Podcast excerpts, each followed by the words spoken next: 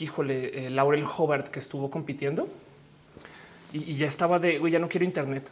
lo juro, yo he vivido transfobia, pero nada como ayer y hoy. La verdad es que sí estuvo muy loquito, pero me alegro que se solucionó todo y, y quería de muchos modos, porque yo sé que ustedes también están viendo esto y también están apoyando. Y mucha gente me escribió de no, en esta familia apoyamos a Laurel Hobart eh, y a la gente trans en el deporte. Entonces quería también darle las gracias un poquito.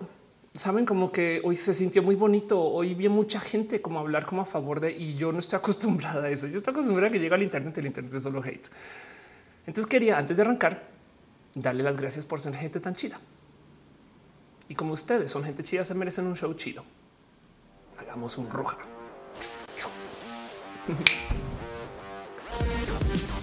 Muy no. Muy buenos días, muy buenas tardes, muy buenas mañanas o muy buenas noches. Donde sea que esté usted, muy bonitas lunas. Gracias por estar acá. Yo soy Ophelia Pastrana, la explicatriz. Soy usted bienvenido a Roja, el show que se hace desde mi casa, que yo pongo a andar, que yo conecto y desconecto, que yo trato de asegurar que todo funcione. Y la verdad es que todo es hecho a mano de modos muy, pero muy, muy, muy, pero muy tremendamente artesanales. O sea, la verdad es que mero poner el roja a andar es toda una labor o sea, entre que la música que la tengo aquí en el, de hecho, vean, les voy a mostrar algo. Eh, tengo roja andando en la música, viene de aquí, es un iPad. Eh, entre que la música, que el show, que se transmite, que se pone, que todas estas cosas hay de todo. De hecho, este show le quiero super dar las gracias a la gente chida de Dell por eh, dejarme aquí en mi mesa esta Alienware, que este es un R13, la quiero mucho y gracias a ellos yo puedo hacer este show pero también gracias a que llegan ustedes y están acá y gracias a que son parte de este show. Por si no lo saben o no entienden cómo funciona este show, estamos en vivo en varias plataformas. En este momento, esto que hay aquí, este chat eso es ustedes. Sonrían, saluden a su familia. Asegúrense de ser personas felices en ese chat porque además es moderado. Pero ese chat tiene una mezcla de todas las plataformas donde estamos. Estamos en vivo en este momento en twitch.tv diagonal of course, en facebook.com diagonal of course. Estamos en vivo también eh, este eh, eh, eh Twitch, Facebook y YouTube. Estoy bien, bien tostada hoy. No me odien.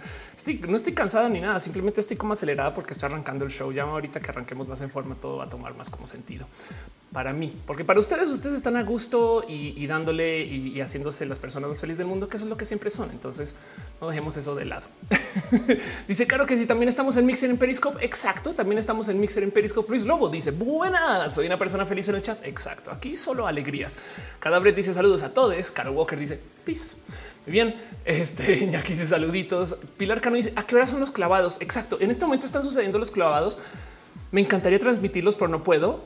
Hay una famosa historia de una persona que transmitió, creo que fue una eh, lucha de la MMA y la narró mientras jugaba así como con un control en la mano para que Twitch pensara que era él jugando un videojuego de la MMA que se parece mucho a la transmisión. Güey, no mames.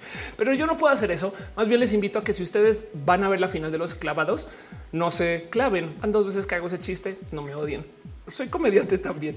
Pero también del otro lado, eh, si quieren, les invito a no sé cuánto tiempo demore, pero este show va a durar por lo menos tres o cuatro horas. Entonces pueden ir y volver, no más que capaz si se pierden una hora o dos de acá. O la otra es les invito a que si quieren, solo si quieren, pueden tener un dispositivo de lado y la van viendo. Y, sí que nos vamos contando en el chat. Díganme que en el chat como que ven y que no ven. Pat Beck dice yo tengo una pantalla de los clavados y en la otra estoy yo. Perfecto. Me parece muy bien porque yo me voy dar un clavado en un tema interesante. no me dice para cuando un stand up urge Pilar Cano y podemos ver todo al mismo tiempo porque estamos en el internet. No es bien futurista eso. 10 pantallas, no como que mil cosas. Em, como que yo me acuerdo la época de que era socialmente aceptado tener una tele por casa como en la sala y si ya tenían tele en las habitaciones, uy, no, la pudencia. No, yo me acuerdo de eso. Eso, me tocó vivirlo. Pero bueno, el Gallegos está en el chat. Muchas gracias. En Pat Beck dice yo tengo una pantalla en los clavados. Dice eh, hígado de pato. Oh, sí, no le dijeron nada. F por Periscope. Ale Riff dice hola es de Monterrey, la tierra de la carne asada. Alguien por ahí dijo salúdeme y no vi quién era. Perdón, no me odies, eh, pero saludos para ti. Gracias por estar acá. Daniel Hope, Auster Aragones y 72 eh, para cuando la dominación mundial. Mucho de qué hablar. Nora R dice cuidamos el planeta, es el único que tiene roja. Exacto. Y es el único que te tiene a ti también. Y eh, este dice Ángel Eduardo, lindo sombrero. Muchas gracias. Ese sombrero lo amo con todo mi corazón. Es viejísimo ya. Abuso de él, abuso. Me muero por reemplazarlo. Llevo mucho tiempo buscando sombrero rojo eh, y algún día tendré que cumplir ese sueño. Yo sé que no es difícil de conseguir, no, pero bueno. Dave dice a quién apoyó Feli en los Juegos Olímpicos. Eh, Vulcan. Pero bueno, el caso. Entonces, volviendo al cuento y qué sucede acá y qué está pasando, porque hay gente que se está conectando ahorita la primera vez que viene a Roja y no entienden lo más mínimo que onda. Roja es un show largo, largo y Roja es un show que abusa del Internet. O sea, el tema con Roja es que no quiero que sea un show como para la tele. Es un show que como tiene chat, el chat importa como dice en Luis 1907, los Island de seguro, porque no solo soy yo, son ustedes. Y entonces en eso agradezco mucho que lleguen ustedes acá, porque el mero hecho de que tuiteen, de que comenten, de que Roja están dando, eh, se agradece. Si no lo han hecho, si se los puedo pedir, no es obligatorio, obviamente, pero solamente porque piensen ustedes que le están ayudando a alguien a, decirle que roja está al aire, porque luego van a llegar en una hora y van a decir, hoy no me avisó. Y es verdad, a veces no avisa. Entonces no pasa nada. Pero bueno, el punto es que como estamos acá, pasan muchas cosas raras. De paso, em, gracias a que estamos en estas plataformas, hay sistemas de monetización y lo digo porque hay gente que está suscrita, o sea, literal que paga una suscripción mensual. Muchas gracias. Les quiero un chingo de verdad. Un súper abrazo a la gente que está en el Patreon, Ficache, Ana Navarro, analógicamente. Patrones de tiempos inmemorables, Guillermo Lanfar, Simharaji Cheja, Aflicta, Chocuevas, Francisco Godínez, Javier Tapia, Rodrigo Pérez Enríquez y Trenepe. Eh, Trenepe. Llevo leyendo el nombre de Trini desde casi que el comienzo de Roja. Trini, Trini. Y de paso es P porque se registró como Patacoins, que es un proyecto que debería de existir mucho más. Pero bueno, eso es otro tema. Pero bueno, y la gente que está suscrita en el Twitch también, cada Bret, Tía Letal, Garnachita, Ballena Gordita, aquí a 007, Aflicta, Menitrol 1, Fabián 23 Ramos, Glanfar, Stream, Laira Els, Nora GR95, Omar Bercor, Wisdom Harris, Carolina Jorge Agarcu, Musicarina Chio 15L, Hígado de Pato, Artis Robo, Alex Lopez, Tam, Rolacán, Fabrosco, Vegan, Mike, Bravo, Ambar, Caramelo y Miel, Meridiana y Sankoku 666, Taoki 7, si solo sí, pero no, dale caro, quien está suscrita desde antes de que existiera Twitch del total y Krilianat, gracias por ser parte de esto.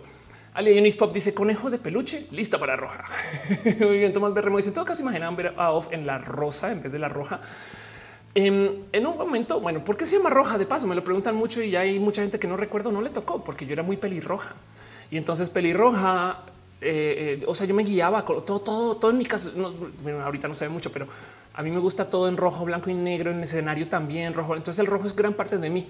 Pero en un momento decidí dejar de ser pelirroja, también porque corté, pero decidí dejar de ser pelirroja. Entonces volver al güero fue muy difícil. Y tuvo un tramo de unos meses donde sacar el roja de mi cabello fue todo un reto, porque además quedó como un color salmón que luego se volvió un color rosa. Y entonces por unos meses sí hubo rosa. Y si se vuelven al canal y las buscan, ahí están, ahí está lo rosa. Ahí de, vez en cuando debía cambiado el logo, no ahora que lo pienso, pero bueno, Ofen la güera dice Alan Delgado. Nami dice el tiempo no existe, es una herramienta creada por las masas con poder para convencernos y ponernos a hacer actividades que les generen ingresos. Exacto.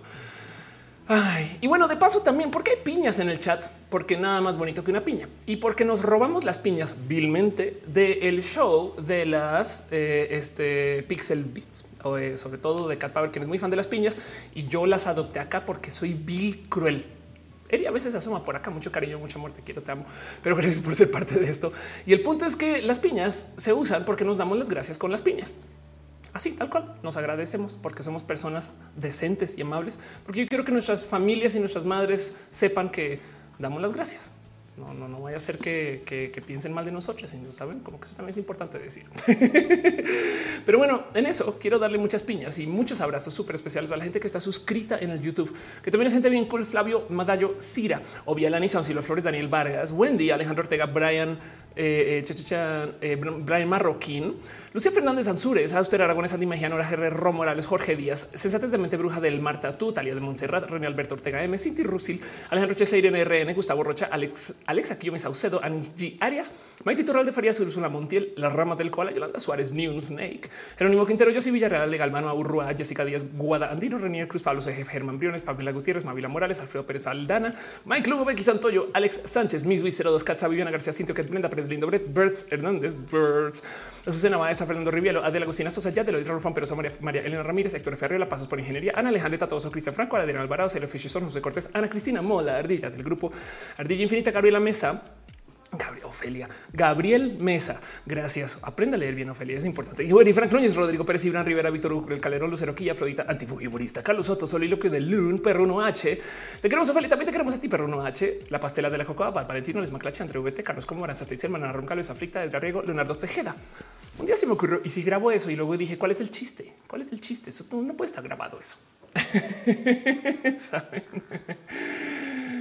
Ay, pero bueno, pasan muchas cosas en este chat. Entonces, solamente quiero que tengan presente que eh, de hecho este chat es moderado porque hay gente chida que se encarga de cuidar el chat. Gente súper especial, muy bonita que viene por su propia cuenta para dejarnos mucho amor y mucho cariño. Pero quiero que se tomen el tiempo de conocerles, escúchenles, sepan de sus historias y sepan que también hay un Discord donde están Caro, Uva, Uriel, Fabián, Once, Jesse Tutix, el hígado de pato, Denise Aflicta y Nisa Gama Volantis, cada quien con su superpoder súper especial y son Avengers de roja por millones de motivos, pero también porque se encargan de que el show esté exacto, moderado. Entonces, eh, eh, no le den descanso a las mentiras, mentiras. Comportémonos, somos personas amables y bonitas y sepan que este show sucede justo porque, pues porque ustedes vienen acá a dejar mucho amor y cariño. De paso, hay gente que está suscrita desde el Facebook y también les quiero súper, súper dar las gracias eh, porque Facebook es una plataforma rara. Marisela López Lozano, gracias. Marilyn Ochoa Rodríguez, Ismael Talamantes, Sant Abella y Gustavo González. Gracias por su amor y su cariño.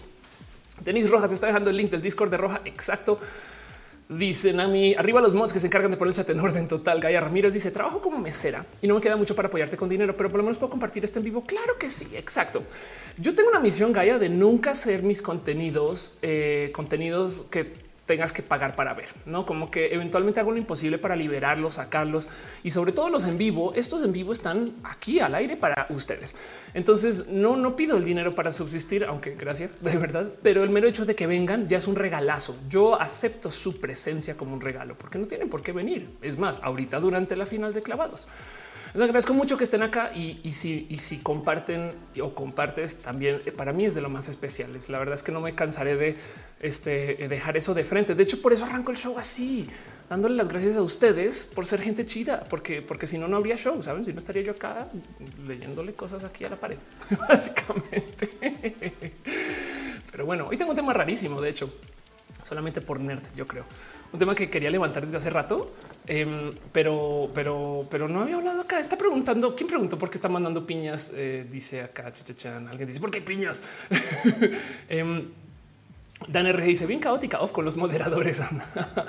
Shaco dice salió mi comentario en el video. También por eso está el chat siempre ahí. Exacto. Dave dice off manda besos. Besos para ti, Dave. Em, Mariana Firpo dice: Te amamos. Gracias, Alenis. Bueno, están preguntando por qué hay piñas. Las piñas están ahí porque son el modo en el cual nos damos las gracias. Dice Caro Rubalcaba que no me veo en Facebook. Qué triste escuchar eso. No más voy a verificar rápidamente que esté en vivo en Facebook. Acá, según yo, sí. De hecho, Facebook me dice que sí estamos en vivo. Em, este, pero igual a lo mejor tumbó la transmisión y la volvió a subir. Eso puede haber sucedido. Pero bueno, Dice Max Quinte, se perdió mi super chat. Ya voy con eso, no te preocupes. Justo ni siquiera arrancado todavía asomarme por ahí, pero para que lo sepan, sí, claro, yo me fijo mucho en, bueno, cuando puedo, eh, este, en toda la actividad, porque ya están dejando sus abrazos financieros. Em, y este, no más quiero em, dejarles ahí como mucho amor y cariño. Un segundo que me, me sacó de mi solo logout. Entonces, denme dos segundos aquí para verificar bien. Mm estos, sistemas de altísima seguridad. Pero em, quiero superar gracias a Fabio, a Flavio Mandayo eh, Cira Hernández, que se hace member, a Max Quinty, que dice ando viendo roja con mi mamá y papá en la tele. Muchas gracias. Qué, qué pena, eh, este eh, señor y señora Quinty. Gracias por estar acá. Saludos a usted. Hoy va a ser un show que en potencia a lo mejor le interesa a la gente más adulta o más mayor o que yo. O sea, yo ya tengo 40 años, pero ya casi. Pero el punto es que hoy quiero hablar de algo que ya pasó y me sorprende mucho que no se haya hablado más. Ya les cuento por dónde voy con eso. También abrazo a Jessica, este quien se hace member. Gracias, Jess, por de verdad todo en general, en la vida, en el amor, en el cariño, en, todas esas cosas, en la amistad, en este todo eso. Em, pero bueno, eso. Eh, y de paso también Jesús López chirió unos beats. Eh, reidió y em, Emirizo 006 se suscribe. Caro también, Rey, muchas gracias de verdad. Y Caro se resuscribe, compra en cuatro años de sub. Voy a decir eso otra vez, cuatro años de ser sub. Qué locura. Miguel H. Soria deja unas stars. Muchas gracias de verdad. Y Ligia Manzano dice: Si te ves en Facebook, gracias. Muchas gracias por decirlo. Gracias por este, tenerme al tanto con todo esto. Entonces, pues sí, van a pasar muchas cosas acá. Y justo hoy quiero hablar acerca de un tema de estos que son temas raros que no domino, además. Y esto es lo que más me gusta de Roja porque a veces está el cuento de cómo Roja, pues sí, claro, es que Roja se supone que existe para que yo pueda hablar de cosas que súper sé y entonces yo soy la profe y no sé qué, pero miren, de nuevo, lo que más me gusta de Roja y mientras más convivo con el show, más me doy cuenta que esto es lo importante. Si fuera un show súper cool solo para el Internet y que no me importa el chat como le hacen muchas personas, entonces pues vamos a ver Netflix, saben? Pero no, aquí la idea es colaborar con ustedes y que ustedes me digan cómo están y cómo van y que yo pueda escuchar de ustedes. Y del otro lado, que es lo que más me gusta todo esto, también podemos como platicar acerca de temas, saben? Entonces hoy quiero hablar de un tema que me divirtió mucho porque lo puse en Twitter y dije, wow, esto importó mucho en México. Anel Michael Boria dice cuando hablamos de amor, cuando hablamos de amor y ciberamor, hay que hablar de eso así y de, hackear este eh, Tinder, no? Eh, Elox está eh, compartiendo eh, este, resultados y demás de los clavados, creo. Muchas gracias por estarlo haciendo. Ok, te están dando las gracias. Sergio González. ¿Cuál bandera es la que tienes de fondo? Esta bandera es la bandera de las seis franjas LGBT y es la bandera de las seis franjas lencha. Pero bueno, pero sí, justo hoy quiero hablar de un tema que me divierte mucho y es el tema de los símbolos del activismo. Saben, hablando de banderas, hablando de, qué pasa con, con, la gente activista. Entonces, este cuento del eh, eh, que usamos para representarnos y los símbolos que vemos, pues hay uno que me hace falta. Cristina Lara dice: Soy una jovenzuela de 64. ¿Qué onda? Quédate, Cristina, porque necesito de tu input. Necesito que me vayan diciendo cosas.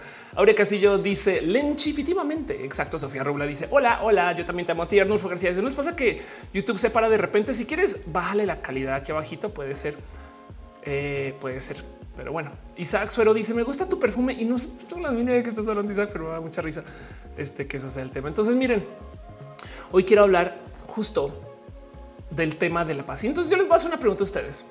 El símbolo de la paz para México, o sea, el, que se hace con las manitas, ¿cómo es? ¿Peace o peace? O peace pay ese peace. Como el peace. Pensemos en eso, vámonos a la cortinilla y arranquemos a platicar de esto.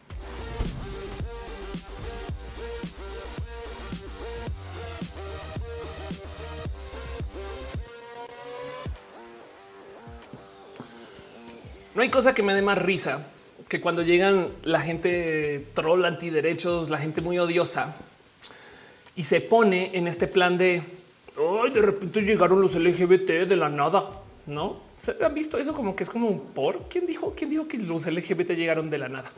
Sobre todo si van y miran que el movimiento LGBT existe pero desde hace no unos ayeres, muchos ayeres, muchos, muchos, muchos de los movimientos, qué bonito que lo pongan así, los movimientos de lesbianas, gays, bisexuales y transexuales, movimientos sociales que abogan por las personas LGBT en la sociedad. Bueno, y vamos a ver, historia era de la iluminación, no? What? Pero el movimiento, por así decirlo, moderno LGBT, el que conocemos, el de Stonewall y demás, pues todo eso, la verdad, verdad, comienza en el 69. Pero vean, vean esto, es historia Ok, aquí en esta historia, eh, eh, portada la publicación lésbica estadounidense de Ladder en octubre del 57. No está. Y este cuento de la bandera, pues este cuento ya es un poco más moderno, pero no así de todos modos 68, 69.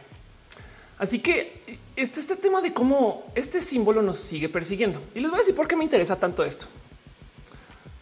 Porque este junio yo salí a marchar o a caminar y usé esa bandera y todavía lo usamos. Es más, mi avatar de Twitter ahí está. Esto es una bandera que se diseñó en el 69, bueno, que arrancó del 69 y se diseñó como en los 70. Em, de hecho, tengo un video muy bonito acerca de esto por un personaje que quiso darle un símbolo a la marcha. Y el tema es que todavía nos seguimos encontrando en la calle. Es más, si lo piensan, estos movimientos no han hecho más que crecer. Saben, el movimiento LGBT cada vez aparece más. Y el tema aquí es como que cómo es posible que esta cosa acá se vuelva grande año con año porque esto no, esto no se organiza en los periódicos. O sea, yo, yo no tengo recuerdos de ver un noticiero que le dedique un segmento a así va a ser la marcha. Prepárate, lleva agua, llega a las once y media. Asegúrate de que los camiones no es nada de eso. Viene de la tele ni en el cine. Nos enteramos que existe, sí, pero no se coordina en los medios masivos. Entonces, ¿cómo puede crecer un movimiento así si no tiene apoyo de los movimientos? Pues obviamente viene de las redes. Y entonces estamos pasando por un boom de activismo porque gracias a las redes la gente se puede organizar. También el por qué de repente aparecieron los antivacunas, los tierraplanistas, no, pero el tema es que hay millones de banderas nuevas, hay millones de cosas que hablar y esto me divierte y me, lo gozo mucho. Más que me divierte es un qué bonito que esto esté pasando, porque también habla del cómo si hay mucho detrás de este movimiento que vale la pena decir, pues que nos reúne, no?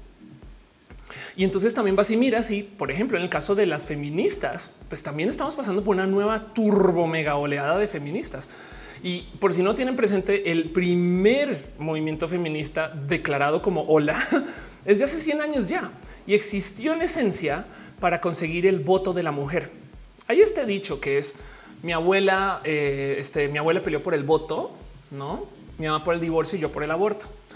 Y, y ahora también hay como este tema nuevo que es esto de la interseccionalidad, que, en últimas también es un poco de qué lástima que no, no haya estado como metido en la fórmula desde el inicio, o capaz y sí lo sacaron por ahí a la mitad, no sé. Pero el punto es que este movimiento también está todavía en, pero más que en boga. Saben, este movimiento está muy presente, tanto que se presentó una bandera para unir los movimientos de los varios feminismos. ¿no? El feminismo interseccional este se presenta ahora. Muchas saludos a Fer, quien propuso esta bandera, que es la bandera Visa, que ya la, ha hablado bastante. Pero pues esto todavía está andando, saben? Como que no es como que de repente, uy, yo me acuerdo que las feministas se reunían en los 60, no? Y lo digo porque hay unos que no sobrevivieron. Porque, por ejemplo, nadie anda por ahí diciendo, ah, yo me acuerdo cuando fui a la marcha hippie, saben? O, a la marcha. Es que hay tantas cosas que, como que es como muy que ya se quedó en el pasado queda un poco de y, por no hay unos movimientos que puedes decir. Yo ya no sé si eso es movimiento en sí.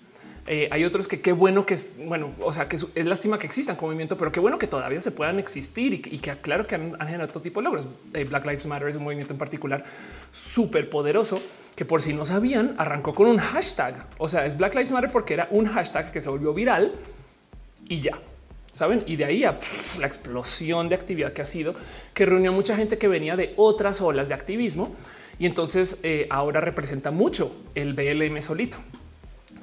Pero cuando digo en movimientos es, yo me fijo mucho en esto porque pues me despierta mucha curiosidad. Mucha, mucha, mucha curiosidad. Carlos Cano dice, con una gota de sangre se puede saber si alguien es hombre o mujer. No. Así de fácil. ¿Y qué pasa con la sangre de la gente trans? Pues que tampoco sabes. De hecho, tampoco sabes si es una persona intersexual. A nivel, a menos que te sientes a ver su genética y todavía en potencia puede que no sepas. A niveles dice, o sea, digo, yo soy siendo, lo hizo una mujer que a niveles dice, tú me foto la bandera visa de fondo de mi escritorio en mi compu. Mi tía me preguntó qué, qué representaba para wow, claro. Ferrer me dice en Argentina esto es paz, pero también simbolismo el peronismo. Ándale, porque la B de Victoria. El bar dice no aparecimos, solo ganamos visibilidad. La diversidad crece y la sociedad cambia. Exacto. A eso voy. Los movimientos son viejos y ahora nos estamos coordinando mucho. Hay otros movimientos que ya no tienen tanta presencia, como el movimiento del guerrillero heroico que eh, yo creo que hay mucho que decir acerca de esto. En potencia, parte del motivo por el cual esto ya no está en movimiento es porque lo volvieron un producto tan presente que, arruinó de lo que venía. Saben como que, en fin, como que es, bien raro ver todo esto, pero bueno, esto lo reconocen. De paso, esta es la foto original y solo por dar una idea de lo que estaba pasando en los 60 como de entre los 50 a los 70 la Guerra Fría y todo lo que está sucediendo en esa época y la cantidad de movimientos que nacieron en ese entonces o que tomaron forma. Hay mucho de qué hablar de esto. La que vas que dice no conocía nada sobre esa bandera. Qué interesante. Ah, sí, te invito a con busca bandera Visa B I S A. Te va a gustar mucho. Carlos Cano dice justo un evangelista me dijo eso. Ya no supe qué replicarle. pues es que hay gente que insiste que hay, cerebro de hombre y cerebro de mujer. ¿Qué haces con eso? El llega eh, ya te había leído. Dice no aparecimos. Em, dice David Medina aparecieron los antivacunas, los terraplanistas y los yo stoppers. Michael David dice los bolcheviques. Claro. Y entonces a, a todas estas yo me quedé el otro día, me senté como, como a pensar porque lo vi aparecer y tuve un momento de wow, hace mucho tiempo no veo esto. Y me salté mucho porque recordé de la existencia del símbolo de la paz y así se les así se le conoce. El peace sign es el símbolo de la paz que se los presento. Claramente lo reconocen, lo habrán dibujado, lo habrán usado, lo han visto en algún lugar. El símbolo de la paz es esto, no? Peace and love, no? Eh, eh, ¿Qué, pasó con el tema de la paz? Qué raro símbolo, ¿no? Porque además, miren, les voy a decir algo. El tema de que exista el concepto del pacifista, pues es que así como hay feminista, saben, entre de los ismos hay un movimiento que en esencia existe para poner en duda la violencia y la agresión como método de respuesta para poder negociar con la, digamos que cultura exterior o para poder negociar tu posición política o para poder cualquier cosa. ¿Me explico? O sea, hay un grupo de gente que esto tiene una historia larguísima y podemos conectarnos hasta con el budismo y hablar de Mahatma Gandhi y esas cosas. Pero hay un grupo de gente que posicionó esta idea de que tú puedes ser pacifista, no un ismo, el pacifismo que aboga por la paz, que lo que dice es pues que no todas las respuestas tienen que ser agresivas y violentas, ¿no? Y entonces cómo funcionan las dinámicas del pacifismo. Híjole, pues hay de todo que platicar en este tema. Y esto se viene negociando desde hace muchos ayeres, porque parte del motivo por el cual se dice que logramos la paz en era moderna, y yo no sé si a veces le creo mucho a esta historia, no, pero pues bueno, en potencia sí, es porque tenemos la capacidad de hacer guerra infinita gracias a las bombas nucleares entonces podemos, en esencia, eh, amenazar tanto que la gente no se pone violenta. Y entonces hay algo que hablar ahí acerca de qué ha pasado con la paz. Pero el tema aquí de lo que quiero platicar es de esto. Porque luego yo me quedé pensando, si, si teníamos eh, este movimiento que revivió, ¿no? Este movimiento que se activó, ¿por qué no se activó el movimiento de la paz? Que ya, no, nadie quiere ser parte del movimiento de la ya no quiere ser pacifista. Saben como que yo me quedé pensando en eso. ¿Por qué no hay marcha pacifista? Y, hay tanto que hablar de esto. Dicen a niveles si la tú agresiva mientras hablan de ser pacifista. Ah, claro. The Works Gamer dice: pronto siempre la oposición a ser gente libremente LGBT es por tanta misoginia machismo forzado. La supuesta imagen creada del macho alfa. Sí, claro, por supuesto. La misoginia es gran parte del por qué existe la homofobia. Adrián Alvarado dice presento que el símbolo de la paz es la M de McDonald's. Claro. Y entonces de entrada me divirtió mucho el analizar el por qué y de dónde viene y qué significa y qué es. Porque cuando vamos a ver el cuál es el símbolo de la paz y, qué significa la paz, pues lo primero que, y ya me lo dijeron por ahí en Twitter también es un, pues que no las palomas el símbolo de la paz. sí, la verdad es que sí. Y también están todos estos múltiples otros símbolos que yo que pone pace. este, eh, el rifle roto. Wow. Em, hay tanto que hablar. Entonces, esos son todos los símbolos de paz, pero pues sí, el cuento de la paz, la, inocencia, la paloma blanca y demás. Y esto es viejo, viejo, viejo. O sea, para que entiendan, esto tiene miles de años. Em, el, tema del uso de las palomas, no puede ser hasta romano todo ese cuento. Pero el tema es que eh, cuando viene el símbolo de la paz, y bien lo dice Nani, eh, y este, ¿y quién más lo puso ahí? Em, dice Blanca las que soy pacifista. Sí, por supuesto. Eh, dice José Pacheco, es quien dice ese símbolo lo relaciono con los hippies. Exacto. Perdón. Y Nani le dice que sí, demás. Y Fabián dice dónde están los hippies ahora? Exacto. Carlos Cano dice los dedos también es el símbolo de amor y paz. Que no? Bueno, de eso es de lo que quiero hablar, porque no es ese símbolo, este símbolo, no? Y no es decir esto paz, no pisan love. Pues el punto aquí es que em, para que entiendan qué sucedió y, por qué estamos acá. Ese símbolo existe evidentemente por el diseño de una persona. El tema es que cómo llegó a ser, híjole, pues no es el símbolo de la paz per se. Resulta que en un Viernes Santo en 1958 una reunión de miles de personas. O sea, en esencia fue, una pequeña protesta que, que sucedió en Inglaterra, en el Trafalgar Square en Londres, para protestar contra las armas nucleares. El tema es que cuando estaban arrancando todas estas millones de pruebas nucleares y cuando estaban como enfrentando este tema de no es que si no le decimos a nuestros vecinos que teníamos bombas nucleares, entonces van a creer que somos débiles y nos van a invadir porque todavía están como solucionando todo esto que pasó al final de la, de la Segunda Guerra. Estamos hablando del 58, no había pasado hace tanto tiempo la Segunda Guerra, si lo piensan, saben? Em, entonces se dedicaron básicamente los superpoderes del mundo a hacer bombas nucleares y a tirarlas por ahí a ver, ah, sí, mira, pues yo tengo cuatro, tú tienes cuatro y tengo seis, tú tienes seis, yo tengo diez, ¿no? Entonces existió este grupo de gente que se reúne para argumentar que la solución nuclear no puede ser la única solución. Sobre todo porque hay muchas cosas que hablar de esto. Se dice o se cree que el motivo por el cual se acabó la Segunda Guerra Mundial es porque tiraron la bomba nuclear, cuando la verdad es que después de soltar la bomba nuclear, pues eh, la Unión Soviética todavía seguía invadiendo y molestando por allá a Japón. Me explico. Entonces, claramente la guerra no se detuvo por eso, se detuvo por otros motivos después, cuando se firmó, pues, em, pero no fue la bomba. Me explico. O sea, no fue como que después de la bomba todos dijeron ¡Ah! y soltaron la pluma. Entonces, por supuesto que hay mucho que hablar de, oigan, es que, es que las bombas nucleares no exactamente garantizan paz. no. Y entonces se reúnen esas personas para platicar acerca del pacifismo, pero la protesta era contra las armas nucleares. Y entonces esta gente en esencia, pues eh, se presenta en el momento en el que el Reino Unido se está subiendo al club nuclear, o sea, Estados Unidos, este, la Unión Soviética y luego el Reino Unido. Y marchan hacia Aldermaston, que es una pequeña aldea donde están diseñando y fabricando las armas nucleares británicas. Y en esa marcha justo van con pancartas que presentan este nuevo símbolo. Aquí está. Estas son las pancartas de esa marcha. Y ahí está el famoso símbolo de la paz. Y el tema es que lo que querían decir era no, no puedes aventar bombas nucleares, hay que desarmar, no hay que armarnos, no puedes estar tú invadiendo el mercado del mundo con bombas nucleares para pensar que es lo que va a llevar a la paz. El símbolo de la paz, o sea, el logo de la marcha, de hecho, eh, viene del movimiento de no proliferación nuclear. Entonces, si se fijan, este aquí tienen la N y la D. N y D, em, de hecho, viene de Nuclear Disarmament. Y es que se agarraron de estos símbolos que son los símbolos de lo que se llama el semáforo. Esto es una, estos son curiosas, irónicamente señas militares. Aquí están y son el cómo se comunican de barcos, aviones, saben ese tipo, los, los ubican ¿no? con sus banderas. Y entonces acá tienes que la N, véanla, aquí está, y la D es el palito todo alto. Y este fue el dibujo original. Entonces este símbolo en esencia es ND. Vamos, queremos el desarmamento nuclear y se presentó como el argumento para el por qué se debería de buscar la paz.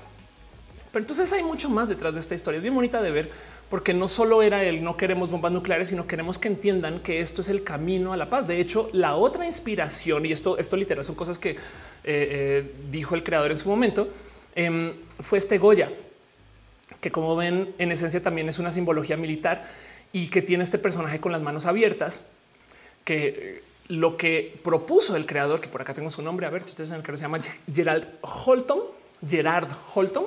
Lo que dice el creador es que en esencia es como esta, pero como esto es un símbolo de me rindo, entonces por eso lo pone al revés y es como este personaje, como haciendo este movimiento de yo vengo aquí a, a solucionar estos problemas con las manos abiertas. Eso era el símbolo de lo que ahora conocemos como el símbolo de la paz. Porque entonces hay mucho que hablar acerca del qué, qué significa. Yo no sé si ustedes lo dibujaron o lo tuvieron puesto en, saben, dije o algo así. Em, perdón, vi que alguien de pasó por ahí un super chat y, no, no leí, nomás quiero eh, darme dos segundos. Este año Saiku dejó un abrazote financiero. Muchas gracias de verdad por tu cariño. Jesús López había chireado, ya te lo había celebrado. De todos modos, Ángel Michael, Ángel Michael Boria dice muchos se mantuvieron em, neutrales por la globalización, la necesidad de otro para mercadear por la paz. Cada cierto tiempo se pasan, se la pasan por áreas felices. Totalmente de acuerdo con eso. Gracias por su amor y su cariño y por apoyar, de verdad. Omar Neri dice, ¿cuánto tiempo sin venir acá? Gracias por estar acá. No te preocupes que acá seguimos. Esta familia no se desaparece. Adrián Barra dice, quedamos. Nani dice, me quedé fría. Em, dice Eduardo Permac, yo sí tengo un collar con el símbolo. Anda. NDXD eh, dice Tomás Bermo, pues manda por el chat los links de las noticias que muestres.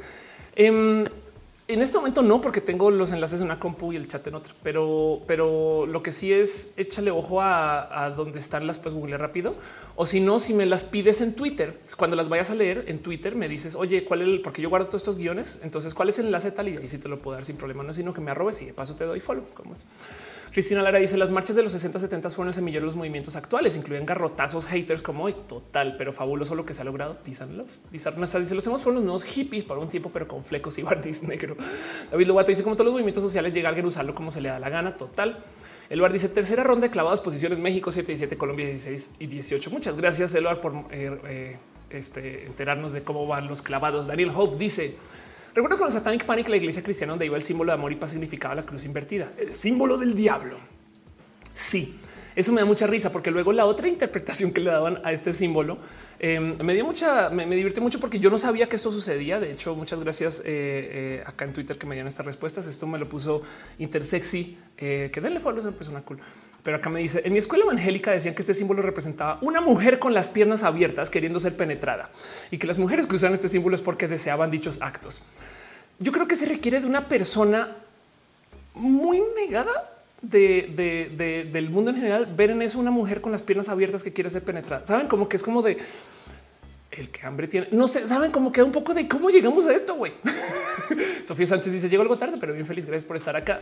Em, dice Roberto Gaga lo tiene tatuado en la muñeca. Ándale. Fernando dice yo un tatuaje del símbolo. Este anda em, y dice el ah, ya tercera ronda de te Eduardo Permac dice proyección. Exacto. Sí, total. Em, y el que hambre tiene, sí, total. Pero bueno, por ejemplo, lo que sí también vi, muy presente es cómo había gente que argumenta que el motivo por el cual es el símbolo de la muerte viene porque también al parecer tiene, tiene eh, similitudes con runas. Y entonces cuando está hablando de runas, aquí está. Eh, aquí está el cuento de Gerald Holton eh, y de cómo se supone que viene de la N y de la D. Pero muchas veces el símbolo se ha convertido en una representación universal de la paz. Entonces hay gente que dice no, no, no, no, no, no, no. Es que la runa de Algis es representativa de las ramas superiores de Yggdrasil. O sea, estamos hablando de estos Thor. Sí, así tal cual Thor. Em, el árbol de la vida, la cosmología nórdica, como tal, menos se le conoce como la runa de la vida. Pero a veces se dice que eh, al revés es la muerte. Saben? Y por consecuencia, entonces dicen que el símbolo de paz realmente es un símbolo de muerte. Y hay gente que genuinamente defiende esto. Vi varios videos en YouTube de personas como explicando esto de a fondo. En cuyo caso, digamos que de puro chance, cuando se diseñó este símbolo por primera vez, eh, eh, el diseñador que pasó un artista, el diseñador pensó, bueno, como la runa, pero al revés y no sé qué todo eso, pues todavía aplica para lo que es. Saben, porque a fin de cuentas estamos hablando de una negociación entre vivir, morir y este, el desarmamento nuclear. Pero el punto es que hay un sinfín de símbolos de paz. Y, lo divertido es ver como el qué significa cada cual, porque, porque luego de ver esto y de hacer como una investigación para esto, me quedé con él. Pero, pero ¿por qué acabamos hablando de que esto es la paz? Saben? No peace and love. ¿De dónde viene todo eso? Jorge dice eso me recordó a God of War. Nora Gómez dice es como la cruz al revés. Qué loco. Tú dices igual de foco los religiosos. El, sí, total. En general, yo digo eso muy, muy a menudo, semana con semana. Pero bueno, entonces eh, símbolos de paz. Por ejemplo, ahorita estamos hablando acerca de el V eh, for Victory y esto me también me saltó mucho porque este sí que viene de la propaganda. Es impresionante. Esto me, esto me saltó mucho. Esto lo hemos, lo hemos visto, lo hemos usado, lo hemos dicho, lo hemos comentado, em, pero esto viene de que nadie más y nadie menos que el mismísimo Winston Churchill lo comenzó a usar porque él tenía una campaña de marketing a finales de la Segunda Guerra Mundial donde decía nuestra, nuestro posicionamiento es que nos vamos por la victoria. No nos vamos a retirar hasta que tengamos la victoria. Entonces se la pasaba a decir a cada esquina V for Victory. Esta era su misión, su mensaje. Y por consecuencia no tuvo ningún problema con comenzar a adoptarlo desde sus señas. Ahora las usaba así de adelante y de revés. Y es bien divertido porque en general hay mucho detrás del que si este símbolo es eh, un insulto o no. Resulta que eh, la versión insultante del gesto con la palma hacia adentro se compara con el gesto ofensivo conocido como el dedo, o sea, el de que subes el dedo medio. También los tenedores en Australia se realiza comúnmente moviendo la B hacia arriba desde la muñeca del codo. Y entonces uno de los motivos por los cuales supuestamente esto es un insulto es porque eh, técnicamente se está burlando de eh, eh, los arqueros que les cortan los dedos. Esa historia la había escuchado varias veces, ¿no? Eso desde los signos se deriva un gesto realizado por los arqueros largos que luchan por los arqueros ingleses en la batalla de Agincourt en 1415 durante la guerra de los 100 años pero ninguna fuente histórica eh, eh, apoya esta afirmación. Entonces hay que tener eso presente. Mi hermana dice la versión insultante no les enseño, papá. Este es verdad. En mi familia esto se ha hablado varias veces. Ya Ochoa dice que fregoneros. Gracias por estar acá y por tu abrazo financiero. Gente, den el like. Dice hola, estoy muerta. Muchas gracias. Tu dios el pop dice perverso es, no es que se refleje una mujer, sino que se refleja una visión misógina sobre la sexualidad de la mujer. Totalmente de acuerdo. Entonces hay mucho debate acerca de qué es, qué no es. Hay gente que dice que es como que si, si lo haces con, vean, vean aquí la, eh, que si lo haces con el brazo cruzado, que no, que cuál es el insulto, que dónde te insultan, que dónde se puede usar, que que en India, en Pakistán, en Nueva Zelanda, eh, se usa con frecuencia para significar desafío, desprecio, burla. Eh, se conoce en Canadá con significado de arriba al tuyo. este, hasta la generación que luchó en la Segunda Guerra Mundial. Y justo porque en la Segunda Guerra Mundial esto se volvió el símbolo de victoria, que de paso también se usa acá para decir victoria. No ganamos, ve, por victoria y ahí está. Pero entonces hay algo ahí porque vean, o sea, hasta Mario lo usaba, saben? que de paso también en algún momento en los noventas, por si no se fijaron o no se dieron cuenta, eh, lo prohibieron. Miyamoto decidió eh, dejar de usarlo sin ningún motivo. La excusa que se explicó en ese entonces en la entrevista, estoy hablando de estos en los noventas, eh, es que, sentía que Mario era muy em, como orientado a niños demasiado pequeños. Em, pero la verdad es que ya volvió. Entonces, pues hay algo que decir acerca de, la B. Y esto se supone que es el símbolo de la victoria. Entonces, el que usemos este símbolo en esencia es darle cuerda a este cuento de que, claro, por supuesto, la propaganda que nos dice que esto es el cómo se celebra, pero ya pegó, ya conectó. Daniel Hope dice Vicente Fox no lo usaba ah, no, o lo usaba también. O le estoy muerto y si es peligroso, entonces las algunos lugares esa es, un insulto. Así Pablo Serna dice la historia y su fetiche con los documentos escritos. En niveles dice piñas y pollos para todos. Ándale. O le estoy muerto y dice mucha paz, diría Celina la vaca. Anda. Michael DeWitt dice para qué pasa y lo que mueve al mundo son las guerras. No necesariamente, pero bueno, este Roberto dice me está diciendo que no le inventó Vicente Fox para ganar la presidencia. ¿Qué tal que sí? Y viajó en el tiempo y se le enseñó a Churchill. Ahora, de paso, hablando de este tema, solamente les quiero dejar este amable recordatorio que em, este, el símbolo de, eh, de, peace, em, si lo hacen en las selfies, resulta que las selfies de hoy en día son tan buenas que pueden, hay gente que está en esencia captando eh, de las imágenes de altísima resolución sus huellas. Entonces, em, tienen acá ustedes estos momentos donde hay hackers que, a ver, vamos a buscar esto porque justo eh, hackers, eh, fingerprints, uh. Vamos a ver si con eso aparece. Aquí está.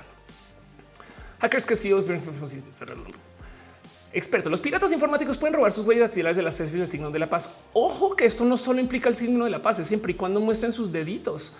Eh, así que hay gente, por ejemplo, que cuando muestra la huella de ya voté, en esencia están dejando ahí la huellita dactilar para que alguien la levante y la intente usar en otro lugar. Entonces no anden mostrando sus huellas dactilares porque alguien las puede levantar. Pero bueno, solamente esto porque luego también está este cuento de a mí me divierte mucho el cuento de, esto y esto, porque hay gente que es como paz, paz, paz, no? Y es como de qué hago con mis dedos. Güey, él dice en los estadios para sirve, pásame dos chelas. Eso que les quiero hacer esta pregunta. Em, depende del país en donde vivan. Hay gente que cuenta diferente. Yo, por ejemplo, aprendí a contar uno, dos, tres, cuatro, cinco, pero yo sé que hay gente que cuenta uno, dos, tres, cuatro, cinco. Este saben, eh, y eso también me, divierte mucho de observar. Pero bueno, dice em, Fabián, tendrá que hacerlo al revés. Entonces aprovecha para presumir uñas. Yo creo que sí. Mónica Gavilán dice que denso que ahora pueden hackear tus huellas. Total. Nicolás Blazer, que si no le pasa, desapareció porque es muy abarcativo. Creo que es mejor debatir y cuestionar las razones específicas que forman paz. Pues hay que pensar que técnicamente no era el símbolo de la paz, era el símbolo del desarmamento nuclear que en sí lleva a la paz. Pero, pero es, bien divertido entender el, cómo fue que llegamos a esto y que pensaban que es una mujer con las piernas abiertas. O les muerto dice quién no quisiera las huellas de Lady Gaga para imprimirlos y demostrar que estuvo en tu casa. Eduardo Supermax dice Jazz Gaga. Anca Nirvana dice significa ser peronista por estos lados. Seguramente porque también se colgó el tema de Victoria. No Fernando dice yo aplico la segunda forma de contar hasta cinco. Em, Carlos Estorno dice yo pido dos pizzas con esa señal. La verdad, los romanos así pedían cinco chelas. Exacto, sí, total. Dame cinco. Ay, lo máximo, los quiero un chingo. Em, pero pues sí, em, entonces el tema es cómo se volvió esto el símbolo universal de la paz. Esto me da mucha risa porque parte del motivo por, el cual existe es por la cultura que busca ir en contra de la cultura. Pero el por qué se volvió el símbolo internacional de la paz es porque no es una marca registrada. De hecho, muy a propósito, se liberó para que cualquier persona lo pueda aplicar en cualquier esquina, porque esto era una cosa de para compartir. para que cualquier persona lo pudiera tener, ¿saben? Y en eso, pues claro que cualquier persona lo pudo alcanzar a usar para lo que se le diera la regalada gana. Evidentemente se adoptó para movimientos eh, eh, que este, estuvieran relacionados con este activismo, pero cualquier persona lo hubiera podido usar para cualquier otra cosa. Y miren, les voy a decir algo. La bandera LGBT eh, funciona porque es básica. A, lo que voy con eso es esta versión de la bandera, la de seis franjas, es muy barata de hacer. O sea, solamente tienes que comprar seis franjas de tela y las unes y San se acabó. Seis marcadores y lo dibujas. No es una bandera difícil y cualquier persona la puede adoptar y simboliza cualquier cosa. ¿Saben? Bueno, la diversidad, ok, la alteridad, ok, la bandera gay si quieren, ¿no? no sé, la bandera lésbica también está allá adentro. O sea, todos los movimientos de toda la diversidad, todo esto está acá adentro. Son seis franjas. Pues entonces, ¿cómo no? Una, dos, tres, tres rayitas este y un círculo. Pues claro que por supuesto que cualquier persona la va a adoptar y lo va a poner en sus esquinas y la va a usar. Y eso es parte de. Entonces, no solo es que lo liberaron, sino que luego, pues en esencia se vuelve esta cosa súper fácil de replicar. Pero el tema, y esto es lo divertido de todo esto, es que Mientras sucede en Inglaterra esta batalla en contra del gobierno para decirles no, no queremos guerra nuclear, no queremos que tengamos bombas, también comienza la guerra en Vietnam. Entonces en Estados Unidos se empapan de este tema de querer ir contra el gobierno. Ah, no manches, yo puedo ir en contra del gobierno para que no quieran la guerra y no quieran no sé qué. Sí, sí puede. Y en Estados Unidos lo adoptan como el símbolo de estar en contra de la guerra de Vietnam. Así que en esencia, el motivo por el cual esto se vuelve tan común en Estados Unidos es porque lo vuelven la cabeza del movimiento contracultural. Aquí crashó todo. Ya está. Y esto es parte del por qué lo vimos o lo vemos como lo entendemos hoy. Como que el tema em, es que eh, un momento voy a abrir mis cositas aquí. El tema es que la marcha en sí y el por qué la gente se reúne alrededor de todo lo que tenga que ver eh, el ir en contra del gobierno, esas cosas es porque quieren este movimiento que en ese entonces se llamó como el movimiento contra cultura. Y el movimiento contra cultura existe, pues porque nadie quiere la guerra y por eso lo llaman el símbolo de la paz. Doctor Luis, los estadounidenses apropiándose de algo. Nah, eso no pasa. Ándale. Cat está en el chat. Gracias. La dueña de las piñas. Adrián Rodríguez es como el símbolo de la anarquía que viene en un círculo. Exacto. Mónica Gavilán dice: Yo quiero un collar con ese símbolo. Búscalo. De hecho, lo podrías tener sin ningún problema. Así que parte del motivo por el cual esto existe es porque en los 60 pues la gente se posicionó en contra de la guerra de Vietnam y entonces en esencia pues llegaron los hippies y eso fue lo que pasó. Hablemos de quiénes son los hippies por si no lo tienen presente. Hippie Vean esto. Una persona hippie es miembro de la contracultura de la década de los 60. Ya originalmente un movimiento juvenil que comenzó en los Estados Unidos a mediados de la década del 60 se extendió a otros países del mundo. La palabra hippie proviene de hipster y, se, usó para describir los beatniks. No mucha gente lo tiene presente. Ahora hay millones de modos de entender em, el que es ser una persona hippie, pero uno de, las, uno de los motivos por los cuales eso me lo explicaron hace, hace unos ayeres es un igual y también eran como los, blancos que se quedaban, que, querían hacer aquí como todo lo libre y ser personas cool, mientras que todavía hay millones de temas que eran mucho más importantes. Y por eso, por ejemplo, el movimiento hippie no era exactamente el mismo movimiento que antirracista, era todos somos iguales, no? Ese tipo de cosas. Luisa de dice en los 90 también era bien común encontrar esos símbolos justo en collares, pero con cinta negra porque rock anda. Em, este eh, mi hermana pregunta: ¿será que los antivaxxers también tienen sus símbolos? Si te quieres reír un rato, el otro me topé que a la gente antivaxxer, a muchos y muchas les insulta que les digan antivaxxer. Lo que dicen es que son críticos de vacuna. Vaccine critical. Eh, Caro pregunta que si ser antivaxxer es contracultura. Em, no creo, porque eh, hay algo dentro de la pseudociencia donde quieres dudar de lo que dice el establecimiento pero la verdad, verdad es que eh, sigue siendo un sistema que no quiere crear algo nuevo. Me explico. O sea, como que la gente anti-vax y la gente eh, eh, pseudocientífica ya tomó una decisión y no deja que los datos le guíen. Y hoy voy a hablar un poquito más de esto, pero bueno, Carlos Cano dice no ser si eres hippie. Igual y el establecimiento capaz y no le sirve que exista la gente anti-vaxxer. Puede ser, pero, pero es, complejo de, procesar bien eh, este, dónde hacen bien y dónde hacen mal. Yo creo que hacen más mal que bien, pero bueno, Jorge Díaz dice, o sea que los hipsters estamos en el mismo campo semántico que los, hippies. De ahí viene, exactamente de ahí viene. Las combi Volkswagen se volvieron símbolos de paz. Sí, exactamente. Es más, miren, para entender a la gente hippie, para entender a la gente de los 60 que estaba llevando este movimiento contra cultura, que es más, vamos a, leer un poquito la definición del movimiento contra cultura. Eh, el movimiento contracultural es un fenómeno cultural anti-establecimiento que se desarrolla en gran parte mundo occidental este medio 60, medios de los 70. Y esto existe, eh, ganó impulso a medida que el movimiento de derechos civiles de Estados Unidos continuó creciendo con la expansión de la extensa intervención militar del gobierno en Vietnam. Esto existe en esencia para decirle al gobierno, no, yo no quiero que vayamos a Vietnam. Saben, esto era el, ser contracultura. La cultura no es esto que están diciendo, es lo que nosotros queremos, la paz, queremos este, eh, el amor. Y entonces existen cosas como esto que yo creo que es el mejor modo de entender el qué fue lo que pasó en esa época. Woodstock, por si luego no lo conocen, fue un festival de música que se llevó a cabo del 15, del 15 al 18 de agosto del 69 en, Nueva York. Bueno, a 40 millas de Nueva York, pues este eh, a 40, perdón, a 40 al sureste de la ciudad de Woodstock. Em, y, esto se supone que era el momento cuando arranca la era de Acuario. Entonces, se supone que no ha arrancado el como sea que lo vean. El festival se convirtió en un momento fundamental en la historia de la música popular, así como un evento decisivo para la generación de la contracultura.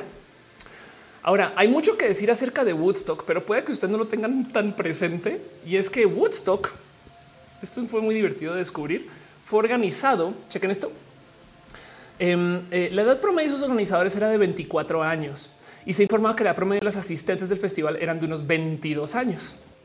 Entonces, este evento, el que cambió la cultura, el que le trajo la paz, no sé qué, una bola de gente de 22 a 24 diciéndole al gobierno, yo no quiero ser parte de lo que está diciendo el gobierno, que de lo que quiere ser parte. Yo quiero cambiar la cultura, yo quiero hacer cosas nuevas y muchas cosas nuevas nacieron de acá. Gustavo Vallejo dice en una película del evento Woodstock se llama Tekken Woodstock. Luisa Demont dice yo creo que para entender la banda de ese momento lo primero que hay que, hacer es drogarse. Sí, total. Y de hecho em, hay mucho que decir acerca de cómo parte del motivo por el cual los hippies acabaron la ola en otro roja es porque en los ochentas llegaron drogas de otra índole el mejor modo de describir este cambio cultural de consumibles es de cómo la cultura de los consumos de los 60 y los 60 y los 70 eran drogas para retirarse, check out drugs, o sea, eran drogas para irse en un viaje, eran drogas para perderse, eran drogas para apagar tu cerebro, billones de cosas, ¿no? Y estas drogas por lo general se asocian mucho con el tema de estar en paz contigo, iluminarte, ver más, ¿no? Mientras que las drogas de los ochentas son drogas que se asocian más con la agresión porque son drogas para hiperenfocarte, cocaína, no este anfetaminas, estas cosas que se vuelven speed, no el crack, estas cosas que llegan a los ochentas a Estados Unidos y que en esencia cambiaron toda la cultura del consumo, porque entonces ahora en los 80 cuando llega estas drogas de consumo de acelerarte y super enfocarte más, al puro momento también comienza esta cultura de están en la bolsa de valores y hacer trading hasta tarde y no dormir. Y, y, es de en vez de como alguien me lo dijo una vez, los programadores de los 60 y los 70 tomaban chela para programar porque querían hacer arte con sus programas y de ahí en adelante luego se volvieron programadores de Red Bull porque quieren volverse súper, súper eh, enfocados. Yo quiero estar acá presente, programar más horas, ser súper creativo, no como que es, una mentalidad completamente diferente. Y eso también es parte del por qué la cultura hippie no sobrevive mucho. Ahora, alguien me dijo muy amablemente que esto igual y fue por diseño, un modo de acabar con la cultura contra cultura, pues fue simplemente cambiar sus consumibles, no? Y eso, eso yo creo que vale analizarlo en este show pero, pero sí, sí es verdad, como dice Luisa, que hay que ver como que lo que se consumía en ese entonces. Dicen que de Renzo los hippies los mataron los godines y las drogas artificiales. Yo creo que no los mataron, los volvieron godines. Milo del mal dice, pues ahora la cambiaron por cocaína. Total. Escaleca dice la bandera con la musiquita eh, y experimentación por la censura gubernamental en la CDMX. Dice Samara Herrera, yo en la paca me encontré una playera original del Woodstock. Wow, qué locura. Bridget dice, a ver, chifla en inglés. dice creo que si los hippies hubieran tenido educación sexual ese tiempo seguirían existiendo como antes. Pues es que también en ese entonces eh, eh, la exposición era muy diferente porque tampoco eh, había, tampoco tenían por qué estar tan prevenidos y prevenidas, no? Pero sí, de acuerdo. Otra historia, aunque por ejemplo ahorita se habla mucho, el poliamor está muy presente, nos estamos cuestionando mucho la monogamia, no sé qué, o sea, la verdad es que estamos en una situación muy donde esta cultura sigue muy presente también, no más que el movimiento hippie no está acá.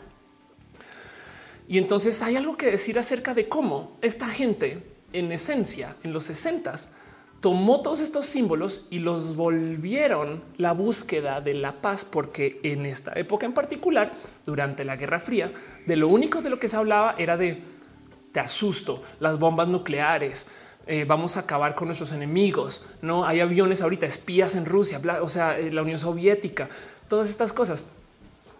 Pero que no se nos olvide que esto viene este, de acá. De hecho, es una ironía que se haya vuelto el símbolo de la paz, porque esto es, esto es lenguaje militar. Entonces, el símbolo de la paz, en esencia, toma el lenguaje militar para decir no nuclear disarmament y lo vuelven el símbolo de la paz los hippies de Woodstock. el tema es que esta gente se reunió para que suceda una cosa en particular. Y es que lo que querían, o sea, el motivo del mensaje central era mm, queremos que Estados Unidos salga de Vietnam.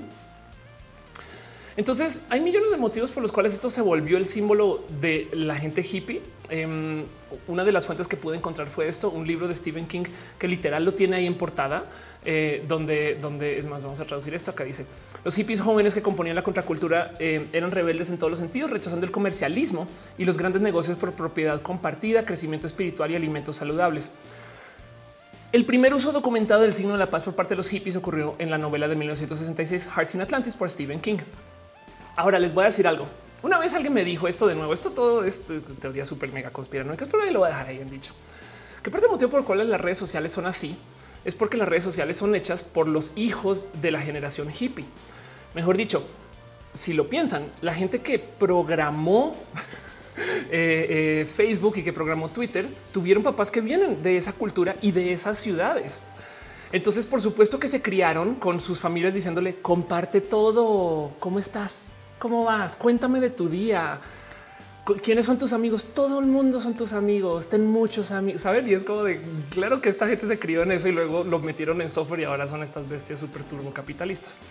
Dice mi hermana en el chat, la gente de ser el símbolo de la paz porque toda mi generación, que es 25 años mayor que yo, se lo tatuó. Después vino el yin yang y al final los delfines. Y luego en algún momento, caro, llegó la gente que se comenzó a hacer tatuajes tribales. No se me olvida eso tampoco. Sabrina dice, y el resurgimiento hippie a principios de los 2000, a menos en la moda, sí se ve una influencia muy presente. Eso es verdad. Este, eh, eh, este cuento de los que los, pantalones descaderados y esas cosas también es parte de eso. Si mal no estoy. Pero pues sí, el punto es que em, el de dónde viene esta cultura, de nuevo, el símbolo de la paz viene de un Goya, saben? Pero no es el símbolo de la paz, es el símbolo de no quiero armas nucleares. Y luego lo ataron con la paz porque los hippies lo volvieron un símbolo. Y eso es muy interesante de ver. Y entonces el tema aquí es el ¿y qué fue lo que pasó? No, también la neta es, un, es un, pero también porque está en todo. O sea, ¿por, qué pasó de moda? Porque de nuevo, volviendo al por qué arranca hacer este video, ah, dice hígado pato también el símbolo de infinito. Este, el por qué arranca hacer este video es porque me intriga mucho que el movimiento feminista y los feminismos em, todavía reúnen gente y qué bueno, menos mal, no? El movimiento de la diversidad también reúne gente y cada año crece más, no? Entonces, ¿por qué el movimiento de los pacifistas se desapareció? No, como que ya nadie quiere la paz. no, Nicolás Blady, ¿qué, opinión tienes del actual consumo de la marihuana? Yo siento que la endiosan demasiado sin respetarla. Prepárate a que comience a que se vuelva más legal y comiencen a hacer marihuana muy sintética, no? Este, si ahorita sientes que hay falta de respeto, uy, lo que viene. pues lo primero que hay que entender es volvamos a este artículo de la eh, contracultura, no? Y de lo que significa esta contracultura, porque mm, eh, las historias y los años de cuando se acabaron, pues no son tan, tan, tan atrás. Miren, aquí está. En general, la, contracultura comenzó en serio con el asesinato de John F. Kennedy en noviembre del 63 y luego voy a poner en inglés porque no hace sentido esa traducción. Se absorbió la cultura popular el momento que Estados Unidos se salió de Vietnam. Y concluye, vean esto, concluye el movimiento de la contracultura cuando quitan este, eh, ¿cómo traduce esto en español? El draft. Em, este, aquí está, el servicio militar obligatorio, la conscripción, pues. Entonces, cuando ya no te mandan la guerra, ya lo que dijeron es, ah, pues estamos en paz, güey, ya no, ya no quiero guerra todo el día, no sé qué. Y con eso, en esencia, se desinfla este movimiento. Y lo único que queda es el marketing. Dice Rocío Maranta, necesitamos un movimiento de la privacidad digital. Estoy totalmente de acuerdo con ese pensar. Un movimiento de este, em, la libertad, eh, sí, sí, de los derechos digitales en general. Carlos Mujer dice, ¿será que la gente perdió esperanza de perseguir la paz? Metli Gallardo dice, una vez alguien me dijo que el símbolo de la paz era la plática, era la plática de la paloma y de la paz. La plática o la plática, la plática. Rafael dice, los papás de, eh, de Daria, el eran, de Daria, el dibujo animado eran ex hippies, muy curioso. Ahí tienes. Sí, total. Y bueno, em, también hay que nomás dejarlo en claro que no ha desaparecido. Me explico. O sea, simplemente no está en boga. O sea, no hay gente que, eh, eh, que está marchando en todos lados. O sea, vean, esto eh, lo encontré aquí buscando rápido. Esto es donde sucedió una marcha en el 2017, una marcha anti-Trump. No salieron a decir, pues sí, no? Y esta persona se cree muy paz, paz, güey, con mis papás. No, yo también quiero la paz, estas cosas. Em, dice eh, este en el chat Brillet Chales. Carlos pasó dice captar que el único que sí ha usado el símbolo de paz es J Balvin. En serio. ¿Dónde lo usa? Bueno, y, Gaga estaban diciendo en el chat, no? Bizarre dice: Ya existe la WIT sintética, no lo hagan compas y se ha muerto gente por esas weas. Los hongos son mi espíritu del bosque, dice Luisa de Mont. Rocía Maranta dice: Necesitamos un movimiento de la privacidad digital total. Están dejando piñas en el chat. Muchas gracias de verdad. Este no más más tomar dos segundos porque por aquí todavía un poquito como su amor financiero. Gracias a Yadira Ochoa por tus eh, abrazos. Jesús López Chireo. Ángel Michael Boria también está dando sus abrazos en este el Facebook. Gracias de verdad por acompañar y ser parte de esto. La neta. Hola, ese muerto dice los hongos son amor. Los hongos son amor. Eso no lo voy a negar. Y hay algo que decir acerca de este símbolo. La verdad es que hay tantas cosas que vienen como de esta época que en últimas también se vuelven como que muy míticos. Eh, este no más porque, porque no teníamos tantos medios de comunicación. Esto es parte de lo que me interesa también de toda esta historia, que el símbolo de la paz en esencia también es porque les decía que era fácil, no? Hay muchos símbolos que se replicaron mucho y que la gente no sabe bien, bien de dónde vino. No sé si les tocó este. Este es mi favorito porque nadie aprendió cómo hacerlo menos en la escuela y nadie sabe qué significa, ni de dónde viene, ni cómo está, pero lo hemos visto y lo hemos dibujado y lo recordamos. O si no lo, si no lo dibujamos, lo vimos en una mesa. Y, es el por qué está, por qué es tan universal está ese. Porque además esto yo he visto gente, o sea, me han dicho personas en, Bolivia, en Ecuador, en este, Argentina, en Colombia, en México y obviamente en Estados Unidos, en todas las esquinas, todo el mundo sabe qué es esto y de un poco de este símbolo que es y por qué está. La S chola dice Capitán Garra Negra. Ándale. Em, luego está este. Prepárense porque ese también yo lo han visto o lo han dibujado, sobre todo el de arriba. Alguien, alguien les enseñó cómo dibujarlo. Y un poco el cómo pasó esto. Y es que el tema es que eh, el, símbolo de la paz, em, pues también era muy dibujado. A, mí no se me olvida que lo dibujaban mal. Me acuerdo en el colegio ver que lo dibujaban sin el palito del centro. O sea, nos daban esto que es el logo de Mercedes. Que de paso, ya hablando de esto, el logo de Mercedes eh, significa que Mercedes eh, este, tiene presencia en tierra, mar y aire. Por eso tiene tres picos. Pero estos símbolos megaturbo internacionales que nadie sabe bien dónde llegan, pues también existen porque eran de los pocos símbolos que se replicaban mucho, ¿no? Eh, dice Rocía Maranta, no es ese de Superman. No, pero hay gente que le llama así. Eso sí es verdad. Hay gente que le da ese nombre justito, justito, justito. Em, dice eh, Eduardo René Gusta está en el chat. Gracias por pasar por acá, bebé. Em, dice, por donde lo veas es una S en cualquiera de sus cuatro lados. Claro. Hay algo y también donde como es muy fácil de dibujar, entonces como que la gente lo soluciona. Dice René que es Satán. 5 TR dice Evadio va a salir por aquí como eh, creo que en los padrinos mágicos en el chat. Mónica Gabriel les dice por qué te aburrías y los porque te aburrías y los dibujabas en los cuadritos del cuaderno. Puede ser también. Eso es del diablo, dice Brillet. La nivel dice propongo que el honguito de Mario Bros que ibas a proponer porque acaba con tu propuesta. San Coco también de un poquito de cariño. Bueno, entonces, para cerrar este tema y, hablar un poquito del, símbolo de la paz y el cómo llegamos a esto, em, de nuevo, el símbolo de, la, paz es irónico en que viene de un espacio militar y viene de ser esta persona. Eh, es ridículo pensar que la religión de la paz y la hermandad y estas cosas piense que es una mujer con las piernas abiertas, saben? O que piense que es una cruz al revés. Y claramente es porque eh, eh, esta gente justo su misión era no alinearse con el gobierno. De hecho, la A de anarquista em, se conecta con este símbolo de millones de modos, no se confundiría, podría una decir. Pero la otra cosa que hay que tener presente es el funcionó para lo que era, no funcionó. Pues un poco sí, pero no. la verdad es que si vemos el qué sucedió con el arsenal de armas nucleares, eh, sobre todo de los países que más estaban acumulando armas nucleares, más o menos. No les dije que esto era de los 60. Imagínense comenzar este movimiento en los 60 y ver que eso está pasando. Pues eh, y cuando estoy hablando de esto es armas nucleares activas. O sea, quiero que entendamos esta gráfica. Para este momento hay 25 mil bombas nucleares en Estados Unidos, no más. 25 mil, saben? O sea, piensen ustedes que Nagasaki y Hiroshima eran una, no? O sea, 25 mil es una locura. Y entonces eh, dice Denise, es una T de Troy al revés. Es muy probable. Sí, pero luego hasta que se desapareció la Unión Soviética es que esto se bajó.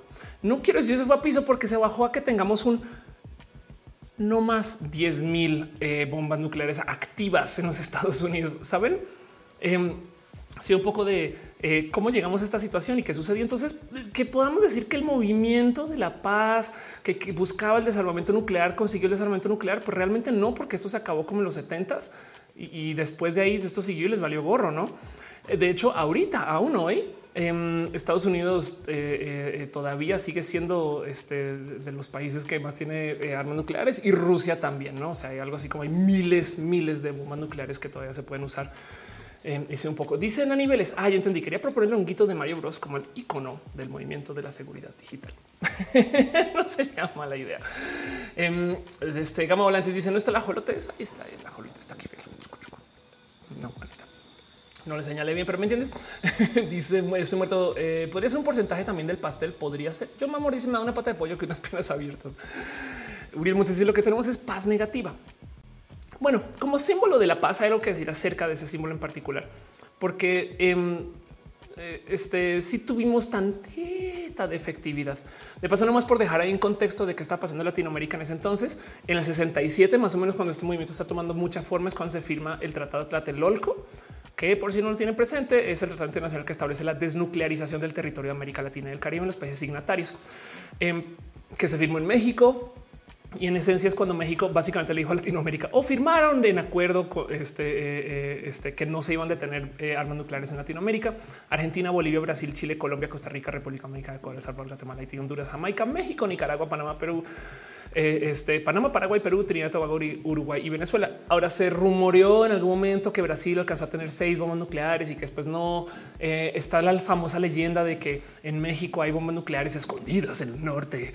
en México es un país nuclear, o sea, sí tiene la tecnología para desarrollar bombas nucleares a fin de cuentas, pero em, esto se está afirmando en ese entonces, no? Vean, por sus esfuerzos a favor de la reducción de armas nucleares, García Robles obtuvo el premio Nobel de la Paz en el 82. Entonces, como eh, eh, este, como estrategia para que los superpoderes tengan desarmamento. No, Latinoamérica vaya una a saber si esto viene de aquí, no? Pero en últimas, esto es esto, no? Y como símbolo de la paz, hay algo que hablar, porque ahorita estamos en una época muy violenta. Lo que pasa es que no ha sido la época, la, la historia de la humanidad es tal que ni de lejos es la época más violenta de todas. Esto es muertes relacionadas con conflictos armados donde un país ataca a otro país. Ah, voy a quitar mi este. Aquí estás. ahorita, si bien hasta el 2011 estamos en un bajo histórico, que ni siquiera en los 60, que estamos en un bajo histórico de conflictos y ahorita se volvió a disparar, este, eh, sobre todo entre conflictos civiles y conflictos este, de intervención extranjera. Esto puede ser Crimea, em, esto puede ser eh, de nuevo Medio Oriente, hay millones de cosas, no? Em, pero aún así, de todos modos, si se fijan, conflictos entre estados, no, no hay. Saben? O sea, el tema de un país invadiendo a otro eso desde hace mucho no se escuchaba o no se ve y tenemos historias de si Irak, Irán, saben estos cuentos, pero la verdad es que esto antes sobre decir los 40 se daba más. No es que esté diciendo que ahora estamos en, en la época de la paz, sobre todo porque además aquí si consideramos que los conflictos de hoy son inmensos a comparación de la cantidad poblacional que existía en ese entonces, pues claro, no, pero todo mundo nada como la Segunda Guerra Mundial. Y, dice Luisa de Mont, ¿para qué armas nucleares si tenemos las biológicas? También estoy totalmente de acuerdo con ese pensar. Entonces, es difícil de decir. Hay un, hay un argumento que habla de cómo vimos en la época de lo que llaman paz relativa, porque tenemos mucho intercambio económico. Entiéndase, hay una cantidad de países que no invaden a su vecino porque les afecta inmediatamente y eso es por diseño. Hubo gente que se sentó y por de ahí viene el globalismo y de ahí viene este tema de que los países tienen que ser interdependientes y que los países que busquen independencia en esencia eh, son países que eh, están buscando posiciones bélicas, no? Los Gallegos dice, hablando de los clavados, posiciones al final de la penúltima ronda de clavados, México 10 y 14 y Colombia 17 y 18. Wow, qué difícil estar acá en este momento. Cinco te dice porque si por alta velocidad de comunicación que lo vemos súper violento todo, es que también siempre ha sido así de violento. Que habrá, imagínense que hubiera sido la Segunda Guerra Mundial si tuviéramos el Internet. Saben, o sea, la Segunda Guerra Mundial es la cosa más atroz que se nos puede ocurrir de la existencia de la humanidad y aún así ¿Quién quita que en 1500 por ahí una cruzada? ¿Se imagina cruzada de verdad? O sea, no como en las películas, sino, sino estar ahí con, saben, como no sé, como que la verdad es que estas cosas son eh, este, horribles de considerar en general. Entonces, pues sí, nomás que ahora nos enteramos y, por supuesto que también tenemos estándares diferentes. Eh, había una época muy colonialista de la humanidad donde sí se era considerado el pues entramos a tu país y quedamos y nos quitan ya las muertes me valen gorro. Y, hoy en día no toleramos una, saben? Y es un decir, porque pues luego vemos el COVID y chingo, no? Y da un poco de, de, rato eso. Pero el punto es que en cuanto a estadísticamente hablando, el tema de conflictos armados, técnicamente estamos en una época de paz. Sobre decir que no lo estamos. O sea, vamos nomás lo que está pasando eh, eh, en Israel, no? O en Gaza. y, y, hay que hablar entonces como de el qué significa esta supuesta paz. Más bien yo creo que habla un poco de cómo colapsó el sistema de Estado y de país, porque mm, ¿quién realmente está peleando en Irak? Saben como que pues sí Estados Unidos, pero también entran varios otros países y que están pidiendo, en fin. Em, dice Ole muerto con naves espaciales de combate nos iríamos al demonio y se siguen diseñando. De hecho, y existen. Em, están hablando de Rommel, creo. Rommel eh, René dice ayer pasó en tercero. Gracias. John Manmore dice creo que el ideal de paz y amor se ha evolucionado que todo el mundo más al populo y el gobierno tratando de adquirir un perfil, una eh, eh, línea política a favor de la paz. Es raro. Sí, la verdad es que eh, los movimientos contraculturales de hoy, pues por ejemplo, uno podría argumentar que el Bitcoin es contracultural. Uno podría argumentar que en que los taxis son regulados por el gobierno, Uber es contracultural, pero, pero esta contracultura ahora la maneja el capitalismo, porque son estas empresas internacionales que no le responden a un gobierno. De hecho, hace nada vi gente celebrando y le quiero dedicar un roja a esto. Em, vi gente celebrando que hay ciudades privadas. Entiéndase que se están haciendo propuestas de ciudades que no se administran con gobierno, sino por empresas. Y esto es una propuesta que, o sea, yo creo que no, debe de funcionar. Saben, porque hay momentos donde para poder garantizar derechos tienes que sí o sí perder dinero, cosa que una empresa no, no está dispuesta a hacer. Como por ejemplo, tú no puedes privatizar las cárceles o los Estados Unidos, porque si no, entonces necesitas cada vez más clientes y por consecuencia te la pasas buscando gente que tire en la cárcel. Fin. A niveles dice, pero se puede hacer si no se apoya el deporte como se debería. Están hablando de, este, los clavados, creo. Em, este doctor y dice una ciudad administrada por una empresa. Me da miedo solo pensarlo así total. Y hay propuestas de varias. No em, René dice era mi esperanza ya, ya no quedar siempre en cuarto. Están hablando de Romelo. La primera fue terrible. Em, dice están mezclados mensajes, pero bueno. Ángel Michael Boria dice Estados Unidos decide dejar las armas nucleares y se preguntan qué hacemos. Un gringo dice vendámoslas. Es lo mejor que hacemos. Total. Luisa Demont dice en qué momento la paz colectiva se fue al carajo y pasó primer plano la paz individual. No hay mucho que decir ahí. Sí, de acuerdo. Total. Es que es que esto es un cambio cultural bien raro de ver. Y de nuevo, si tenemos un movimiento LGBT de diversidades y tenemos un movimiento de feminismos, em, eh, este, eh, porque qué pasó con el movimiento eh, pacifista, no el movimiento que busca la paz. Entonces, eso es un poquito lo que quería analizar hoy, no como de a dónde se fue. Em, o sea, sí, sí estamos en esta como paz relativa, pero yo creo que todo esto se podría también resumir. Y esta pregunta me voló los sesos cuando me la encontré. Porque les voy a decir algo. Volvamos a Woodstock. Vamos a buscar la imagen de Woodstock otra vez. ¿Qué les dije yo de Woodstock? Que era gente joven, ¿no? Y entonces el tema es que qué tan joven eran las personas de Woodstock. Pues Woodstock fue organizado en el 69 por gente que tenía entre 22 y 24 años. No? Y entonces hay que pensar qué significaba Woodstock. Vean esto. COVID. Bueno. Este, em, ¿qué pasa con, con, esta gente? Pues si consideramos que esto es gente que tenía 22 años en el 69, es gente que nació en el 45 que la cultura contracultura, la generación que quería acabar con el establecimiento, destrozar al gobierno, tener anarquismo, no? Miren, está esta persona Doris Day. Em, quien era Doris Day es la de Baby It's Cold Outside. Dorothy Day, no? Dorothy Day era famosa anarquista. Ahora hay mucho que decir porque luego resultó ser esta persona súper catal, no que hacía estos retiros religiosos y demás. Pero parte de la propuesta contracultura de Dorothy Day es que eh, eh, buscaba eh, ir en contra del establecimiento. Y entonces en eso queda el pues no son estos los mismos boomers de los cuales les decimos, ok, boomer, que no pueden con la diversidad. ¿Sabe? un poquito qué pasó con esta gente. Y ahí está la pregunta y no la quiero responder honestamente. La verdad es que me encontré con tanto, pero tanto, tanto, tanto, tanto material del ¿Qué le pasó a los boomers? ¿Por qué cambió su cultura? Entonces, no, que es que eh, se agotaron. Qué divertida traducción. Em, eh, este, ¿En qué momento fue que se volvieron estas personas? Y la otra pregunta era, pues igual y a lo mejor la gente contra cultura boomer no eran tantos o tantas, ¿no? Porque estamos hablando de una cultura estadounidense, ¿no? Y vivimos en México, Colombia, Perú, Brasil, Argentina, ¿no? Sí, se, se cansaron. Mónica Buenas dice, intenta decirnos que un día seremos boomer. Pues mira, no más voy a dejar ahí el te veo, te veo, no? Pero hay algo ahí, no? Donde en qué momento hubo este cambio? Eh, eh, porque, porque eh, capaz si es un tema de cómo el gobierno, el mundo, el sistema les llevó a rendirse con esto porque no era sostenible. Capaz era un tema de que puede ser esto que les decía yo del cambio de las drogas, la neta, em, y el cambio de la cultura consumible en general. Y entonces eso creó nuevas presiones y no Em, puede ser millones de cosas, puede ser, pues es patriarcal, Como que, como que igual las presiones patriarcales simplemente deshizo esto y no había cómo mantenerlo.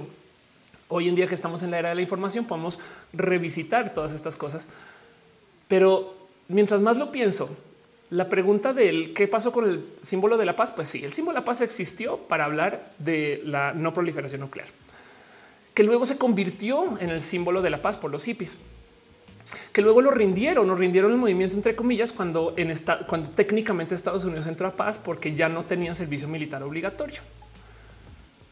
es un decir, no? Y entonces este movimiento que busca la paz como un método de solucionar problemas por definición está olvidado, no?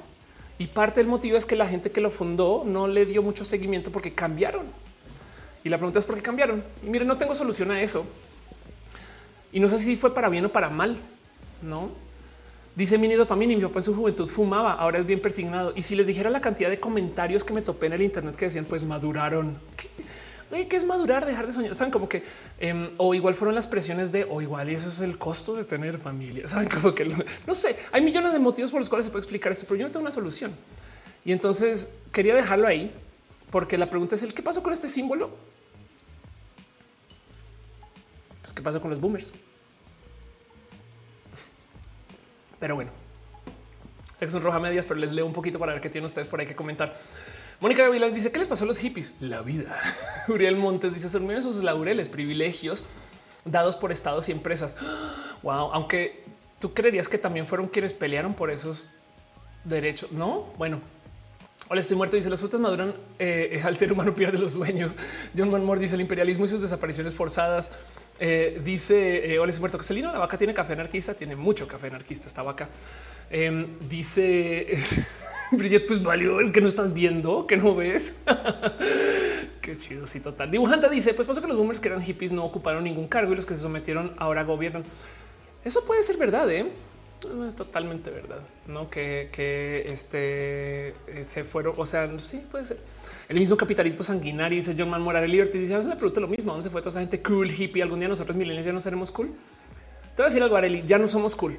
Em, el otro día vi un TikTok donde alguien decía, pinches millennials, solamente les preocupa saber de qué casa de Harry Potter son. Y, y, y se burlaban como de, de la rigidez mental de la gente millennial. Y sí fue, pues bueno. Hola, estoy muerto. Ese simbolismo en Star Trek para un programa de donde viene. Bueno, Star Trek viene de ahí, de paso. Toda la filosofía de Star Trek comienza en los 60 y ve Jocelyn dice como siempre tan hermosa aportando gracias por estar acá. Caro dice será que los humanos envejecemos y nos convertimos en derecha? Em, pues eh, alguien me ha dicho en algún momento el modo más fácil de hacer que una persona sea este derechista y republicana es que consiga dinero, pero es fácil. En fin, Ariel te dice ya dimos el viejazo, ya dimos el viejazo, sí, un poquito. Y Jocelyn dice como siempre, ya te había leído, perdón. Em, este Carlos Estornudo dice qué fuerte. ¿Cómo seremos nosotros como boomers? Bueno, yo voy a proponer, saben que va, no lo puse en la escaleta, pero lo voy a decir acá. Este em, sleep hours age. Yo tengo una teoría em, del por qué la gente mayor tiene cierta mentalidad. Eh, a ver si lo encuentro rápido. Ya lo había mencionado en Roja, pero el tema es que la gente mayor, o sea, eh, a medida que eh, pasan los años, duermes menos. Esto es un hecho. Es, ah, ya sé que sleep hours REM. Pero hay una etapa específica del sueño. Esta es la gráfica que está buscando. Hay una etapa específica del sueño que, eh, que no se tiene muy presente, que es cuánto sueño tienes REM. REM es ese momento que se mueven los ojos rápidos, ¿no? Y entonces voy a quitar mi, aquí mi gráfica, la voy a volver a explicar. Si ya me vieron esto en roja, nomás téngame un poquito de, paciencia. El tema es el siguiente. Cuando estás en REM es cuando tu cerebro está guardando cosas en el disco duro o cuando está solucionando problemas. Es cuando sueñas. Pero el tema es que tu cuerpo cada vez le cuesta más entrar en horas REM. ¿Por qué? Químicos, procesos y demás. Tanto que de hecho, a medida que te haces muy mayor, llega un momento donde ya no, o sea, tu tiempo de porcentaje REM es muy bajo.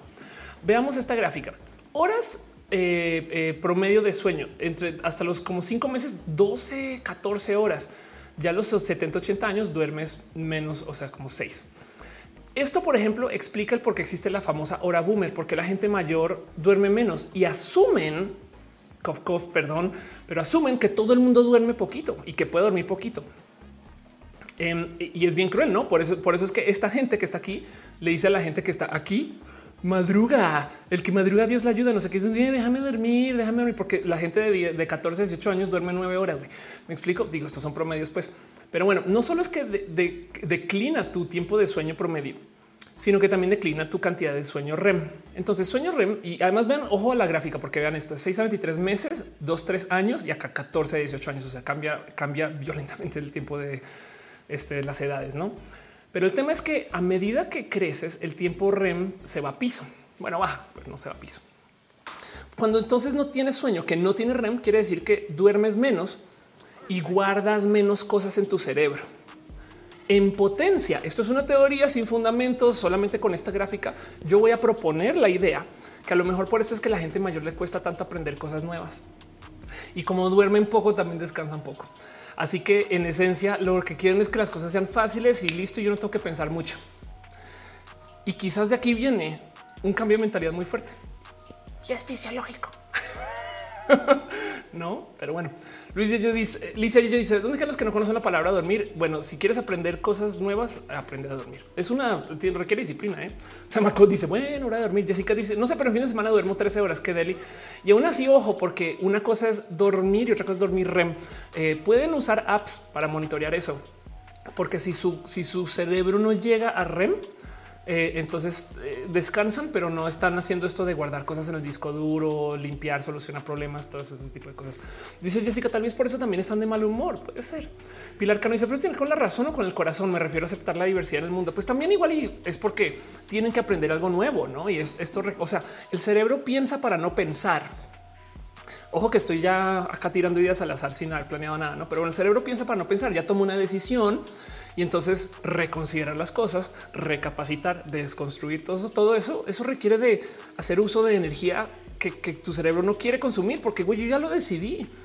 Entonces también a lo mejor puede ser, pero, pero les voy a decir algo de paso. ¿eh? La gente mayor no todas son cascarrabios. La gente mayor, la gente mayor muy chida, muy cool, que se la pasa aprendiendo, que sigue todavía con esta cultura de investigar, leer, escribir, publicar. Saben como que evidentemente not all boomers, pero, pero a lo que voy es que puede ser que uno de los motivos por los cuales a la gente mayor les cuesta tanto un buen de cosas que tengan que lidiar con el aprendizaje es porque genuinamente su cuerpo le cuesta mucho más aprender porque no duerme igual. Puede ser, yo no sé si esto es verdad, es más, sería bonito investigar más de este tema, pero bueno, eh, y capaz hay mucha investigación en este tema, la verdad. Pero el punto aquí es que sí queda la pregunta del cómo uno de los movimientos se desapareció y pues sí, la verdad es que se volvió parte de la cultura popular y se volvió tatuajes y dibujos y demás.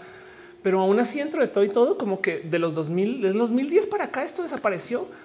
Y no sé si es que también capaz si este movimiento le pasó lo que el movimiento emo, que era donde vivía la gente de mente abierta, que ahora toda esta gente migró al movimiento de la diversidad y muchas personas que antes hubieran portado este símbolo ahora andan con la bandera LGBT. Puede ser. De paso, el video de los hemos está en este canal, pero bueno, Pilar Cano dice el Romel ya calificó. Qué chido. Romel medio follow. Jessica Santín dice ya ves que lo he hecho mientras aprenda cosas nuevas, seguirá siendo joven. Ándale. Naomi Cisnero dice los pacifistas siguen existiendo, pero bajo otra bandera, luchando por otro movimiento. Anda. En mi opinión, dice Naomi, la gente que se llamaba pacifista en el pasado sigue existiendo, pero ya están segregados en los movimientos como Black Lives Matter, feminista, LGBT. Ah, ve qué, divertido. Girasol caricatura dice que estás tomando eh, eh, la vaquita de Celina que está aquí para asegurarse que el show sea de muy buena calidad. Me está dando café hoy. Qué chido. Es, mi pensar de todo esto, la verdad, porque, porque honestamente yo, yo soy del fiel creer que todo el mundo puede aprender a cualquier edad. De hecho, parte del motivo por el cual creo en esto es porque yo estudié en una universidad que le daba espacio a mucha gente mayor en la Florida. Cuando vivía allá hay mucha gente retirada. Entonces yo compartía salón con gente de 70, 80, 90 años. Em, y, ya las de 90 ya era otro cuento, no? O sea, como que entraron a clase, pero, pero en este cuento de que la biblioteca veías eh, y todo el día veías esta gente retirada que volvía a la universidad. Y entonces, este eh, era muy bonito de vivir. En mi edificio también yo me topé con mucha gente que estaba ahí como que en este plan de convivir con otras personas mayores y demás. Yo en esencia vivía muy cerca o muy como si estuviera en una casa de retiro.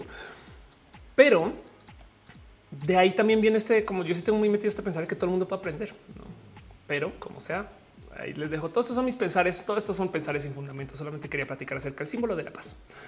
Pilar Cano dice René, uy, ¿qué dijo René? ya te busco. Este, Jessica dice, mientras aprendes cosas nuevas, seguirás siendo joven. Andale Quien dice, sí, no deben ser todos, imagino que solo para los que pasan todo el pensamiento tibio, sin reflexión real.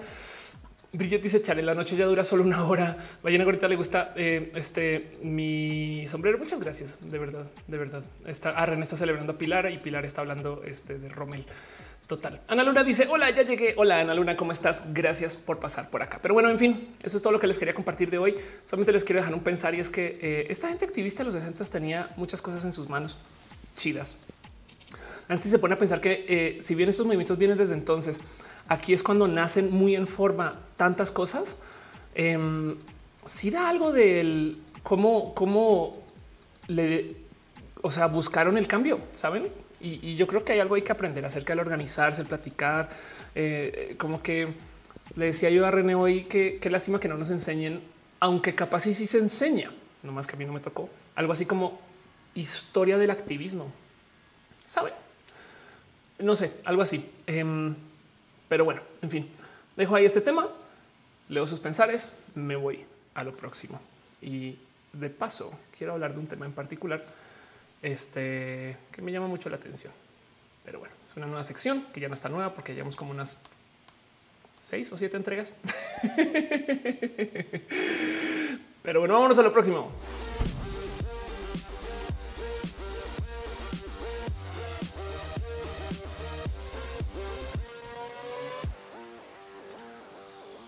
A veces pasan cosas horribles en la vida, pero gracias a que este show existe, a que ustedes están acá o a que yo me tomo el tiempo de decirlo, me gusta repasar noticias que sean por definición explícitamente felices. Es una sección que se llama La Hora Feliz, que dura como 10 minutos, pero es que así de felices. Y esta sección de paso existe gracias a la gente bonita de Nubox, servicios patrocinadores de Roja, que por si no tienen presente Nubox, es proveedor de hosting más grande y uno de los mayores registradores de dominios en México.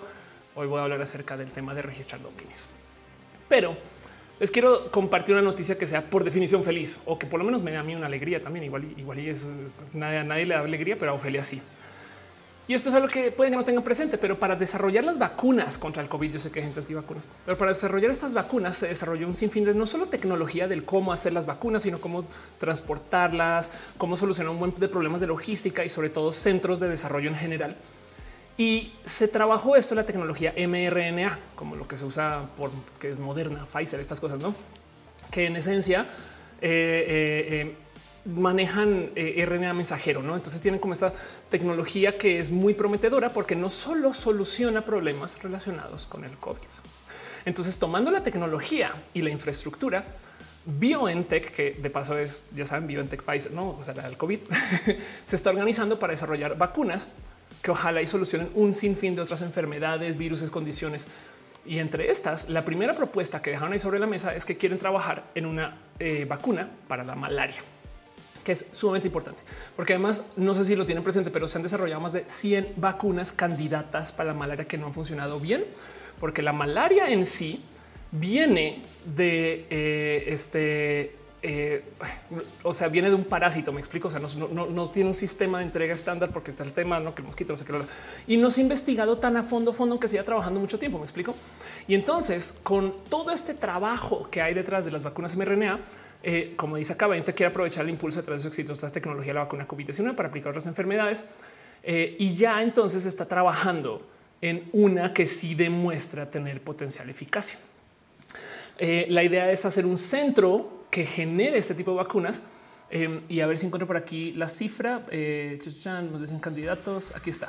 Eh, en el 2019 hubo un estimado de 409 mil muertes por esta situación.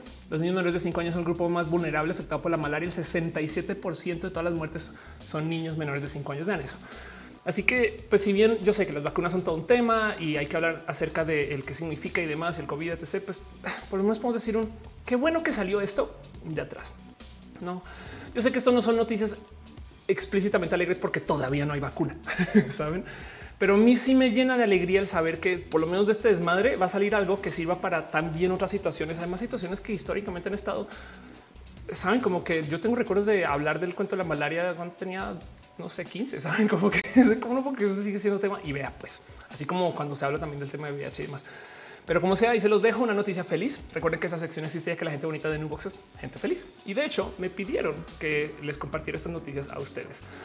Por si no lo saben, Nubox, em, que de nuevo vende dominios, entonces ustedes pueden comprar dominios en su, propio .com, vayan a Nubox o si quieren tener sus propios otras cosas que no son .com, por ejemplo, tienen un dominio .lat, porque lat es una extensión para Latinoamérica. No es que no, que yo sé que Colombia, que México, pues es punto lat. No si ustedes quieren tener roja punto lat, pueden no lo hagan porque bueno, háganlo si les gusta o alguna palabra que acabe en punto lat. Saben? O sea, que acabarían lat.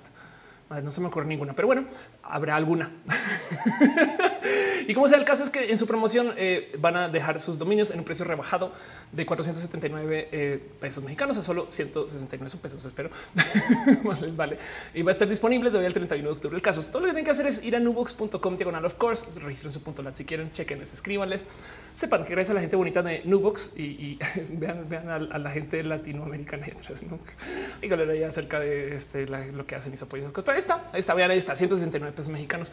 Chequenles, escríbanles, sepan que Roja existe un ratito más así gracias a ellos, ellas y ellas.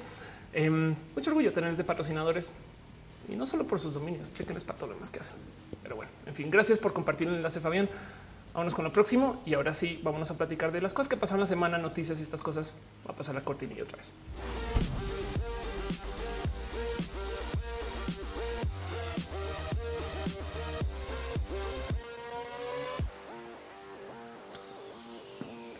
Dice en el chat Uriel Montes que la tecnología de vacunas ARNM fue descubierta por una mujer, Catalín Kakiro. Say her name. Muchas gracias. Ignis 13 dice: El problema con los antivaxxers es que afectan directamente a terceros, no solo a ellos mismos. Exacto. Por eso, por eso explícitamente es que eh, el antivax no cae en mi cuerpo, mis decisiones, porque no solo es su cuerpo, es el cuerpo de la gente que les rodea. Eh, Deli Peña te dice que chida noticia. Gracias. Em, dice Arnulfo García: estar en contra de la gente antivax no es ser intolerante. Híjole, Bridget dice: Me troleaste. ¿Cómo te troleé? Perdón. Eh, pensé que ya terminó. No, no ha terminado. No te preocupes. Todo bien. Ángel Michael Buria dice: Consejo para dormir naturalmente. Usa lechuga del diablo. Es verdad. No, no va a negar eso. Aldubar dice: Yo tengo una tía que fue súper hippie su juventud, vivió en comunas y súper paz y amor. Y hoy es una mujer mayor y tiene un hotel súper verde sin usos de plásticos ni electricidad. Qué chido, qué bonito saber que eso todavía existe. ¿Saben? En fin, bueno, a veces pasan cosas entre noticias y a veces pasan cosas entre semanas.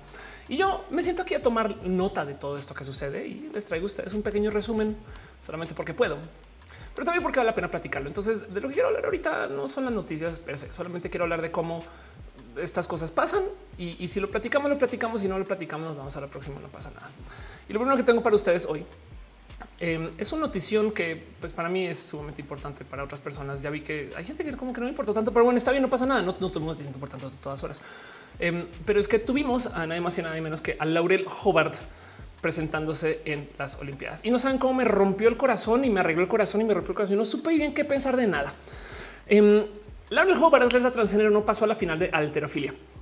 Es todo un logro. A ver, vamos a decir esto en voz alta. Si bien yo sé que hay varias otras personas trans en las Olimpiadas, son las primeras personas trans en las Olimpiadas. Bueno, abiertamente trans. Si una no puede dejar de lado que una vez un hombre trans, que una vez una mujer trans, saben cómo no, eso, pudo haber sido, pudo haber pasado. Entonces, el hecho de que hayan llegado es todo un tema. Ahora, el cuento em, es que eh, hay algo ahí donde la gente se enloqueció, porque cómo una mujer trans va a competir con mujeres. No, y es un tema muy discutido. Solamente se los voy a resumir en esto. Al tomar bloqueadores de testosterona, tienes mucho menos músculo, mucho menos músculo. O sea, cuando la gente quiere dopar, toma testosterona. Pero al tomar bloqueadores de testosterona, o sea, antidopar en esencia, pierdes mucho músculo. Y si tienes este famoso cuerpo grande de las mujeres trans, que no todas, no, pero bueno, si sí lo tienes, entonces tienes un cuerpo más grande con menos músculo. ¿Dónde está la ventaja? Es de hecho desventajoso ser mujer trans. Pero bueno, el caso le dieron durísimo. Yo creo que su verdadera competencia fue en redes, la neta. Y llegó y no pasó a la final. Eh, y entonces pasó de todo, porque eh, no les voy a mentir, si me dio un poco de, ok, también aquí se cumple lo que ya sabíamos, ¿no? Que no es, o sea, asumir que un hombre, porque es que así nos ven, ¿no? Asumir que un hombre automáticamente le va a ganar a todas las mujeres solo por existir, pues es de lo más misógino que hay. Y hay bellas a feministas defender, eso, no como casi que, o bueno, personas que, se apropian del feminismo, pues em, no feministas. Y entonces dicen que están vueltas locas las redes. Exacto. Y porque no saben bien dónde poner todo esto. Y la verdad es que miren, yo tengo un video largo donde hablo de esto por si les interesa, donde lo detallo a fondo. La verdad es que este video ya vale la pena rehacer y es del 2020, pero bueno, que se llama Es injusto dejar competir atletas trans en los deportes de mujeres, no? Eh, y, y, detallo todo esto y lo que sucede y las hormonas y no sé qué. Y saben como que esto, esto lo hice, en fin. Em, y, hablo justo de este tema, de, cómo, pues, de dónde vienen a decir esto. Y, me rompió mucho porque hay tantas cosas de las cuales hay que platicar. Ahora, em, celebro mucho que Laurel haya llegado ahí. Hay muchos otros logros de los cuales podemos presumir. De hecho, creo que México también tuvo un logro en alterofilia, eh, mujeres, em, pero no sé, miren, saben que si me, va a gozar también el mero hecho de la cantidad de chidez general que hay por parte de las morras en estas Olimpiadas. Y hay mucha gente que no hay que hablar y además está la chambrita que también lo que sea la gente, no? Pero por ejemplo, em, no sé si saben que Flora Duffy ganó el primer este, eh, eh, oro para, para Bermuda en la historia, en la historia. ¿Saben? La doble campeona mundial de triatlón dominó la carrera para ganar la primera medalla de oro olímpica de su país. Punto, punto. Em, entonces esto sucedió. Saben, acá hay otra. Eh, em, San Marino se convierte en la nación ganadora de medallas olímpicas más pequeña. ¿Qué población tiene la, eh, San Marino? 35 mil personas y de paso Bermudas como 60 mil. Me explico. Pues, son unas naciones turbo pequeñas y acá vez que les están llevando eh, este, sus medallas a su país. No esto, el tema de Laurel, este, em, el tema de Alexa. Eh, saben como que hay tanto que hablar acerca de estas cosas que están pasando en las Olimpiadas que me parece requete re bonito. Mar ganó oro eh, en salto triple. Exacto. Miren, no sé si soy yo que antes no me fijaba, pero siento que estas Olimpiadas han sido tan bonitas desde su diversidad o si sí son más diversas. No puede ser, puede ser, pero ahí tenemos un millón de cosas de qué hablar. Hay algo ahí como que siento que me rompió mucho el corazón con el tema de, de Laurel, donde es que es que saben que es el tema de las atletas trans. Es más, lo estaba tuiteando a ver si lo encuentro bien rápido porque mucha gente le sigue dando retweet. Em, pero le estaba tuiteando de cómo realmente cuando quieren defender el deporte femenil, em, lo único que quieren decir realmente es las mujeres son más débiles. Se los juro. Si, si, si destilamos todo el argumento de las mujeres trans en el deporte, esto es lo que quieren comunicar y le dan rodeos porque no solo dicen las mujeres son más débiles, sino también dicen los hombres van a agarrar en todas las categorías contra todas las mujeres por mero nacer hombres, porque eso es lo que dicen de Laurel, no nació hombre. Entonces es injusto porque las mujeres son más débiles. Saben, esas son las únicas cosas que están diciendo y dicen eso supuestamente para defender el deporte femenil. Y lo que me da más rabia todo esto, y lo he dicho muchas veces, es que luego dejan en silencio total el boom que hay entrenadores en entrenadores acosadores. Por dar un ejemplo, porque también hay millones de cosas que arreglar paridad en salarios, este, eh, eh, que se le dé igual de importancia a las ligas femeniles que las masculinas. Eso es gente que nunca ha visto el deporte femenil y de repente ahora resulta que sí les interesa, ¿no? Entonces, proceden después de decir estas cosas, las mujeres son más débiles, proceden después de a decir eso, luego no ver ningún deporte femenil, no apoyar cuando están jugando las morras Y mi favorito, que no sé si tiempo es que el otro día me cayó el 20. Claro, son las mismas personas que defienden el que puedas gritar el grito homofóbico en el estadio, que no más por repetir, por si esto todavía está en duda. Yo sé que ustedes están en roja y son personas este, eh, eh, este, que ya le han dado vueltas a este tema, pero no solo es el grito homofóbico. Eh, o sea, esto también pasa, saben? Este, pero bueno, en fin. Dice dibujante, si organizamos las Olimpiadas del Arte, este mm, no, es eso Deviant Art. Mentiras. Furris. Ballena gordita dice: Leí un argumento que decía hasta el hombre más flacucho es más fuerte que una mujer. Es que quién dice eso con paz en la cabeza. David Gonzalo dice: No supone que la eh, Unión Soviética fabricó una persona trans en las Olimpiadas y aún así perdió. Ándale, fabricó, no como que ching, ching, no. Alejandro Gallardo dice: Las ternas atacan más a miembros de la diversidad que a violadores, acosadores y total. hay mucho que decir ahí. No me quiero aclarar mucho en el tema, solamente quiero celebrar que hay morras muy chidas en estas Olimpiadas. Y no sé si soy yo que antes no me fijaba o es que genuinamente hay morras muy chidas, no por decir que antes no había, no simplemente que estoy enloquecida con cómo eh, eh, eh, hay tantas cosas de la diversidad de que hablan en estas Olimpiadas que antes no hablaba. Entonces no he logrado desenredar si es que soy yo o son las Olimpiadas. Tú aquí dice el arte. De hecho, sí fue un deporte olímpico antes de la Segunda Guerra. Chale. dice Ángel Luis FG. Hola, hola. Eh, dice: Creo que esas Olimpiadas México estuvo más presente para Andrade. Ahora que lo pienso, el Vaticano puede concursar en las Olimpiadas. Una buena pregunta. ¿Cómo concursarán? Eh, dice la doble medalla de oro. Aleja Infante dice un gran saludo. He encontrado excelente información. Gracias por estar acá. Moon dice Julie Margano, ya te había leído, pero muchas gracias. Fernanda Velilla dice: Sí, las morras haciendo historia es muy hermoso. Siempre lo es. Uriel Montes dice el drama de la tejiendo confirma la teoría que el machismo y misoginia siempre disfrazada de feminismo total. Fernando Cernes dice también hay relevos combinados en atletismo.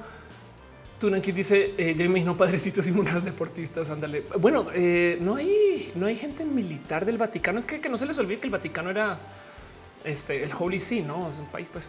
Pero bueno, em, eso se los dejo nomás. Es eh, una noticia. No me quiero clavar, pero estamos en esta sección que se llama abrazos, donde nada más levanto los temas por encima. Luego el próximo abrazo que tengo para ustedes es como me gusta hacerlo acá de vez en cuando y para atar de una vez. Con el tema de lo que estamos hablando, porque sí, el cuento de Laurel es que es que si se supone que si tiene más testosterona es mejor, no? Me dio un pequeño clavado también a platicar de esto y resulta yo no sabía que hay gente que genuinamente piensa que la testosterona, primero que todo, es algo que solo tienen hombres y las mujeres solo tienen estrógenos. Yo sabía que hay gente que pensaba así, pero bueno, luego me topé que hay gente que piensa genuinamente que la testosterona te hace, y escúcheme esto, mejor para el espacio laboral. Y entonces hoy del departamento de algún científico lo tuvo que investigar. Les comparto que resulta que ya toparon con este, pruebas científicas, con un análisis y un estudio formal que la testosterona no impulsa el éxito. o sea, en esencia, em, no es que si tienes alta testosterona te va a ir mejor en los negocios, eh, si, tienes alta testosterona vas a ser una persona más competitiva. Entonces no, se descubre que la gente con testosterona baja pues también le puede ir bien en la vida desde lo que sea que consideren logros. Me explico. También le puede ir bien en la vida. O sea, hay gente que trabaja en posiciones de alto perfil que tiene testosterona baja. ¿Cómo le ven? Ahí les dejo nomás. Em, pero me divirtió mucho leer esto. Dice Resu para sorpresa de nadie. Exacto. Sí, total, porque no dudo es que también hay un mercado acá, no de tienes la testosterona baja, consume esta raíz de no sé, no. Y es como no, no, no, no, no, no, no, no, porque paso también es el argumento que va en contra de la gente asexual, no? Que si tú eres asexual está algo mal contigo, no? Y es como no, no hay nada mal contigo. Em, pero el punto em, es que, eh, claro, dice, eh, eh, dice en el chat Mónica, me choca mucho la gente que escoge sus prejuicios en lo que dice la ciencia y ni investigan. Exacto. O al revés, a mí me salta mucho que hay gente que dice tantas barrabasadas que hay un chingo de ciencia y de comunicación de la ciencia que existen meramente para desmentir a las estúpidas. No es como de em, Ahorita hablo un poco más de eso porque, porque, porque hay cosas relacionadas con la gente anti vacunas. Pero les voy a compartir esto que me divirtió mucho en el análisis de la publicación en Reddit. Em, esto me divirtió mucho de ver. Resulta que hice un estudio increíble sobre aves y la testosterona, porque también los animales tienen testosteronas. ¿Cómo le ve? Se sabía que las aves con plumas más coloridas tenían niveles más altos de testosterona. Entonces, si las aves más coloridas, para no spoiler, si las más coloridas tienen niveles altos de testosterona, estos investigadores o estas investigadoras lo que encontraron fue que si colorean artificialmente las plumas de los pájaros que tengan testosterona baja, los niveles de testosterona de esas aves aumentan para igualar el color. O sea, cambiar el color de las plumas provocó un cambio fisiológico. Evidentemente esto es en aves, no es en seres humanos, pero, pero me da tan bonito de considerar que esto puede suceder en la ciencia. ¿Saben? Los colores de las plumas afectan la fisiología de las aves. Entonces, Alicia, imagínense las aves mamadísimas y musculosas. Este, de hecho, si se quieren reír un rato, este Birds with Arms. Hay un subreddit, les voy a invitar a que vayan a un subreddit em, eh, este que se llama eh, pájaros con brazos, que en esencia sí son, sí son pájaros mamados, ¿no? Si ustedes dicen, yo les tengo, ¿no? Esto, esto existe.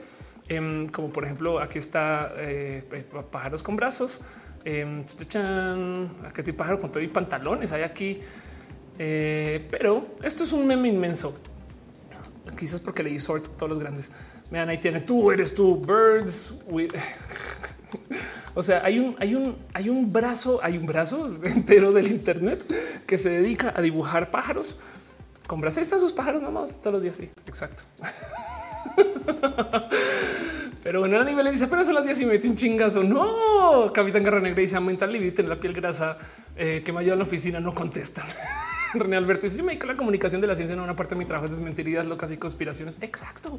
Eso hay días que me da rabia y hay días que digo que bueno, ¿qué está pasando? No, pero bueno, ahí se los dejo atado con el tema de que algún grupo de científicos les tocó hacer el análisis de será verdad que tener más testosterona te hace una persona mejor para el ámbito laboral y descubrieron que no, para sorpresa de nadie este bonito estudio de que los colores de las plumas afectan la fisiología de las aves. Y entonces eh, ahí se los dejo nomás.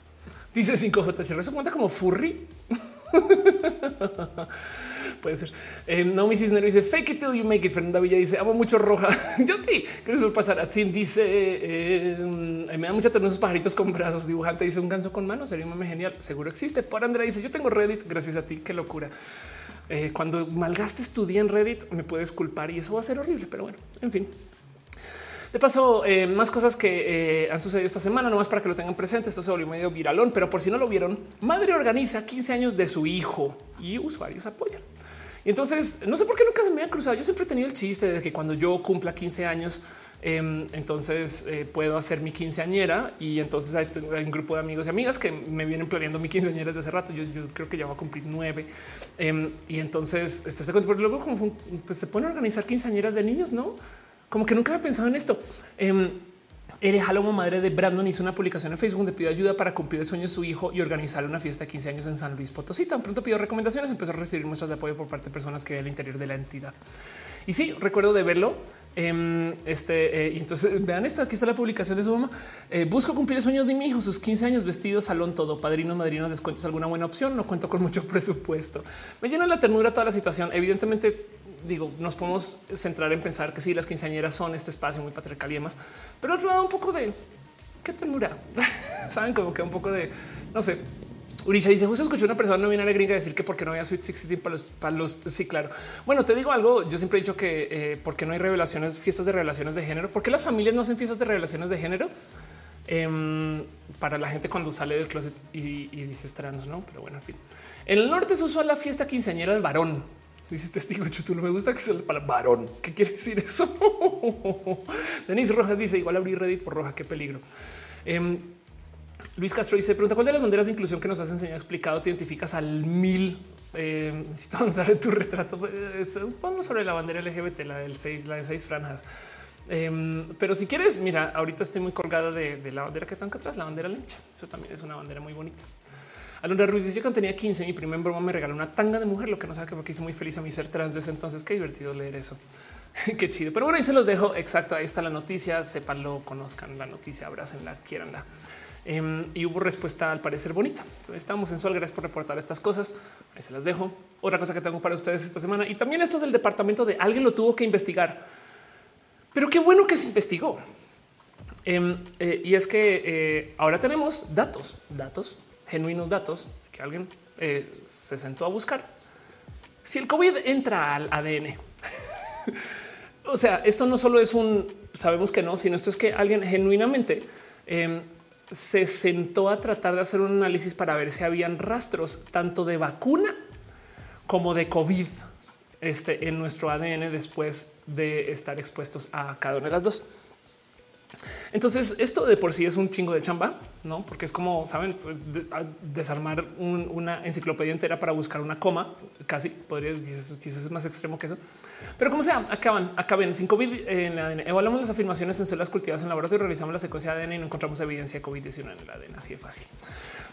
Pero por un lado, yo celebro mucho esta noticia en que se cuelga del ahora les podemos decir, miren, aquí está el estudio que dice que no, el COVID no entra en el ADN, que por si no, ¿por qué estoy hablando de esto?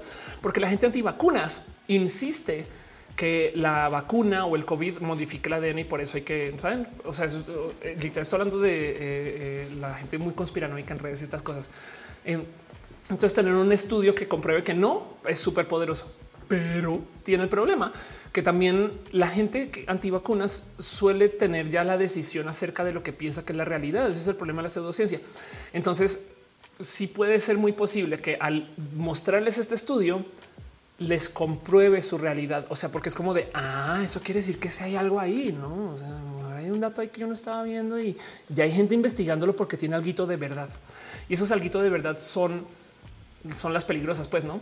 Em, porque eh, a veces pasa que la respuesta a estas cosas son eso es lo que el gobierno quiere que quiere que piensen, ¿no? O ese estudio es comprado, ¿no? Como que como que no, no construye su realidad porque ya tomaron la decisión. Pero bueno, como sea, si sirve en lo más mínimo, Ahí les dejo el dato. tenemos un estudio que eh, eh, no el, COVID este, no entra en el ADN humano y tampoco la vacuna. No, ahí está el paper, pues. Y de nuevo, si alguna de estas cosas les interesa y demás, si los están queriendo leer, leer, después de roja, eh, escríbanme y, yo les paso el enlace. Acá lo tengo, no pasa nada. Carlos Narva dice que son las personas vacunadas que tienen hijos desarrollan inmunidad. ¿Qué hay sobre las personas vacunadas que tienen? Ah, que sí, que sí, claro, em, que si la inmunidad se pasa eh, con sus no estoy segura, ¿eh? pero a lo mejor también eh, puede que sí. Por eso hay, existe toda esta presión para vacunar a madres o también para que no mueran dos personas. De ¿no? Te sigo, tú le dices, Ophelia, ¿qué se refieren las terfas cuando dicen que las mujeres trans se les discrimina por homofobia mientras que las mujeres se les suprimen por su mera genitalidad? Pues a que son unas culeras, y me explico. Ya voy con eso. Em, hay mujeres que insisten y mujeres activistas que insisten que a las mujeres trans nos discriminan o por homofobia o por transfobia, pero no por misoginia, no porque no somos mujeres de verdad. Entonces no nos pueden discriminar por situaciones relacionadas con la misoginia y porque atan, atan la misoginia directamente a la genitalidad. El tema es que digamos que eso es verdad. La posición de estas activistas es el feminismo no tiene por qué arropar a ninguna otra situación, no? Entonces, en esencia, digamos que es verdad. Démosle la razón 10 minutos, menos 10 segundos. Démosle la razón un poquito de tiempo nomás para entender el punto. Lo que están diciendo es, me vale gorro que te maltraten, me vale gorro que te golpeen, que te asesinen. Si no es una situación de misoginia, yo no me voy a preocupar. Si no es una situación de mujeres con vulva, ya a mí no me importa. Entonces, está bien cabrón que lo dicen para excluir, pero el mensaje detrás de eso es, yo solo me preocupo por las que son como yo. Y eso es culero como sea que lo vean, saben? O sea, miren, yo no, este, eh, no sé, yo no he convivido con cáncer que sepa, pero pues me preocupo mucho, saben? no es como yo tengo empatía, pues. Entonces, el mensaje que están diciendo es sí, claro, es que es que les discriminan por otro motivo, pero entonces qué, qué están esperando que cuando estemos todas, cuando ya estemos todas muertas, entonces pongamos en las tumbas, esta murió por homofobia, esta murió este, por xenofobia, esta murió por racismo. Saben, es como de en últimas hay un, hay un algo ahí de eh, eh, hay interseccionalidad, pero se posicionan en contra de eso porque quieren la exclusividad de su condición para justificar el único motivo por el cual son activistas. Y eso, como sea que lo vean, es culero. Eso en esencia, en ese, o sea, sí están diciendo una cosa, pero detrás el contexto, el entre líneas lo que están diciendo es yo no tengo empatía. y es culerísimo. Pues. Además, como dice Eduardo Perma, que la misma fobia tiene una raíz misógina. Sí, total. Entonces, pues hay interseccionalidad en millones de, motivos y, y sí, capaz y sí hay unas situaciones donde golpearon a una mujer trans por transfobia. Saben, porque igual el vato no la leyó mujer y entonces es transfóbico, saben? Y entonces el, motivo, pero entonces es un, pero igual la golpearon, no? ¿Cómo te atreves a decir aquí no ropamos otras violencias que no, sean las violencias que no saben? Em, este eh, y, hay algo ahí raro donde, donde pues entiende una la situación de, los espacios exclusivos, pero también de un poco de pero es descorazonadísimo ese argumento. Pero bueno, en fin. Seguía leyendo notas y cosas que pasó en la semana. Dice dibujante, ¿por qué nos importa lo que digan las terfas en derechos? Tienes toda la razón. No, muy, bueno, porque, porque todo el día no, no está ladrando cosas. Em, este y Paola Mata dice las televisiones no soy mujer, sí soy mujer, es igual los heteros diciendo no soy, ah, no soy, ay, soy normal. Sí, total. Eso es lo que dicen. De hecho, justo si no, mi Cisner, por, porque, porque yo también quisiera decir soy mujer al mismo tiempo que soy mujer trans, no, pero, pero entiendo el punto. No es, es como, es como a mí no me pongo en la situación de, de, de, ser algo con categoría, pues. Em, que me pregunto qué pensarán de que si les, les diga yo soy mujer mexicana. No, yo no soy mujer mexicana, yo soy mujer. No, mi cisnero dice cómo puede decir que es una mujer trans solo sufre transfobia. Es una interacción diaria normal, ni siquiera te vas a dar cuenta si la persona tiene pene o vulva. Exacto. Sí, sí, total. Eh, sí, es que es que ese argumento lo podemos desarmar así, así, pero lo que yo es a que si le diéramos la razón a su argumento, si si fuera verdad, si si fuera verdad que a mí me discriminan por transfobia y a una mujer cisgénero le discriminan por misoginia o, la oprimen por misoginia, a mí me oprimen por transfobia. ¿Qué clase de argumento es decir, a mí no me importa si no es misoginia? Saben, es como de eh, eh, eh, ah, te golpearon y, te, secuestraron por, por ser una mujer negra. Eso no es mi ventanilla, perdón, pásela allá a la otra caja. No, y es como en fin, bueno, vamos a seguir hablando de las noticias y cerrar. Tengo una noticia más que compartirles, una cosa más que pasó esta semana. Em, es un estudio más que una noticia, pero bueno, no pasa nada. Es un estudio también del departamento. Debería ser una sección que se llama el departamento de nadie se sorprende en lo más mínimo.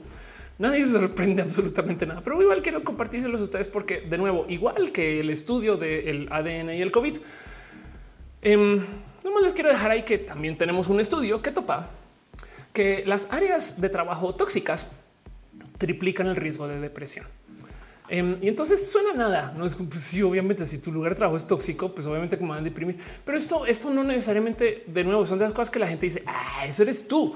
Tú eres la persona que se deprime. No es tu espacio de trabajo. Aprende a lidiarlo. Y es toda esta discusión del tema de las Olimpiadas, no la mujer que dice que por temas de autocuidado y salud mental, entonces yo me retiro y el vato que no se retira, que la presión es un privilegio, que fue lo que dijo algo así. Luego está ahí golpeando su raqueta contra el piso. ¿saben? Entonces, em, el que existen estudios para esto, de nuevo lo celebro mucho, se los comparto porque hay un sinfín de cosas que hay que cuestionar acerca del dónde trabajamos y cómo trabajamos más ahora que estamos volviendo oficinas o, o que vimos que hay modos diferentes de organizarnos y que funcionan. Em, uno de mis favoritos de sacar a luz cada que hablo de este tema es el cómo el tener motivos distractores en la oficina ayuda a la productividad.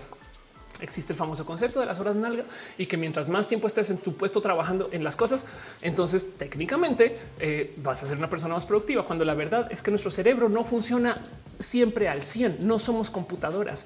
De hecho, para eso nos inventamos las computadoras, para que sí estén siempre al 100 y podamos distraernos los lugares de trabajo que tienen acceso a Facebook para sus empleados y empleadas son más productivos. ¿Por qué? Porque cada tantito de tiempo descansan, pero no están trabajando. Sí, pero es que el descanso hace que cuando sí trabajes, trabajes bien, no?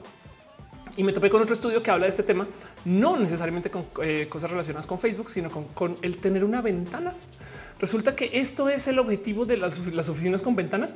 Las oficinas, eh, eh, las ventanas y las oficinas más pequeñas mejoran la productividad y lidia también con las distracciones, con el poder mirar por la ventana un rato, pensar, saben? o sea, distraerse un ratito, ir, camino, no sé qué, y luego volver. Dice Capitán Garrana Negra, horas nalgas y así se le dice aquí en México, muy amablemente, por si no eres de acá. Este, pero a eso voy que eh, les dejo un estudio, no es nomás un estudio como muchos otros que he presentado acá. La última noticia que tengo para compartirles, pero eso es un lugar de trabajo tóxico triplica el riesgo de depresión. Y, lo digo porque de nuevo, volviendo al Reddit que habla de esto, em, vean esto. Resulta que no es que yo no sea una persona mañanera, simplemente no quería levantarme la cama para enfrentar el día. Saben qué, eh, qué tal? No es como, no, es como que ay, me cuesta. a mí siempre me cuesta madrugar. No es como desde mi oficina está de la chingada, no? Y entonces eso no me motiva a despertarme y hay algo que hablar y platicar y demás. Entonces se los dejo y ya. Vamos a hacer lo siguiente. Voy a cerrar esa sección. Voy a preguntas y respuestas. Llevamos al aire dos horas y 20 minutos. Y este, pues nada, vámonos a platicar un poquito acerca de la vida. Les leo todo lo que me quieran escribir en el chat, se los leo. Ya vi que se han ido apilando ahí un poquito los mensajes. Entonces me parece lo máximo. Dice Pilar que no quiero un trabajo, aunque me deprima. Vamos a preguntas y respuestas. Lo que me quiere preguntar, intentaré responder. Si no puedo responder, algo me invento.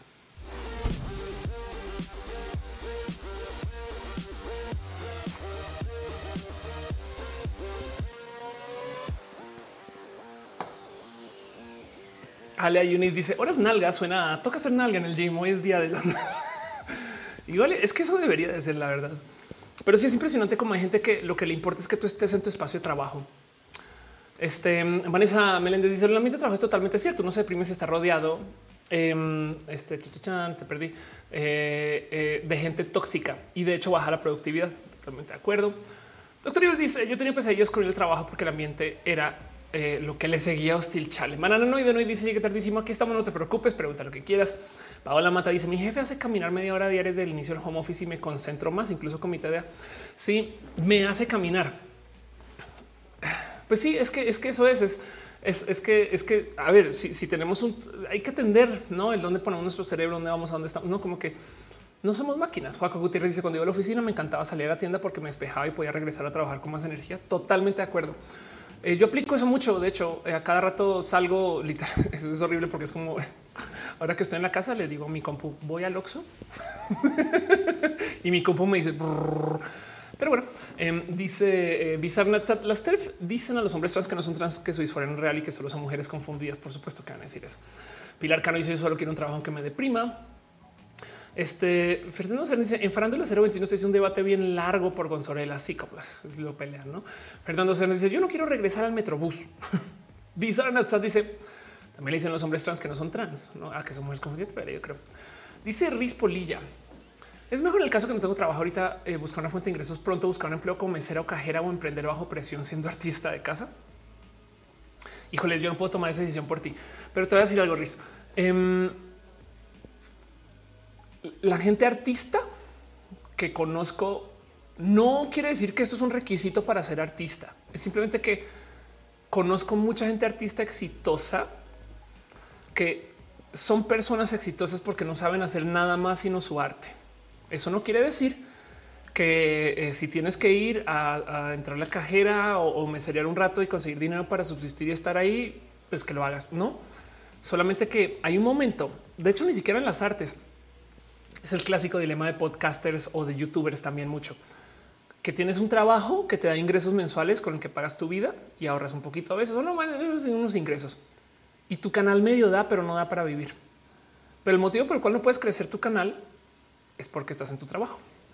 Entonces se sufre mucho ese momento. Es muy complejo. Conozco mucha gente que genuinamente la ha pasado muy mal por no saber el cuándo puedo soltar, pero es que soltar tiene un privilegio, no soltar tiene un momento de ya puedo no recibir dinero en un mes mientras pongo esta cosa a andar dos meses, no? Entonces a eso voy, que el tema es que si te vas a dedicar a tu arte desde casa, ya como sea que como sea, es contra la, digo, es, figura, no, o sea, no es real, es contra la muerte. Es como que lo tienes que hacer funcionar. Y esa es la chinga que puede que eh, eh, hace que funcione. Pero el tema es que eso tiene un privilegio encima, ¿no? O sea, si necesitas dinero para vivir, pues también hay que sopesar eso. Si necesitas pagar eh, cuentas, si necesitas, ¿no? Ese tipo de cosas. Em, así que no es una decisión que pueda tomar por ti. Lo único que te, puedo decir es, sé de mucha gente artista que son muy buenos artistas porque solo saben hacer su arte. O sea, cuando buscan trabajos, los trabajos son más como de amarracables en un estudio porque todavía están como dentro del mundo de la música, ¿sabes? Entonces también te dejo la propuesta, aunque yo sé que es más difícil de conseguir un trabajo así, de ver si no hay dentro del rubro de tu arte algún tipo de trabajo que sea muy talachero, porque por si no estás en México, talaches como esos trabajos este, que son muy repetitivos, que no, pero que por lo general como se contratan con alguien o, se pueden, se le pueden ofrecer a alguien, sabes, como que un trabajo muy, eh, no quiero decir menial, pero, pero espero, espero me explique. Entonces, a lo mejor en vez de buscar un, no, o sea, si, necesitas generar dinero, checa a ver si no hay un espacio dentro de tu arte que alguien esté dispuesto a pagar ese a tres pesos y a lo mejor eso te ayuda a sopesar el seguir con lo tuyo hasta que no, una cosa así. Pero bueno, espero sirva y que no se te olvide que este eh, hay un privilegio detrás del poder no ganar dinero para poder aventarte a tu arte también, no? O no. luego, luego y la gente artista no a veces no se siente muy privilegiada, sabes? Entonces, es complejo. Eh, em, solo, sé que, solo sé que he topado con gente muy artista que es muy artista porque solo saben hacer su arte y lo demás es que no podrían, sabes? O sea, sé de artistas que tú se caen, que no pueden con los botones, güey, porque solo saben tocar guitarras y ya, por decir. Espero ayude. Y si te avientas, déjanos saber y a lo mejor te podemos dar promoción aquí. Eh, Bananoide dice como actor en mi primer trabajo profesional fue tortuoso. En pocas palabras, casi me corren porque según no me salían las sentadillas. Sentadillas. ¿Qué hacías? Perdón, dice cuando tenía trabajo y me empezaron a salir mal las cosas y estaba saturada y si seguía salía peor y me estresaba. Así que le decía a mi jefe, me iba a casa, al otro día terminaba todo mejor. Ándale. Bizarre dice esos live son buenos de podcast en todo este rato. Hice de comer, terminé. Sí, chido. De hecho, está como podcast por si les interesa. Lo encuentran en Spotify y, en Deezer y demás. Lily Rox dice el sábado fue mi cumpleaños. Happy birthday, Lily. Feliz cumpleaños. Max González, estoy en un grupo de personas demisexuales donde dice que identificarse como bisexual es incompatible con decir que se es heterosexual o homosexual. Su argumento es decir que le están invisibilizando al decirse que alguien se identifica como heterosexual o no binario y realmente no le encuentro sentido. Sí, es complejo porque lo que están haciendo es están haciendo gatekeeping. En esencia, eh, están cuida ranchereando. Entonces eh, hay millones de, o sea, hay un espectro inmenso de demisexual. No pueden hablar por todo el mundo y em, tú decides. O sea, tú decides. Capaz si tú sí te, te, te identificas dentro de la demisexualidad y la heterosexualidad al tiempo, no? Y entonces pues, no, pero habrá quien eso le generará o lo entienda como un esfuerzo de invisibilización. Entonces hay que negociar eso. Hay que entender que es como la gente bisexual que se queja de la gente pansexual. No es que sean necesariamente panfóbicos. Me explico. O sea, tú no puedes juzgar a alguien de la diversidad como si fuera Mauricio Clark siempre, pero em, muchas veces lo que quieren decir es no me invisibilices, porfa. No, entonces si podemos negociar desde ahí, como el no es que tienes que entender que el que yo diga que soy este eh, eh, lencha y de bisexual no es un esfuerzo de invisibilización a lo mejor podemos tener una conversación un poco más fértil, pero hay gente que no quiere escuchar, hay gente que es difícil de negociar, hay gente que no tiene el privilegio de poderlo negociar, aristas por los millones, ¿no? Pero bueno, honestamente yo no soy de ese pensar porque la demisexualidad me queda claro que es un paraguas de actividades y un espectro inmenso y entonces no puedes tú juzgar a todas las demisexualidades por igual. Pero bueno, em, hay que ver. Eh, o estoy muerto dice Star Trek, ¿en cuál momento más oscuro y más positivista que pasó? Hay un Star Trek, hay un Star Trek que habla de el Em, la tortura y entonces eh, torturan al capitán y mm, nada, o sea, lo vives, lo vives no en tiempo real. De hecho, uno de las, el modo en el que torturan al capitán es por medio de quererle quitar la identidad. Lo primero que le dicen es yo no te voy a decir tu nombre, yo te voy a decir humano. Saúl Vega dice va a haber mini roja este roja. Claro que sí, por supuesto, hay que grabarlo, pero va a haber. Max González dice eh, les he dicho que están siendo demasiado puristas porque cada quien se autoaplica sus etiquetas. Totalmente de acuerdo. Sí, Em, y, mira, tú, tú deja que cada quien encaje con sus espacios, no? O sea, la verdad es que no todo el mundo está en, o, sea, hay entendimientos diferentes. De hecho, por eso es que qué bonito que se pueda platicar, no? Pero sí, si no es un espacio que, esté para lo tuyo, pues también no sé si quieres estar ahí para eso, no? Pero bueno, tú decías, Bianca Vázquez dice esa plática me hizo olvidarme que estaba triste. Gracias por estar acá, por acompañarnos. Capitán Garra Negra dice lo que pasa es que ejercitarse para lo sexual de lo romántico, o sea, demisexual y heteroromántico, por ejemplo. Sí, eso también es, sí es verdad que tenemos un algo raro ahí donde, eh, caray, como, hay gente que les encanta aterrizar todo lo LGBT solamente con quién, con quién me va a costar. es como lo único que están pensando. Este, pero bueno, eh, dice Rispoli, ya le está pasando mi arte, pero no sabía si estaba haciendo lo correcto. Pues mira, si te puedes dar el lujo y tu arte es bueno para ti, ni siquiera es bueno en general, sino bueno para ti, entonces te mereces darte chances, ¿no? O sea, yo creo que son estas cosas de em, atrapa el día, ¿no? Es, como date un chance, eh, eh, eh, juégate a, darte espacios para que tú puedas hacer tú ese tipo de cosas, ¿no? Dice Pilar Cano, yo quiero trabajar haciendo cupcakes, pero que primero me enseñen a hacerlos. O mira, si aprendes a hacer cupcakes en vivo sobre YouTube, pues mucha gente va a aprender contigo. Entonces a lo mejor compartes tu aprendizaje y eso puede ser bonito. Este ahora estoy muerto. ¿Y si opinas que el mangaka aquí da un buen apoyo de la comunidad LGBT? Alguien que sepa del tema podría responder eso porque yo no. Eh, Jesús Pedro, si se escuchaba la diferencia entre el burnout y el board out. Son dos síndromes laborales. Wow, eh, creo que sería un súper tema. Suena súper divertido. Em, yo creo que, ah, claro, es que una cosa es una cosa es me quemé de tanto chambearle estas cosas. Otra cosa es este em, me, me aburrí esto ya no me despierta interés. Ese tipo de cosas puede ser también, no? Testigo Chutulo dice qué piensas de los coaches gurús? ¿Viste el debate entre Rusarín y Carlos Muñoz? Em, creo que fue una calle de telón del Internet mexicano destapando la shit que todo. Em, tengo entendido que Rusarín este, tiene apoyo para la diversidad. Eh, este, y de hecho, por ahí me puso un tweet de que por qué no debatimos y no sé qué. Hizo este debate de que si las mujeres trans deberían estar en el deporte por hacer el ejercicio académico. Me queda claro que luego lo tuvieron, creo que lo tuvieron que tumbar porque ya había demasiado hate.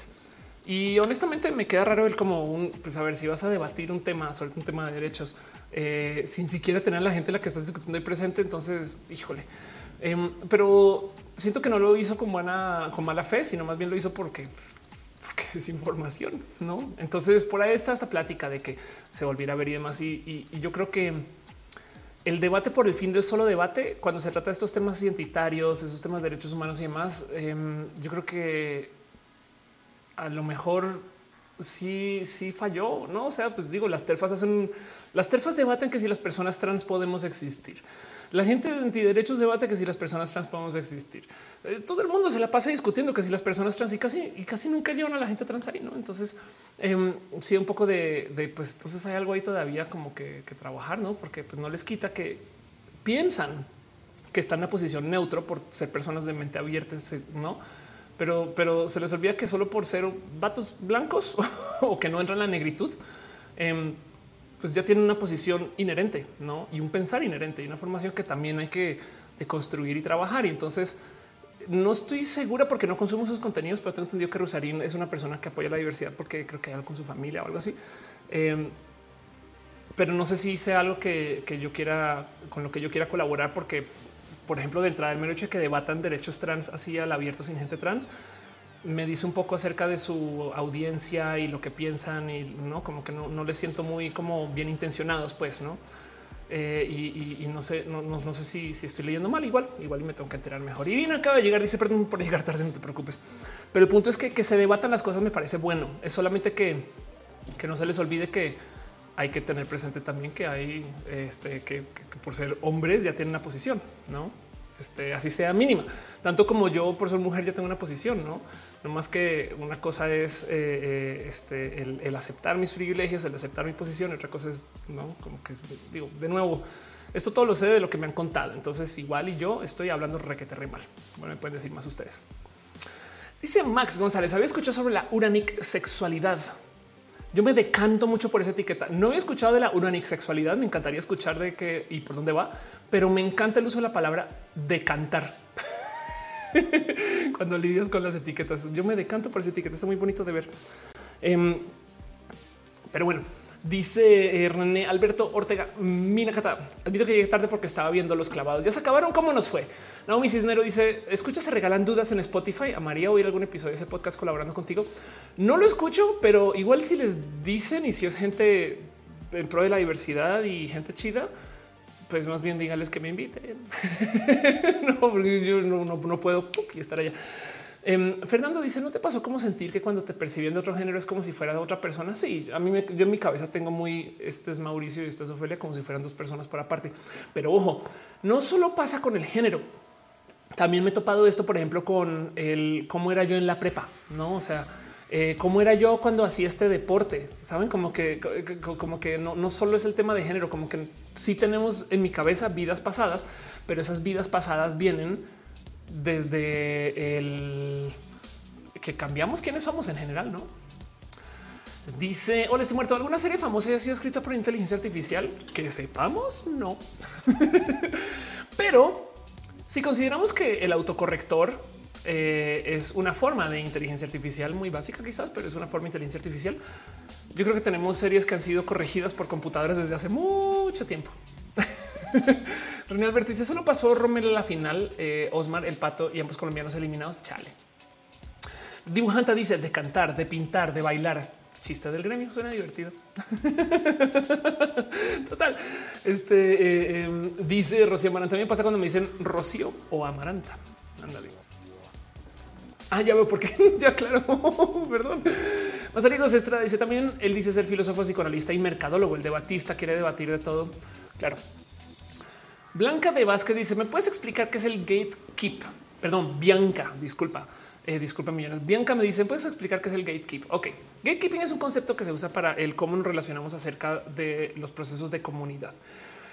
Y entonces el mejor término que he encontrado para traducirlo al español es cuida rancherismo. Lo hemos hablado mucho acá. Gatekeeping es la práctica de decidir que alguien puede ser o no puede ser algo identitario. ¿A qué me refiero con esto? Pues hay gente que aprendió a programar, trabaja como programador y llega alguien nuevo con una técnica nueva, diferente, sistema o idea y se voltea y le dice el eh, anterior al nuevo. Eso que estás haciendo no es programación. Quizás el término más directo para eso es purismo. Y puristas hay muchos. Y es debatible si es bueno o malo, porque si no fuera por el purismo, no tendríamos, no sé, este eh, doctores cirujanos, porque en algún momento tienes que sacar a la gente que no es buena para poder confiar en su cirugía. Me explico o en la técnica o en su aprendizaje. Eh, eh, de hecho, de hecho, el, los procesos, el elitismo, pues por supuesto que no, no lo buscamos por definición por ismo, pero el tener ideas élites o posiciones élites, o sea, yo yo que quiero que mi doctor sea un doctor muy estudiado, pero para que sea un doctor muy estudiado, muy top, muy necesario, en algún momento tiene que existir procesos de exclusión para que el doctor se eh, en un sentido, no? Entonces podemos debatir que el purismo puede ser bueno, dice Irina, los trus. Exacto. Hay gente, pero, pero hay unas toxicidades que tenemos que observar que existen dentro de los espacios del cuida rancherismo. Y es que una de esas es que la gente se empacha de su poder de selección. Entonces, el motivo por el cual no se tolera la intolerancia es porque la intolerancia se vuelve un propósito único. Entiéndase, la gente intolerante se vuelve experta en intolerar. Y con el tiempo cultural, no cultural, perdón, con el tiempo dentro de los espacios de comunidad, la gente intolerante se le olvida el por qué está en la comunidad. Me doy un ejemplo. Los true, la gente que decide el quién sí puede ser metalero y quién no, porque yo soy metalero de verdad y tú no. ¿Y por qué no? Porque tú no fuiste al concierto en 1996 cuando gritaron tal cosa, no? Y entonces deciden quién es. La gente intolerante, pues primero es intolerante de quien quiere intolerar. Tomemos a las este, radicales transexcluyentes. Entonces rechazan a la gente trans, no? De hecho, rechazan primero a las mujeres trans, luego a los hombres trans, no? Pero bueno, rechazan a la gente trans, luego rechazan a la gente que habla o que colinda o que tiene espacios que aceptan a la gente trans, no a la gente aliada. Luego rechazan a la gente que una vez fue aliada, pero ya no lo es. Luego comienzan a rechazar a la gente que se parece. Así no sean aliados o aliadas, se parece. Y entonces con el tiempo, si se dan cuenta, comienzan a sacar y sacar y sacar y sacar. Y si pensamos en el cuántas horas de su día la gente odiante le dedica a odiar, pues se dan cuenta que en últimas se especializan en eso. Y el tema es que, y les invito a que hagan este análisis con las mujeres que se adueñan del feminismo transodiantes, respondas en su cabeza si esas personas apoyan o no el aborto. Es más, Dígame si Laura Lecuona apoya el aborto. Es bien difícil de investigar porque nunca hablan del tema. De lo único que hablan es del rechazo o de la exclusión. Se dedican explícitamente, se vuelven expertos, se vuelven gatekeepers, se vuelven el bouncer de la fiesta. Ya no están en la fiesta, están en la puerta decidiendo quién puede entrar y quién no. Y entonces, como activistas o como gente de la comunidad, es un espacio muy cómodo porque no tienes que hacer nada, solamente decir que tú eres una de esas y de paso excluir a gente. Vean esto, el bouncer no está en la fiesta, no sabemos si baila bien, pero dice que baila bien. Saben por dar un ejemplo y decide quién puede entrar y quién no puede entrar. Y entonces es muy cómodo porque, porque, porque no, no, no, no tienes que ser parte de los feminismos, pero al decidir quién es feminista, entonces te puedes colgar la medalla de ser feminista. Saben? Como que por dar un ejemplo, pues no es tomando ejemplo. Hablemos de la gente true, hablemos de la gente que es purista de eh, este, eh, eh, no sé, en electrónica. a ver, saben, no sé, hay gente que, que te rechaza o, es purista con el software que usas para programar. Em, hay gente que este, rechaza por la música skater. Hay gente que decide quién es skater y quién no. Entonces, el gatekeeping puede ser necesario en muchas situaciones, pero es tan tóxico que es facilísimo de observar. Em, y el purismo, por consecuencia, la verdad, verdad es que no construye comunidades y te voy a decir por qué. Porque las mejores comunidades siempre son las que les abren espacios a la gente nueva, porque siempre va a haber gente nueva y la gente nueva va a llegar con ideas nuevas. De repente, un día va a llegar alguien que te va a decir, esto es, esto es, eh, este, eh, esto es música pop y eso no es pop, es reggaetón. ¿Me explico? Y entonces, ah, no, no, no, no, no, el pop de verdad es el que cantó Madonna, ¿no? Y es como de quién, quién, güey. Pero hay una cantidad ridícula de situaciones donde excluyen gente y en últimas esto le cierra puertas a la gente nueva. Pensemos en cómo el drag ha crecido un chingo. Parte del motivo por el cual esto sucede es porque está esta cultura de los y las drag moms. O sea, tú llegas al drag y hay una persona que te amadrina o te padrina o te lleva bajo su brazo, no? Y te dice por dónde y cuándo y te conecta y demás. Es como es como lo que existía antes cuando, cuando había gente este, eh, aprendiz, no? Y entonces en el que se acepta gente nueva con ideas nuevas que tú permites que esas ideas también modifiquen lo tuyo, tú también aprendes de la gente nueva. Pero tener una mente abierta para eso, pues es un tema. Y entonces las mejores comunidades, imagínense si en vez de tener los true, o sea, gente metalera que decide quién puede ser y quién no, tuviéramos el comité de bienvenida al metal que recibe a la gente que escucha cualquier cosa y, entonces busca paralelos entre, entre la cumbia y el metal, güey, no sé. Y entonces con esto a lo mejor tenemos una cultura del colaborar entre dos géneros musicales que normalmente no colaboran y podemos platicar acerca de para dónde van las cosas y demás. Y entonces el metal toma una forma nueva. El metal de ahora no tiene que ver con el de antes, que igual eso va a pasar, ¿no? Pero bueno, las mejores comunidades son las que tienen eh, eh, ideas que vienen de la gente nueva y que aceptan a la gente nueva las comunidades que se acaban y se cierran y se eventualmente eliminan son las que suelen hacer mucho esto, el gatekeeping, que son puristas, ¿no? Y, si bien este, dice Lord Gallegos y así nació la tecnocumbia, la verdad es que sí, hay mucho que hablar de eso. Entonces, este, dice Arnold Fogerty, es como la mis de jotería, yo tuve una, aprendí todo, incluso a jotear, exacto eso. Así que por eso, por eso se habla tanto del gatekeeping, porque es tóxico, es tóxico en millones de motivos. Max González dice, yo me identifico como una persona no binaria y he descubierto que me atrae las personas que se identifican o muestran dentro de las masculinidades sin importar el género. Eh, ah, eso es la uranic sexualidad. Tiene su bandera y todo que está en mi foto de perfil. Qué chido, qué bonito. Em, eso sí, claro, me parece lo máximo. Qué divertido. Yo me gozo mucho cada, cada que me entero de un nuevo espacio identitario. Me lo gozo mucho porque eh, eh, hay tantos modos, o sea, hay tantos modos de, platicar acerca del cómo somos que prometo que me asomo. No, dudo que habrá una bandera bonita para eso también. Qué chido. Dice Capitán Garra Negra, hablemos del purismo gamer. Exacto, es exactamente lo mismo. A ver, yo les hago esta pregunta. Volvamos a esto que estaba diciendo acerca del purismo, el gatekeeping, el cuidar rancherismo. Y díganme si el abogar porque los videojuegos sean solo de hombres, hechos por hombres, para hombres y demás, no es limitar su capacidad. Saben, es como que yo quiero un juego que es esto para vatos, para vatos y no sé qué.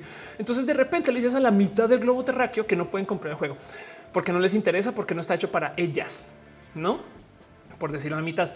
Y entonces, al hacer eso, el mercado de juegos es más pequeño. Si el mercado de juegos es más pequeño, los inversionistas van a invertir menos. Si los inversionistas invierten menos, tu juego va a tener menos desarrollos, menos variaciones, menos lanzamientos y demás. Tu juego se vuelve de nicho. Entonces el purismo asesina la capacidad de tu juego. Añadámosle un poquito de mente abierta a todo este pensar. Desde hace ya como cinco años hay más mujeres gamer que hombres gamer. El tema es que esa estadística incluye gente que juega en sus celulares. ¿Qué? Jugar en el celular es ser gamer. Bueno, mi celular de hoy es tantas veces mejor que eh, la computadora con la que yo comencé a jugar hace muchos años. Mi celular de hoy podría correr cualquier juego de una compu de hace 10 años. Fácil. Pero el tema es que los juegos para celular tienen una índole diferente.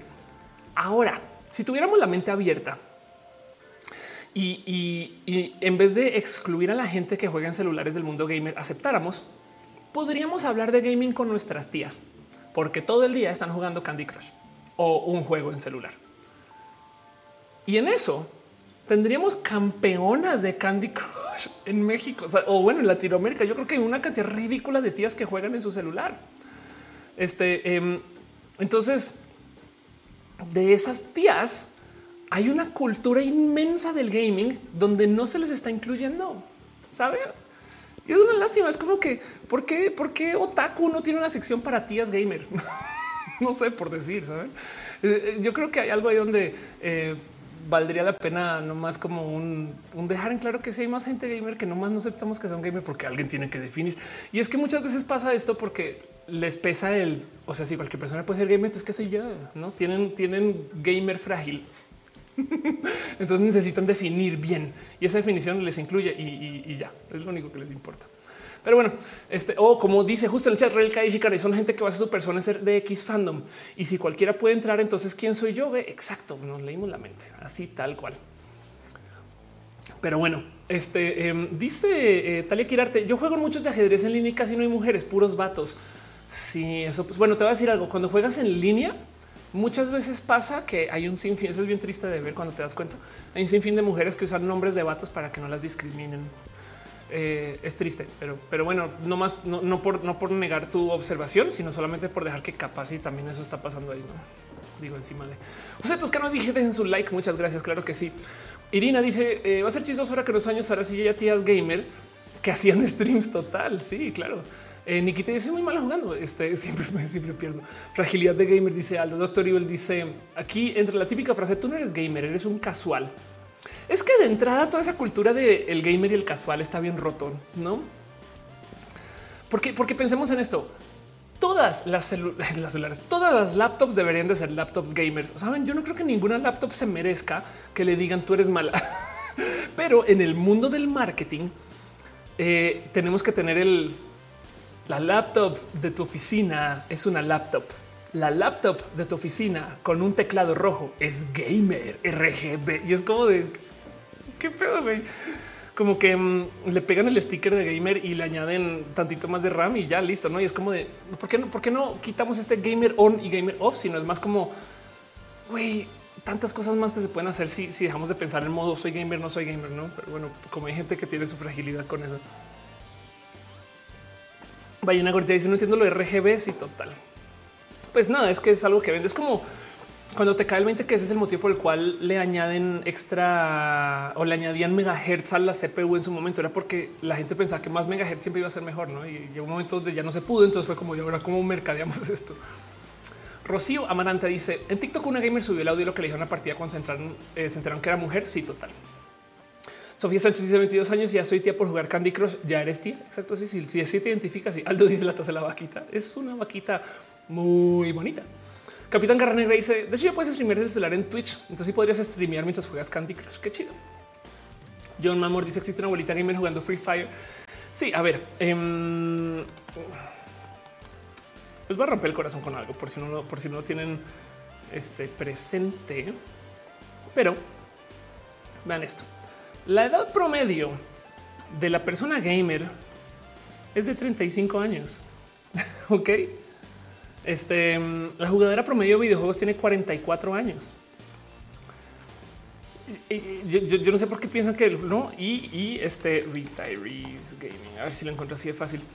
Em, esto también es muy normal hoy en día toparse con gente mayor que juega videojuegos. Esos puros memes, no?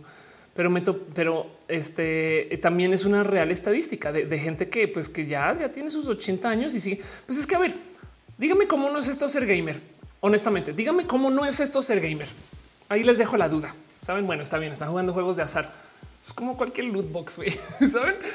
Pero bueno, este dice Alicia, yo 35 ya fue, chicos, se acabó. Em, es más, vamos a buscar em, edad promedio gamer México para ver si esa cifra existe. Mm-hmm.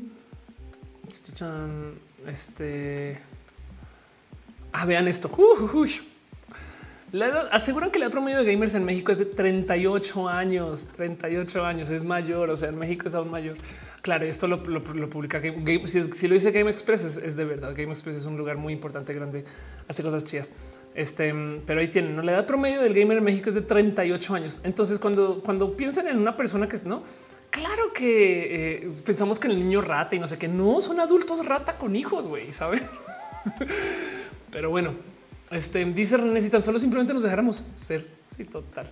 Mónica Robina dice: ¿Cuánto 40 estaré jugando los Sims en realidad aumentada? Ballena dice auto rata con hijos. Yo Maldonado dice: Yo quiero comprarle stream de ya, ya. Alerta de piñas, dice Capitán Garra Negra. Ah, perdón, yo he estado muy desconectada de todo esto y estoy bien, bien, güey, porque si le dedico, les digo que los quiero, que les aprecio, que les tengo mucho cariño porque me dejan abrazos financieros y luego no les agradezco como cuando Cerros se suscribe hace 20 minutos. Muchas gracias por ser parte de esto, de verdad. Ángel Michael Boria dice: Tengo planeado trabajar como maestro freelancer. ¿Qué me recomiendas? Em, también dejo stars. Muchas gracias de verdad. Eh, Defíneme un poco más maestro freelancer, pero eh, entiendo que vas a dar clases y vas a estar haciéndoles de casa y demás. El tema más difícil cuando haces ese tipo de trabajo es eh, adquisición de este, eh, clientes o estudiantes, ¿no? Entonces, desde ya comienza a buscar modos para mercadear lo que haces, que puede ser regalar un trozo de tu trabajo, em, que puede ser colaborar con otra gente también en espacios donde ya tenga más visibilidad. El punto es que siempre hay que, cuando trabajas del freelance, de hecho, siempre tienes que tener una mentalidad de, que siempre estoy buscando. Si, tú dices en algún momento ya tengo suficientes, ya estoy, em, te va a tomar por sorpresa cuando uno cancele, uno se vaya y demás. Entonces siempre tienes que tener esta mentalidad de como que siempre estar buscando, em, muy como este, iba a decir poliamorosa los negocios, pero muy como de este, muy de búsqueda, pues, o sea, no. Y en eso entonces el tema es cómo das a saber que tú estás a menos que te subas a un mercado donde ya hay profes. O por ejemplo, Cambly, ¿no? que es un lugar donde se enseña inglés y entonces Cambly se encarga de mercadearte y de sugerirte y demás. Entonces, en ese caso, es, pues, es un poquito la suerte ¿no? de la gente que caiga. No es como tipo fichera. no llega alguien y entonces te tocó. Pero de resto, eh, eso y sobra decir que y a, dónde voy con esto, a que entonces tu día va a ser eh, tantas horas de clase y una hora en la tarde de búsqueda de talento, sabes, o, de, o de clientes, no una hora en la tarde de de dónde me promociono, dónde me pongo, cómo hago que la gente se entere o de, o de investigación, no cómo mejoro mis clases, no sé qué, como que nunca dejes de lado que tú tienes que hacer tu propio trabajo de automejorarte. O sea, y va a pasar sobre la marcha, pero también le tienes que dedicar un poquito de tiempo de investigación y desarrollo. ¿no? Y entonces eso puede ser ensayar, eso puede ser platicar, eso puede ser grabarte, eso puede ser millones de cosas. No espero ayude, espero sirva, pero eso es lo que aprendió yo de ser yo freelancer. Natalia Carvajal dice es verdad. Eh, yo trabajo en eso y tienes que estar buscando contratos con plataformas diferentes porque tal vez un día te cancela un contrato y ahí quedas, no? Sí, exacto. Siempre tienes que estar pensando en de dónde vienen los próximos, no? Em, Max González dice una vez en la regadera pensé, parece que güey es una palabra neutra. Podríamos usarla como un pronombre. Sí, mucha gente se, burla de eso. Sí, total. Este, pero, pero yo por ejemplo uso huella. Fernando dice qué opinas de poder tener una opinión según tus propias observaciones y criterios sin tener fuentes científicas. Es menos válido que uno analice lo que te hace alguien más. ¿Por qué lo demeritan? Creo que no, porque la gente que eh, suele colgarse las fuentes científicas no ha leído fuentes científicas. ¿Qué es el pensamiento? ¿Qué es una fuente científica? La idea de la ciencia básica, básica, no? O sea, la idea de el cómo se propone el sistema científico, aparte de no la hipótesis, la prueba, entonces este o bueno, buscas la prueba y compruebas que no contra una y buscas un control. Todo, todo eso, el sistema científico va. Pero digamos que detrás de todo esto, el fundamento es que sea reproducible.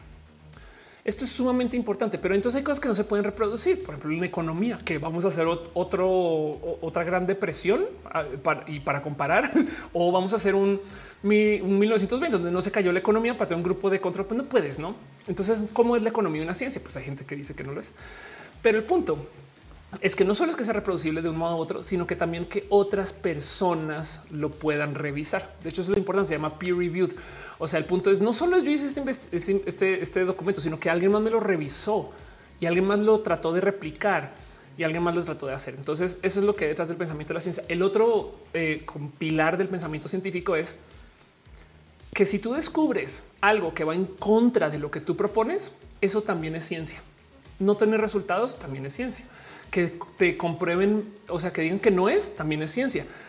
Y así no te gusta el resultado, no hay nada que puedas hacer, sino simplemente seguir investigando. Entonces, en eso, el sistema científico pues, tiene mucha reputación porque se presta para que tengamos una conversación formal y estructurada sobre decir que hay vicios. Las cosas se publican solamente en lugares donde la gente con mucho varo puede accesar. Hay un chingo de investigaciones que nunca se publican porque le pertenecen a una empresa. Hay presiones capitalistas. Hay ciencia súper mal hecha. hay ciencia que nadie ha investigado bien y hay cosas que no ni siquiera son científicas que se asume que son científicas. Entonces, eh, eh, ¿a quién le crees? No? Y lo único que están diciendo es yo necesito que no sea solo tu palabra. Cuando te están diciendo quiero que es tal, tal, este quiero que me lo digas con ciencia. Yo creo que el, el tras bambalinas, el entre líneas de eso es quiero que me lo digas como desde, o sea, quiero que otras personas también digan eso, a ver qué. No me explico. O sea, como que a eso van. E, es un, es un, y tú cómo sabes, no? Que es verdad. Es que la ciencia, la ciencia es un poquito como niños chiquitos diciendo a verdad. Entonces es un, yo tengo, yo tengo un juguete en casa. Ah, sí, pues, pues yo también, no? Pues a ver, sabes? Y entonces están compitiendo todo el día. Eh, y, de eso se trata. El tema no solo es yo lo vi en el telescopio Hubble, es yo lo vi y luego alguien más vino y lo vio y luego más del equipo lo verificó y esas cosas. Em, Así que lo que cuando lo en esencia también lo que te están diciendo la ciencia es un no te creo, sabes? También puede ser que eso sea lo que te están tratando de decir, más que más que sea verificable, es un no te creo. Y por eso es que la ciencia tiene esa como reputación, no? Porque, porque hay un, un no, no, es un científico, es un grupo de científicos que lo observó desde muchos ángulos y llegamos a esta conclusión. Porque además tú no puedes comprobar nada de ciencia a fin de cuentas. Em, simplemente puedes ir dibujando una realidad y entonces luego actúas sobre eso. Pero si en en algún momento se desdibuja algo, tienes que hacer toda la ciencia de en adelante para arriba. O sea, si descubrimos que la gravedad resulta que son tortugas encima de tortugas encima de tortugas y de algún modo eso se manifiesta como la gravedad que vivimos aquí, ya que sabemos que son tortugas, entonces ahora toca reescribir todos los experimentos que incluyen gravedad, que seguramente son el, todos, pero tenemos que reescribir todos los experimentos y rehacerlos tomando en cuenta que hay tortugas por ahí. No me explico con ese, con ese pensar. Este, dice Marestra, vivo las ballenas gorditas. Bianca dice, ¿conoce las Pick Me Girls? No conozco y espero que sea algo divertido, no en ese sentido. Lorelane dice, Lorelaine dice, se trata de mostrar evidencia y no opiniones. Exacto. Em, este dice Arlo, ¿qué piensas de los sugar? Hoy me siento muy fuera de tono. Ahí ya hay como nueve cosas que me dicen que no sé, no sé. Sí, voy a decir sí a todo. Cada vez que veo algo así que sí. Max González dice, parece que actualmente no hay personas que piensan que teoría es algo no comprobado debido al conocimiento de la palabra hipótesis, que es justo en postulado que en conjunto de investigaciones forma una teoría que ya está comprobada entre un periodo hasta que se refute. Exacto. Y es que ese es el punto, hasta que se refute.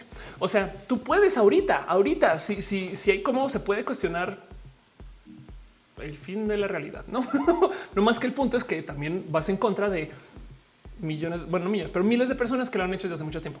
Y entonces eh, hay mucha ciencia detrás. Cuando haces un doctorado, por ahí viene alguien preguntando que si quieres un doctorado. La idea de los doctorados es esto es el conocimiento base de la humanidad. todo, no aquí está todo. Y, entonces tú agarras un filo y, lo empujas y entonces tienes que hacer lo que se llama una investigación original, una investigación que nadie haya hecho nunca. Por consecuencia, la gran mayoría de los doctorados son uno, rascarle a toda la ciencia ya publicada para ver si tu idea no la ha hecho alguien, nadie nunca antes. Eso ya tomó un chingo de tiempo, Discovery. o sea, pues de repente, porque capaz estás investigando las tortugas en la gravedad y te das cuenta que en 1947 y es como entonces ya no es ciencia original, em, es ciencia derivada. Pues no es, como es como algo, algo que hizo alguien más y yo me derivo sobre eso. Y bien que también puedes proponer una idea derivada y depende de la gente de la academia decidir si es original o derivada y si te la va a valer o no esta gente que se llama sinodales, que según yo se deberían de batallar como batallas Pokémon, pero lo que te piden es que tú vayas y argumentes como gente académica, lo cual entonces deja la duda de estás diciendo que entonces hay gente que decide qué es ciencia y qué no es ciencia. Sí, es un vicio, es un vicio de la ciencia. Eh, yo creo que hace falta mucho para esto el tener ciencia abierta, pero si tenemos ciencia abierta, entonces cómo se supervisa? Hay millones de cosas aquí que podemos trabajar y destrozar Em, del, por qué la ciencia es buena o mala y también el por qué la gente no cree en la ciencia. Es como de no mames, con tantos vicios, pues entonces hay cosas que están muy mal. Y la verdad es que es posible que sí. No dudo que hay investigaciones científicas para comprobar que el vicio de la ciencia ha afectado a la ciencia y capaz y descubren, para sorpresa de nadie, que sí. Pero me estoy inventando todo eso, la verdad. ¿eh?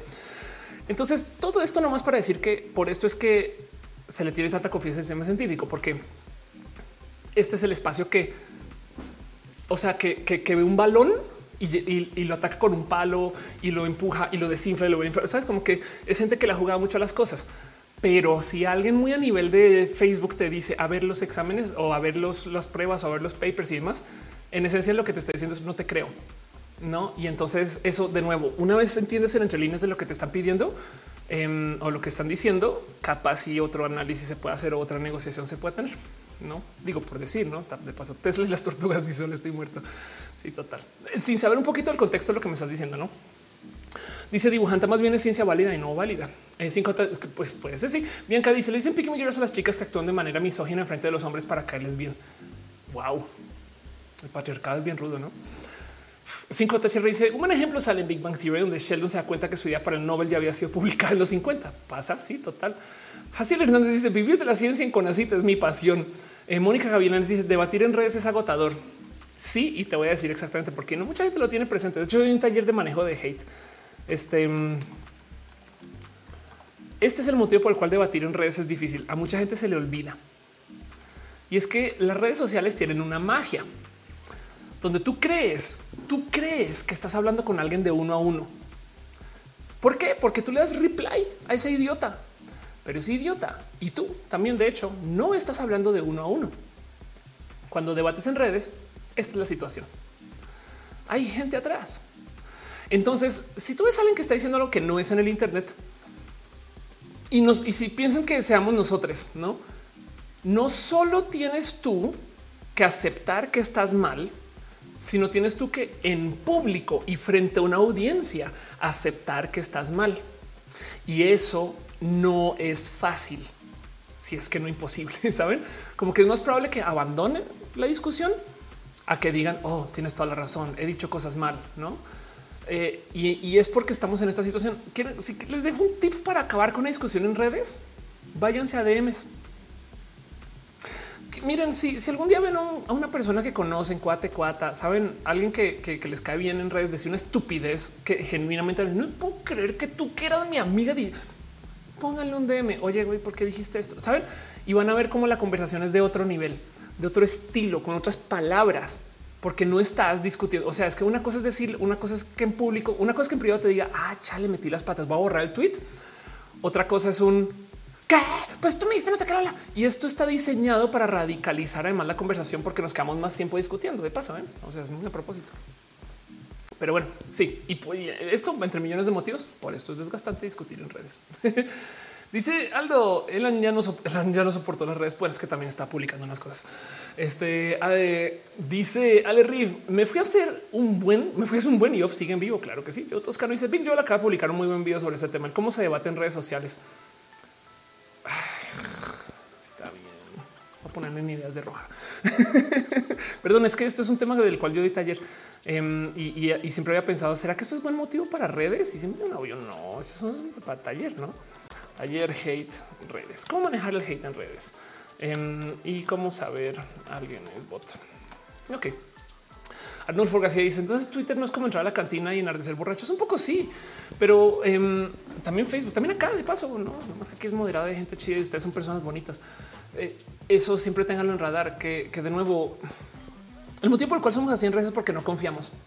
Si, si vemos a nuestra a nuestro cuate decir cosas, a veces se las dejamos pasar, saben, porque nosotros la conocemos, pero si vemos a alguien que pensamos y, y no y tenemos un sentir ya sé nada, me puse una regla tuitera que me di cuenta. De repente me di cuenta.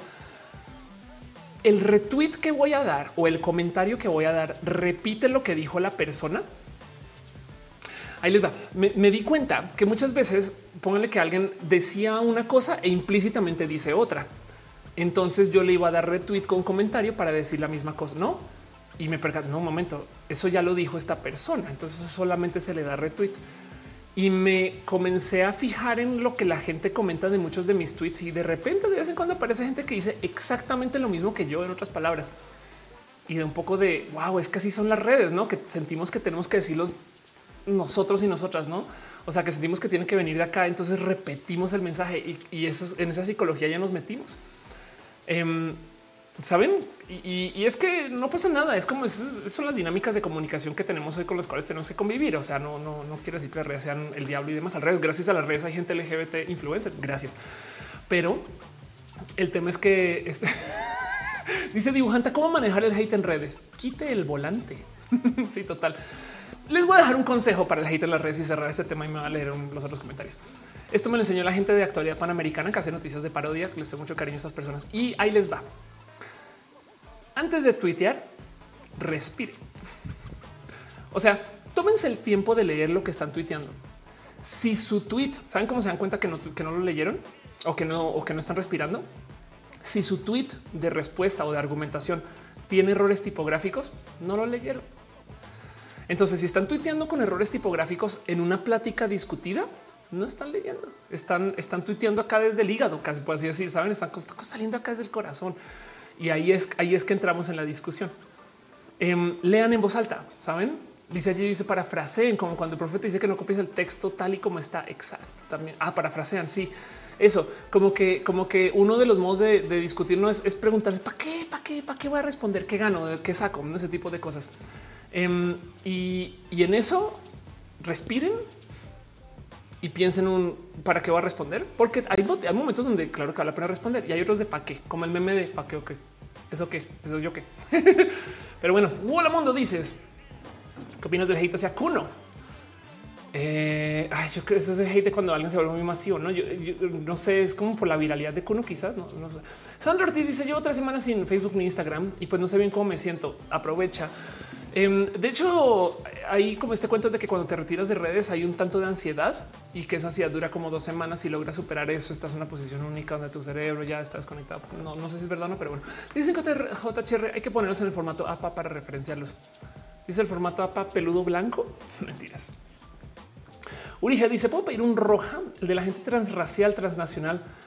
Eh, es un roja muy peludo. Eso eh, lo he esquivado. Voy a guardarlo aquí. Sí, nomás dame chance que es un roja peludísimo, peludísimo, porque em, es un tema muy complejo. El, o sea, no es lo mismo, pero sí entiendo. Puedo hablar de la gente transnacional, eh, de la gente transracial. Yo creo que sería una falta de respeto un poco, pero, pero entiendo tu punto. La verdad, sí, sí. Eh, quizás la, apropiación, yo sí creo que se vale hacia América su propio roja. Dice Daniel Pérez, yo por eso eliminé todas mis redes sociales, puras broncas con la gente. Y descansa, sí, exacto. Un poquito dice, Gamer Mode On, prende luces RGB. Arnulfo dice, off. Discord, ¿dónde se aloja eh, la gente chida del after? ¿No es parecido a lo que eran las salas del chat al principio? Lo que era, sí, claro, sí. Em, Arnulfo, este, ¿cuánto, ¿cuánto tiempo llevas en el Internet?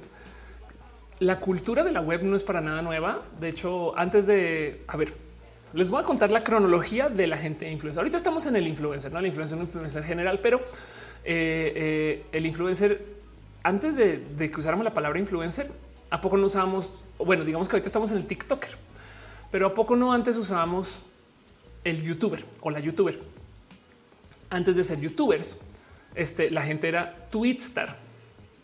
Antes de ser tweetstar, la gente era blogstar y habían gente, había personas muy rockstar porque tenían sus blogs de X, Y, Z. Y me acuerdo de, varios blogstars y dónde están, no sé qué Bueno, antes de ser blog, blogstar o bloguero, bloguera, había forero y era la gente que usaba los foros del Internet y los foros eran tan complejos que se prestaban para millones de dinámicas. Y de hecho es una lástima que no hemos vuelto a revivir los foros tal cual, porque teníamos en un lugar todo piensen en esto. Los foros tenían una red social, una plataforma de blogging, eh, un sistema de interacción y validación social. O sea, tenemos Reddit, Twitter, Facebook. Lo único que no teníamos era foto y videos, no? Em, pero teníamos Reddit, Twitter, Facebook, WordPress, todo en uno. De hecho, WordPress tenía su propio foro. Em, y, entonces, entonces tenías validación social. Es más, antes del community manager existía em, la gente que administraba subforos. Entonces había gente que se dedicaba explícitamente a moderar los foros y esas personas tenían poder sobre el subforo que tenía para moderar y, existían dinámicas sociales alrededor de eso. Y estamos hablando de eso del 2000 al 2010, póngale. Em, y, esa cultura se perdió porque los foros son difíciles de instalar, difíciles de administrar, no existen como app. Entonces Discord puede ser una versión destilada de estos foros, puede ser, ¿no? Y, yo creo que eso todavía sí. O sea, la, cultura social de, la conexión digital existe desde hace mucho tiempo, pero sí estoy totalmente de acuerdo contigo. Totalmente de acuerdo contigo. Saúl Vega dice: oh, no hay foros este, vivos sobre acuarismo. Mónica Gavina dice: no existen foros todavía. Claro que sí. Vaca, el taringa. Exacto. Y, entonces, miren, lo digo con mucho cariño y mucho amor porque lo quiero, es muy amigo. Em, no, no, me estoy burlando, se lo super juro. O me burlo como amiga, pues.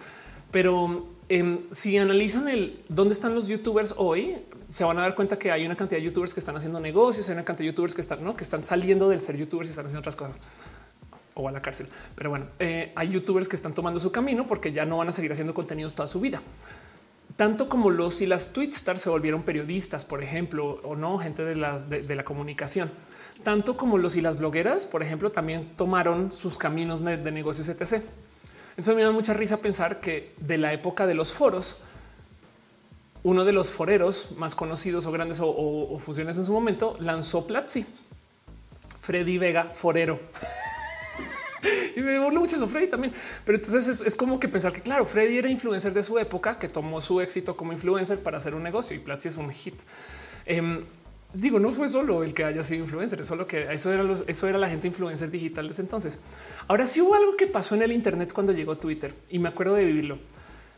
Hubo un momento donde el Internet dejó de ser dominado por los vatos nerd y llegó la gente del mainstream que fue antes de que llegaran los y las músicas a Twitter, por ejemplo, todas las personas que tenían muchos seguidores en redes eran, aparte de Barack Obama, puros vatos nerd del Silicon Valley, como la gente que acabó usando Clubhouse, ¿no? Y entonces luego de repente llegó, por ejemplo, Oprah, y me acuerdo que había un personaje, no sé si lo, saben de nombre, Kevin Rose, eh, que era el nerd más seguido de estas cosas, y de repente llegó Oprah, mira, quítate y ahora hoy en día la gente influencer son personas que tienen vienen del mundo del entretenimiento y no sé qué, porque estas personas antes no usaban las redes. Entonces sí un cambio de cultura con Twitter y de Twitter en adelante.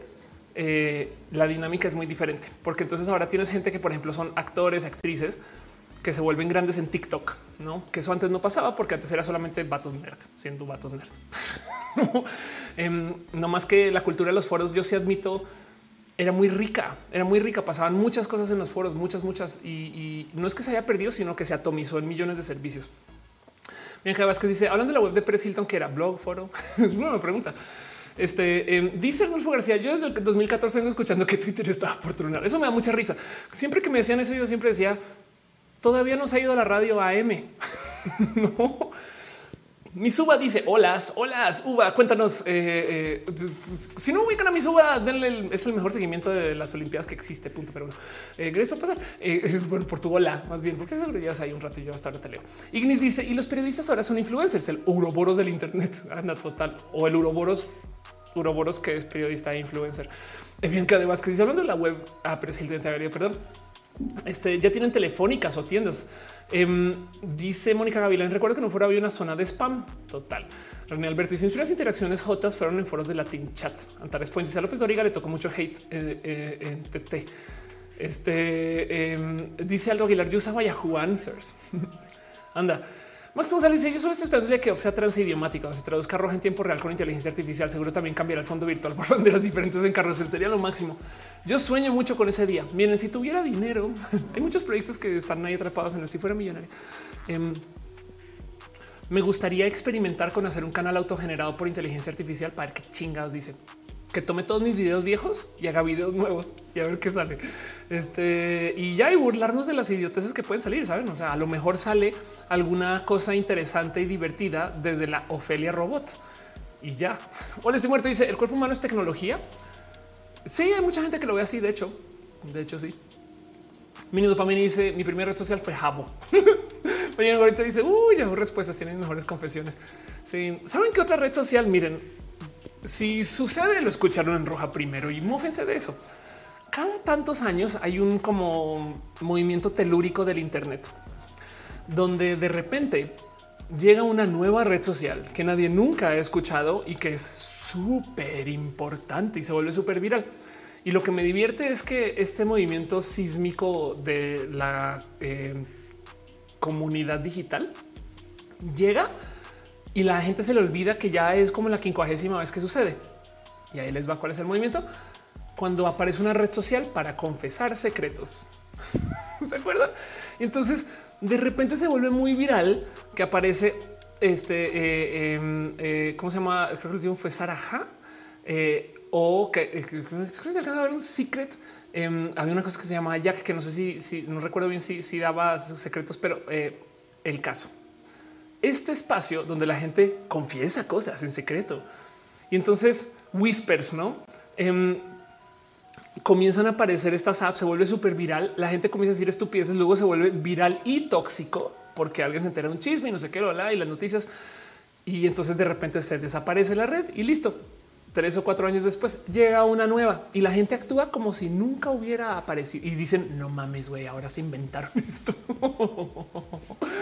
y eso ahí les dejo. Entonces ya estamos como que ya, ya es, ya es, ya va siendo fecha de que vaya apareciendo una. No ha aparecido todavía, pero no me sorprendería si en, si en este año o en estos años, este año o el próximo aparece una y prepárense para ver cómo nadie va a recordar las últimas cuatro. Hecho, qué locura que yo no me acuerdo cómo se llama Whisper. Em, Bianca dice: La fe del 2007 hubieran tenido un foro de que hubiese hablado de programación. En ese entonces yo programaba, pero pues hoy en día no quisiera. Urisha dice: Hola, de conocer gente random. Ah, esa es otra. Sí, total, total. Había un espacio que usaba Facebook que se llama DTF, Down to este friend, donde tú decías quién de tus friends en Facebook era, sería gente con quien quisiera salir, a quien crocheas, pues. Y luego del otro lado, este, eh, las otras personas también lo hacían. Si de puro chance, dos personas que se tenían como amigas en Facebook decían que se quisieran ver, que no lo supieron, se notifica y entonces aparecían estas como ¡Ah! tú también me crocheas, no? Hasta que alguien descubrió cómo puedes pinguear la base de datos y puedes en esencia saber si alguien está o no está sin darte de alta, lo cual entonces rompe el sistema, no? Y se acabó todo eso. Pero me acuerdo que eso fue súper viral en su momento de TF. Dice Banana, ¿y de qué sería tu red social, Ofelia? De hacer impro. Me encantaría jugar juegos de impro en una red social. Arnulfo eh, García dice: Mi primera red social fue High Five. Dibujante dice: ¿Será que cada red social espacio cierto tipo de conversaciones o temas? A veces por diseño, a veces porque les tocó. O sea, por ejemplo, OnlyFans en ningún lugar dice esto es pan no por, pero se volvió eso.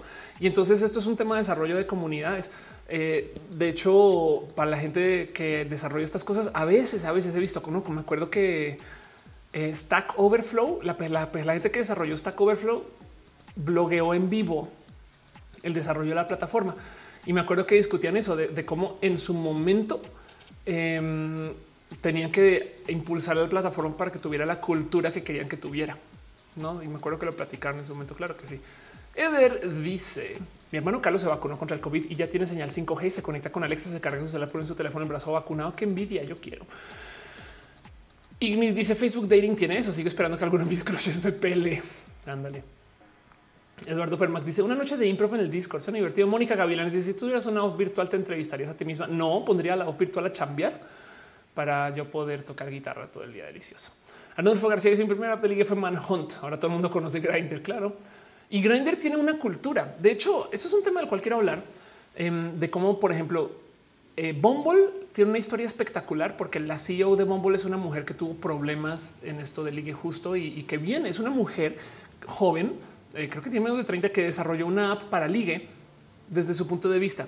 Y entonces, si comparas Bumble con Tinder, sí se nota la bro cultura de Tinder, no como que Bumble te da un poco de información, muy meta información, deseos, planes, no sé qué. No, de hecho, hay un Bumble solamente para amistad. Hay un Bumble para conseguir gente con quien chambear. Necesito una persona que sepa de arte, no sé qué. Entonces, usando el sistema de Bumble, ahí tienes a alguien para conseguir alguien en diseño, no sé qué, no? Em, porque se entiende que, hay gente que usa estas apps. No, no, no, todo tiene que ser liga y acostar. No, y entonces eh, Bumble es muy lista con eso. Pero claro, es que es una app desarrollada por una morra que entiende desde este punto de vista cómo funcionan las cosas y es muy diferente a Tinder y compararlas y da un poquito de wow, qué locura la cultura de uso de la app de cada cual. No, pero bueno, Urisha dice deberías de ver Detectives. Es un Dungeons and Dragons mezclado con dibujo. Guay, qué chido, güey. Dungeons tiene mucha impro. Riden dice Grinder es en la que compras drogas. Eh, no, en esa ya tienes que tener el popper. Eh, dice este Aldo Aguilar, pero ahora está cañón que salga algo nuevo por culpa del monopolio de redes sociales. Eso es verdad. También las redes sociales están, en espacio monopólico. Eric dice cuántas me Tiene un chingo. Siempre pido más y van llegando y ahí les voy pirando. Tengo una canasta que voy llenando de, banderas. Ronald dice tengo una duda existencial. ¿Por qué pones talk shows y podcast en la categoría de charlando? Eh, porque no sé. porque es el default, no? O sea, es más, de hecho, no sabía que había una categoría de charlando, me estoy enterando. Em, pero pues igual y le muevo, no pasa nada. Siempre me da un poquito de rabia eso, porque por ejemplo, YouTube es que además que no se te olvide que estoy transmitiendo en varias plataformas. Eh, YouTube tiene una sección y tiene, o sea, tiene solamente como 12 categorías para todo lo que es.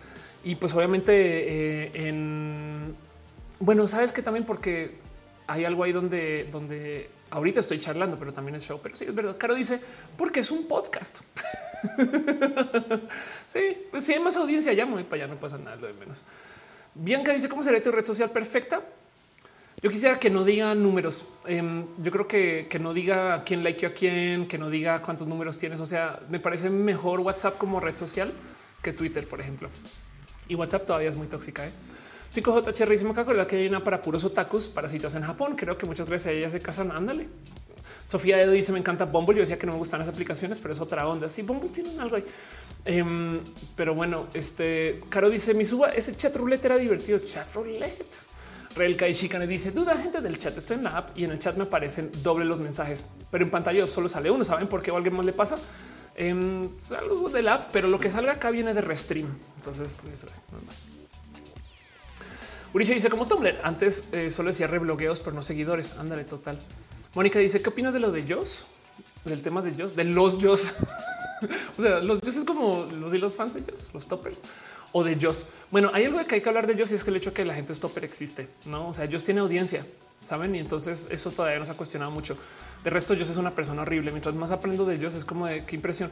Y como puso por ahí, eh, este eh, quien puso Alex Vela fue el que lo puso. de por qué se sorprenden que la influencer culera que está en la cárcel es culera. Si todo el mundo sabía que era ojete, estar con ella era ojete, todos sus contenidos eran ojete. Entonces, porque ahora de repente es como oh, no manches que dijo eso. Pues claro, güey, porque es ojete. No, y entonces también hay algo que pensar de que ya sabíamos hace mucho tiempo, no? Pero bueno, en fin, este dice Max González, ¿por qué Telegram es gratis? Eh, porque tiene inversionistas.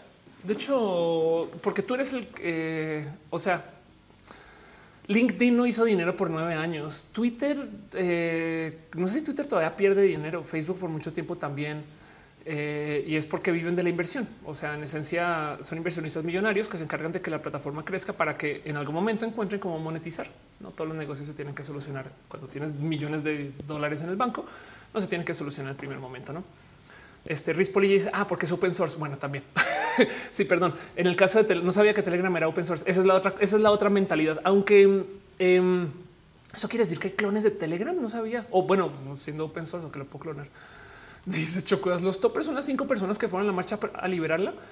Los toppers son los millones de personas que le dan follow, sabes? Pero bueno, nada es gratis. Nuestros datos, dice Uba. Exacto. Sí, de hecho, de hecho, eso es lo que se dice en redes. La red social es gratis porque tú eres el producto, no? Pero bueno, eh, Riz dice sí, qué chido saber eso. A mí me gusta mucho Telegram, me gusta mucho la idea de Telegram. Este sí, definitivamente es un producto superior, pero como no tiene la comunidad tan marcada como WhatsApp, no lo uso tanto. Pero he aprendido que, por ejemplo, usar WhatsApp cuando estás en Estados Unidos, nadie usa WhatsApp, por ejemplo, usan mensajes. Pero bueno, Leroy de MG dice el único no abierto su código cifrado de datos, por demás y para meterlo por todos lados. Qué chido saber eso. Qué divertido. Darwinismo dice no me preocupa. Ya me preocupa Surio y Karen. O sea, no me puse a pensar en eso hasta que me acordé que se conocen. Pues sí, claro. No, yo creo que van a hablando de ese tema nomás. Lo único que puedo decir es van a salir más historias horribles y así. Chocuas dice soy pastrana en Feliber. ¿Cómo te identifiques? Porque yo soy Cuevaner también veo Cuevana en las noches. Leonardo Inés dice: eh, Tengo que admitir que me encantaban los videos de Joss, pero tengo que admitir que hizo muchas babosadas y hizo muchas De lo que he aprendido, porque se está preguntando un poco. Joss tenía una audiencia de gente muy joven e impresionable. Saben como que todo el mundo me dice: Yo veía a Joss cuando tenía 13 y luego crecí y Joss nunca creció. Eso es lo que me dice mucha gente, saben? O sea, como que tipo de es que cuando eres chiqui y eres edgy, ese es el tipo de contenido que ves, güey. Y ya, no más que mucha gente dejó de verla y ya, pero todavía tiene audiencia, saben? Pero aún así piensen en esto. Si ustedes me dan a Joss hace cinco años y no sé qué lo la cuando está haciendo extra pendejadas y, y, están chiquis em, y le dieron follow, ese follow ahí sigue. ¿no? Entonces eso hace que otras personas digan, uy, tiene muchos followers y le dan follow ya. No dice, Caro, yo veía a Joss antes de que se volviera tan salty. Exacto, sí, total. Riz dice es verdad, Joss nunca creció. Sí, exacto. Eso, eso, eso, eso lo entiendo mucho. Saben también. O sea, lo que me sorprende es que em, es que eso dice tan masiva, porque como estrategia digital sí me preguntaba mucho, no? Pero bueno, Nikita dice: ¿Crees que sea necesario hacer leyes para regular cómo interactuamos en redes? ¿Y cómo? ¿Cómo las vas a perseguir? No. Y esas leyes ya existen. Si tú mal generizas a alguien en Twitter, eso se puede reportar. De hecho, por eso existe el sistema de reportar, no más que existen de modo privado. Y yo creo que así es como funciona mejor. Yo creo que la gente que administra sus propios espacios debería de, tomar más posturas y ya. Pero el problema es que como viven de la inversión, tienen que a la vez hacer este balance, tomar una postura y ser masivos. Entonces tú no puedes decirle a la gente odiante vete porque si se van, entonces hay menos discusión. Si hay menos discusión, entonces el tiempo en sitio se va a piso. Si el tiempo en sitio se va a piso, tus anuncios se ven menos. Y si tus anuncios se ven menos, la gente va a invertir menos en tu red. Qué problema. Dice en el Cigar, vea, ellos contenía 11 o 12. Ves, ándale, tan gananica o tan ganana. No hay un intermedio tan ganané. tan gananica. Vamos a tomar postura y voy a decir tan ganana. Arnulfo García dice la gente chida del team moderación. Claro que sí. Deberían prohibirle ciertas redes sociales a los niños. Son muy manipulables y crédulos. Te voy a decir algo, Bianca. Técnicamente, si tienes menor, si eres menor de 13 años, no puedes usar ninguna red social excepto dos muy marcadas. No, o sea, técnicamente tú no puedes usar una red social si eres menor de 13. Sobre decir que mienten. Y por eso es que, por ejemplo, YouTube tiene copa, ¿no? Y por eso es que hay tantas restricciones ahora de los anuncios que son, porque ya es como, pues, güey, es que no los podemos detener. Pero técnicamente no puedes abrir un perfil de Facebook si eres menor de 13. Y todavía 13 no es que digas, uy, la adulta, no, pues, pero me entiendes. Em, ahora, hay algo que decir acerca de cómo hay gente que de bebé, sus papás les están haciendo su vida contenidos. Y entonces eh, no solo les hacen contenidos, sino que esto es un paradigma muy raro que no nos ha tocado cumplir 10 años y que nos den nuestra red social donde ya somos influencers. Saben? Eso no dudo que ya habrá pasado. Porque tus papás se dedicaron a desde que naciste a documentar tu crecimiento y en ese proceso ganaste dos millones de seguidores. Y ahora es tu red social. toma, bueno, 10 o 13, pues, en, en los términos de servicio. Qué complejo, ¿no? Porque además esa red social hace dinero. Entonces, en fin, ¿saben? es un tema complejo. Hay que hablar, pero bueno, en fin. Leonardo Inés dice el recuerdo de otros influencers como Juan Pablo Jaramillo, Carillos tenía 14, 13, eran muy buenas vibes. Uricio dice yo conocí una chica este eh, eh, ahora se me fue, se, cabe, se me cayó una ídola Team tan ganana. La verdadera pregunta es si este Team Horchata o Team Jamaica, donde yo soy Team Jamaica. A la Stormy le va a pasar eso. Em, este ahí está Uricio dice yo conocí una chica a los 11 me dijo que la ayudé mucho, así que está eso, claro. Si las redes sociales en fin, hay mucho que platicar acerca de la gente joven y ahí.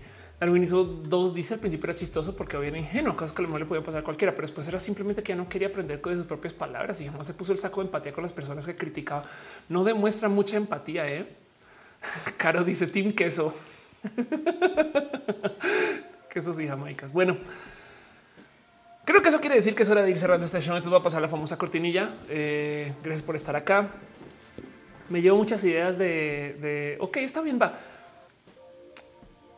El taller de hate en redes es buen contenido. Gracias por decírmelo. El taller de cómo lidiar con el odio en redes. Yo tengo mis propios puntos. Es un taller que doy en general, em, donde, donde hablo mucho de mis aprendizajes, porque eh, spoiler, muchas discusiones en redes no deberían de suceder, pero el tema es cómo nos desconectamos de eso y encontramos paz. Entonces, pues eso eh, dice Arnulfo García. YouTube está haciendo cosas raras. El video de la página auto estaba etiquetada para YouTube Kids y no es muy infantil. Sí, la gente estaba abusando de YouTube Kids. Eso es un hecho.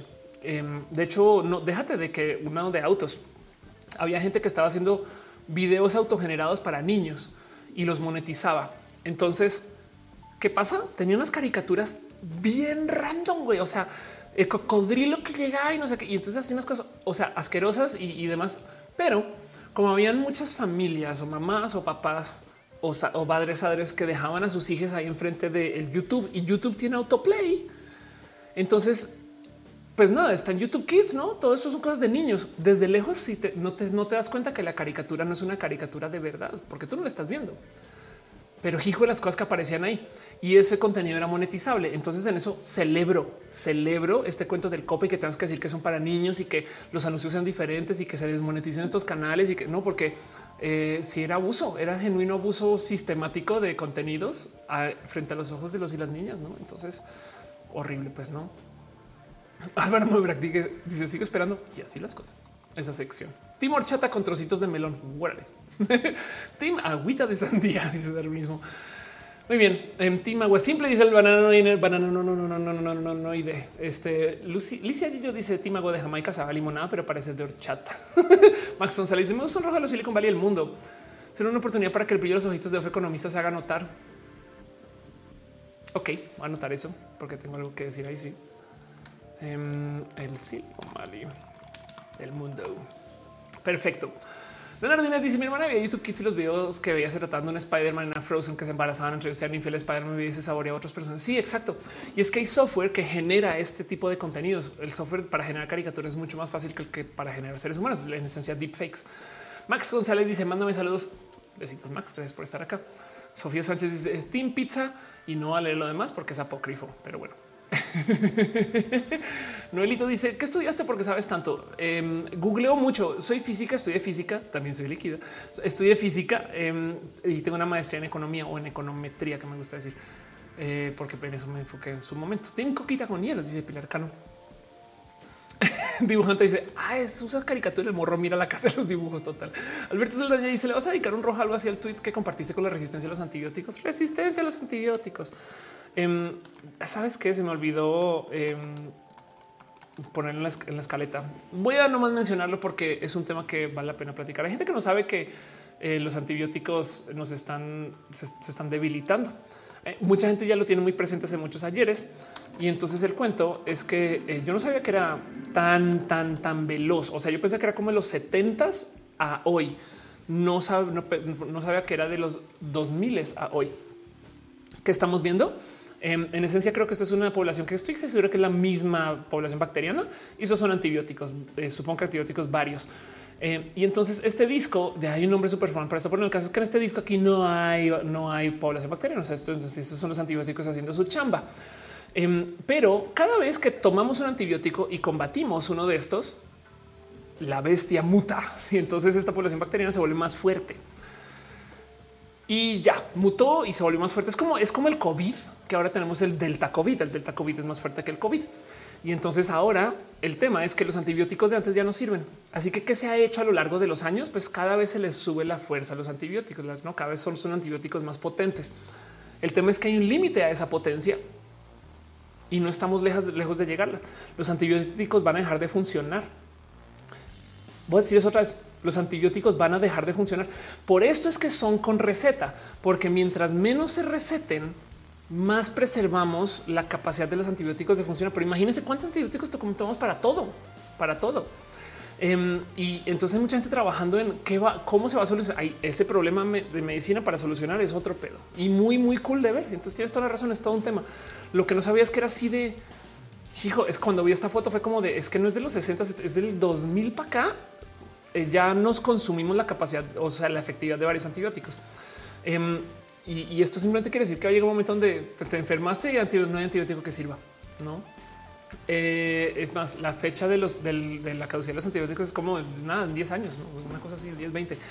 Em, y parte del motivo por el cual esto sucedió es porque mucha gente abusó del uso de antibióticos. Es como de dólar de cabeza antibióticos. ¿eh? Este, cosas que tu cuerpo, si le das chances, sí lo puede curar y si lo puede sobrevivir, si lo puede aguantar pero me tomo un antibiótico y vuelvo a cambiar y vámonos. Y eso en esencia hace que entonces el, lo que sea esa población bacteriana que genera esta cosa se mute, se vuelve más fuerte y al, en el agregado este abuso em, es el que hace que se, se consuma, pues no. Dice una nanoide que viene después manejar las enfermedades con láser, pues por ahora lo único que viene es morir, imagínate, o enfermarte mucho. Sabes, es como este y dice mi sub es que los médicos dan antibióticos para cualquier gripe. Sí, la verdad es que es, como es como el calentamiento global. Es un estamos aquí porque por pendejos y nadie lo quiso parar. Entonces ya hay que asumir que no va a parar. Saben? en fin. Eric Rodríguez y la economía no esencia de que trata la carrera. Leemos este eh, manga.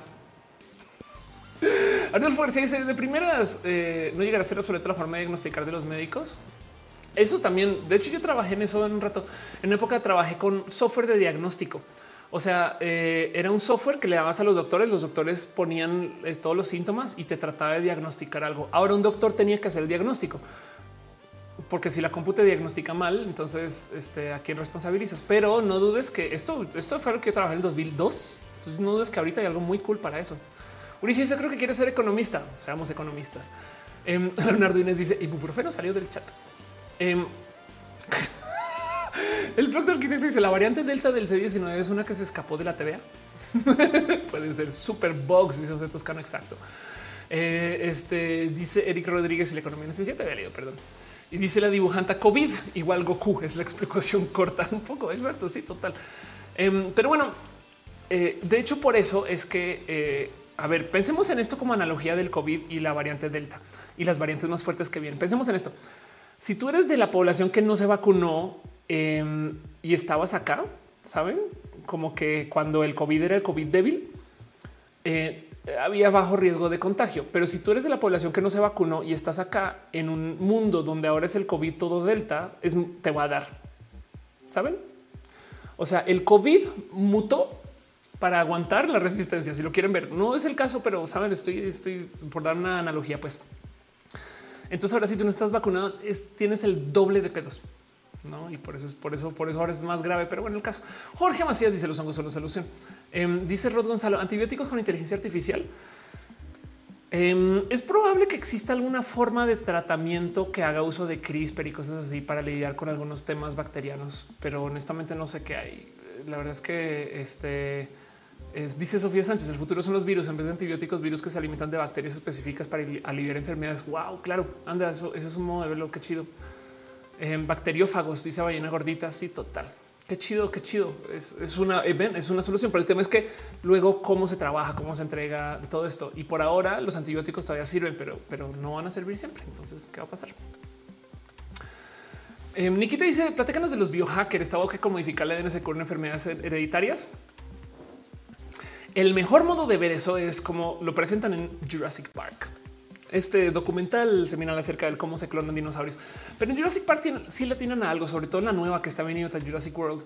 Está bien idiota de su ciencia, pero sí, le clonan, sí, le caen a algo em, con esto la manipulación genética. Y es que eh, es como el tema de, del entender que hace cada gen es que no es solo uno. O sea, no es como que, oh, esto es el gen de los ojos azules y le picas y ahora son ojos marrón. ¿Me explico? Sino es que es una combinación de genes. Tú ves acá una horda de químicos y entonces si le picas acá, entonces capaz se levanta ya algo del otro lado. Entonces, el mejor modo de entender esto es como, como sucede en Jurassic Park, en Jurassic World que lo que dicen es diseñaron un dinosaurio súper cool, súper chido, que no creo cómo se llama, que es este, es el, es el centro de la atracción. Y el tema es que para que se vea cool, decidieron tomar genes de un dinosaurio que se ve cool. Saben como qué tipo de ah, para que tenga este cabello, no sé qué, Indominus Rex. Gracias. Y luego descubren que por tomar los genes de su look súper cool, pues entonces va a tener tendencia a ser agresivo. ¿Por qué? Porque su look cool viene de que se desarrolló algún animal o algún dinosaurio como un animal agresivo. Así que si tú, es lo que pasa mucho con el tema de, la manipulación. Si tú crees que estás modificando solo una cosa, no sabes. Capaz y por eliminar este, eh, quieres cambiar el color de los ojos. Al hacer eso, eliminas un químico específico que se necesita este, dentro de la piel y entonces cambia el color de la piel y esa persona tiene todo tipo de problemas de piel toda su vida. Por dar un ejemplo. Em, eso por un lado. Y luego la otra vez también que le picas, no hizo nada en un océano de químicos. Así que lo primero que hay que hacer con el tema de la manipulación genética es saber qué hace cada cosa. Y hay un chingo de genes que se han encontrado que se han encontrado que son para acá, pero, todavía no se sabe bien si son, porque más tienes que tener casos de control. ¿Y qué vas a hacer? ¿Crecer dos gemelos y ver si uno sí y el otro no? No, no puedes. Esto es un tema, ¿no? Es, bien complejo y, evidentemente hay cosas que ya se saben que están ahí, sobre todo con esto relacionado con las enfermedades y demás, porque sí se han hecho controles, ¿no? Pero del otro lado, la verdad es que el, nunca sabes es jugar con vidas. Y entonces eh, es complejo, es una investigación compleja, ¿no? Pero bueno. Dice Eduardo Permac como el estornudo en la línea de tiempo, pero con biología. Exacto. Eh, qué bonito, qué bonito modo de explicarlo. Exacto, exacto, total.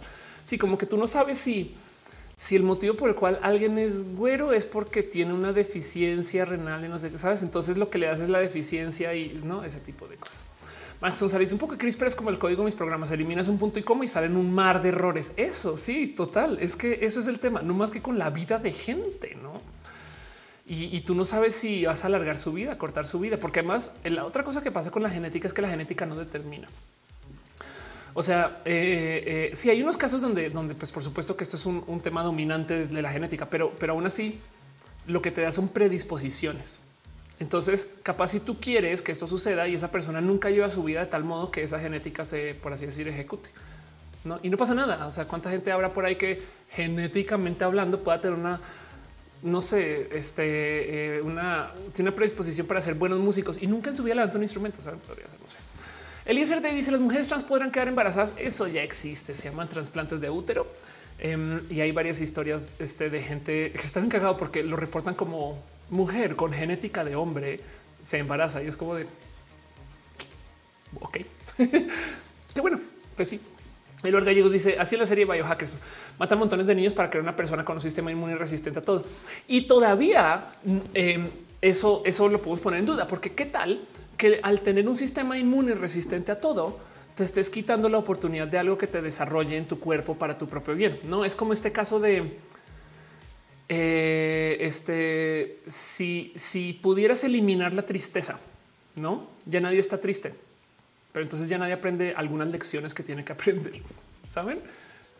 Me explico. Es como que aún, aún si tú eliminas este, eh, eh, o sea, a lo mejor en algún momento tienes que tener eh, un sistema inmune que no sea resistente a todo por algún motivo, no por nuestra. Entonces, esas son preguntas complejas, pesadas, pero pues eso también puede suceder. No Arnulfo dice: Tiene una de broncas por casarse entre parientes.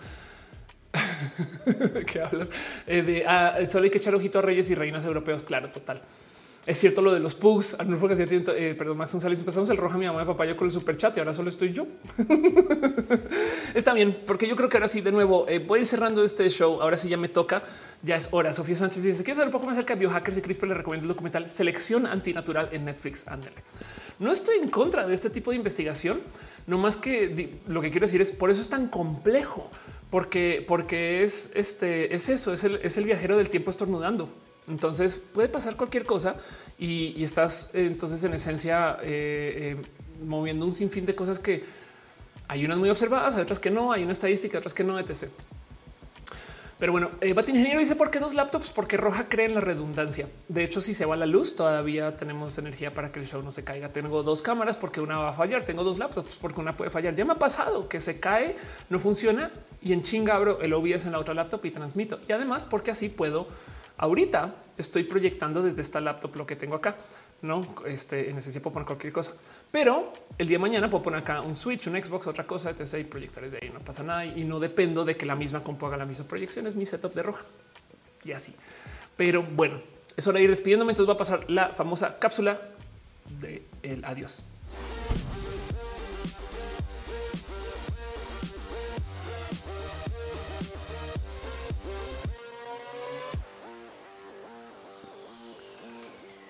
Gente bonita, gracias por acompañar este show. Y Samael 827 un abrazo financiero. Muchas gracias. Saludos de California. Lo veré cuando se suba. Gracias de verdad. Espero haber sido medianamente entretenida y la verdad es que gracias por acompañarme a mí. Ángel eh, Michael Boria dice un guiño al próximo roja va a ser interesante. Gracias de verdad. Me llevó muchas ideas para muchos rojas que no tenía. Gracias a la gente que se suscribió en el Twitch, a Cerros, a Jesús, a eh, Emi Rizo 006 em, y claro que se resuscribe. Gracias por resuscribirte tan constantemente. Llevas mucho tiempo acá, Caro, y hay que hay cuatro años de roja. Que loco, ya no entiendo la vida. Pero bueno, un abrazo también a la gente chida que dejó su abrazo em, en el YouTube. Iriana Aguirre, el Gallegos, este ya dirá Ochoa, Amsaiku, Jessica que se suscribe, Max Quinty eh, eh, eh, y familia y Flavio Madayo quien también se hace member. Muchas gracias de verdad por su amor, su cariño, por ser parte de esto y apoyar. Em, también la gente chida que está dejando sus beats, que se Gaspar Rosales se resuscribe con Muchas gracias, muchas gracias de verdad por apoyar. Eh, también a Denis Pazmiño que dice yo estoy acá, está ocupado. El tema me parece muy interesante. Gracias de verdad. Eh, Mar Estrada también este, dice vivo las ballenas gorditas y se hace ese soporte. Gracias Mar, de verdad. Eh, por ser parte de esto. También Miguel H. Soria, Michael, eh, este Boria. Gracias por apoyar y por hacer que Roja sea roja y estas cosas bonitas, porque lo aprecio mucho. Hoy, roja de sombrerito. No me va a cansar de mi sombrero nunca en la vida, pero aún así, este, estas cosas pasan y suceden porque este roja está lleno de amor y cariño. De paso, también quiero super darle un agradecimiento a la gente que está suscrita a las plataformas, desde donde se suscriben como Ficachi, Ana Navarro, analógicamente Guillermo Lanfarsi, Mahara, Cheja, Flick, Tacho Cuevas, Francisco Godínez, Javier Tapia, Rodrigo Pérez Enríquez y Trini P. A quien no leí como Trini P, pero es Trini P. Hagan mi caso con eso. También gente chida que está suscrita en el YouTube. Flavio Madayo, Este Cira dice Hernández, creo. Jessica Santín, Obi Alanis. Este eh, un segundo que está aquí muy bendecito. Aquí estás. Ok, perfecto.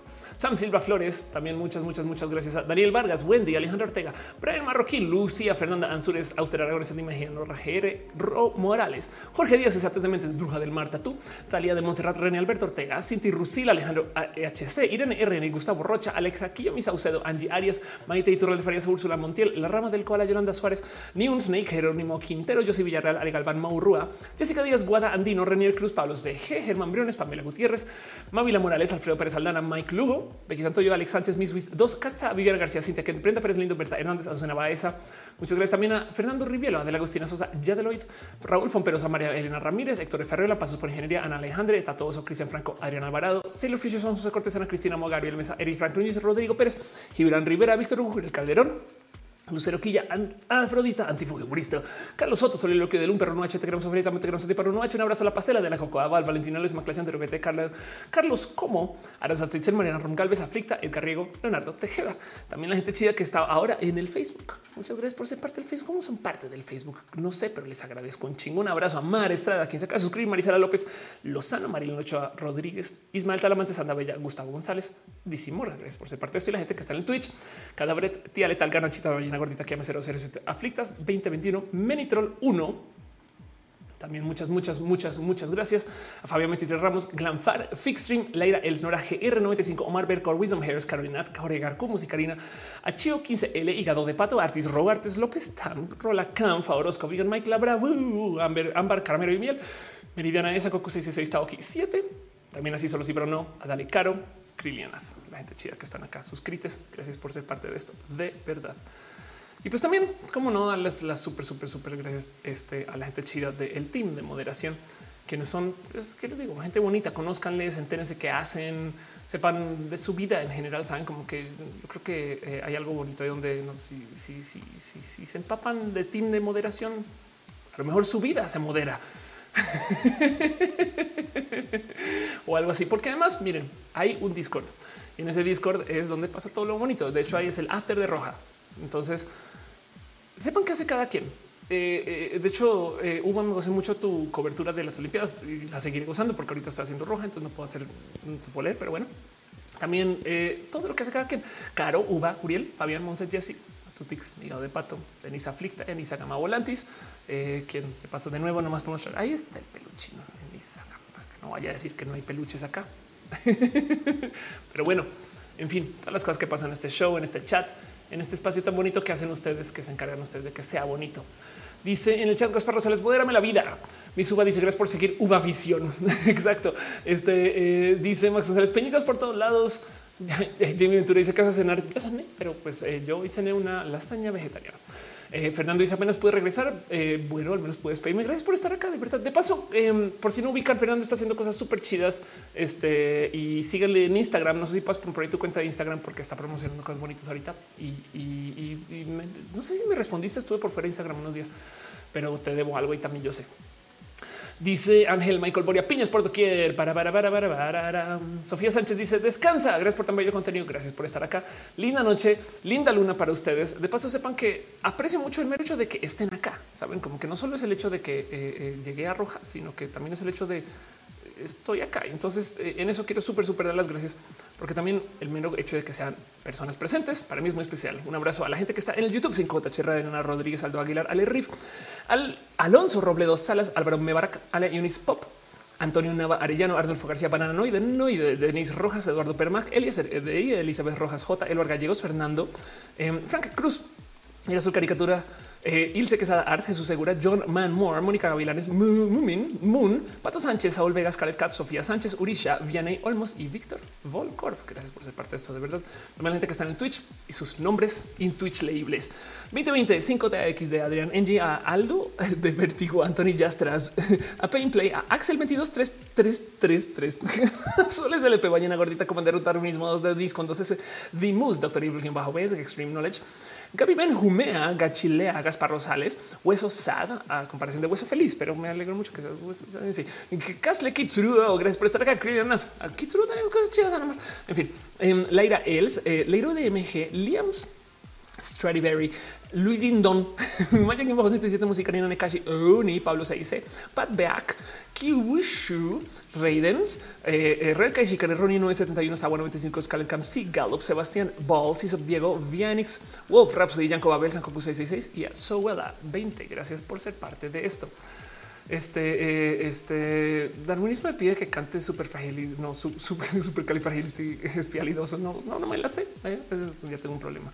Podría, eh, voy a hacer como, como la gente fantoche. Podría, pero no quiero. O sea, es, muy fácil para mí. O sea, es tipo Pilar Cano dice final de clavas a la la mañana. Mis respetos, vayan a ver todo eso. Arulfo dice déjame pasar a Twitch para que saludes a Harl Gaff. Saludos, Harl Gaff. Gracias por ser parte de este espacio tan bonito.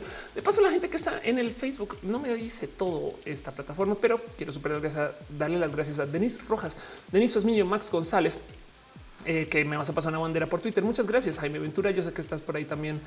Este, eh, eh, yo sé que andas por ahí. Jaime Ventura, Girasol Caricatura, gracias por ser parte de esto. Y este sí, sí, es verdad que en Facebook creo que sí se desconectó un ratito y volvió. Puede ser. Eso pasa a veces, pero bueno, no pasa nada porque sigue la transmisión, sigue el show. Esto no, se acaba, pero sí se acaba más bien. Yo detengo el show, es lo único que pasa. Somos varias personas acá todavía. Entonces, gracias por acompañar, gracias por ser parte de esto. Arnulfo dice: ¿Ya viste el medallero? Tokio 2020, no lo he visto. Capitán Garra Negra dice: Ofe, necesito un mejor nombre.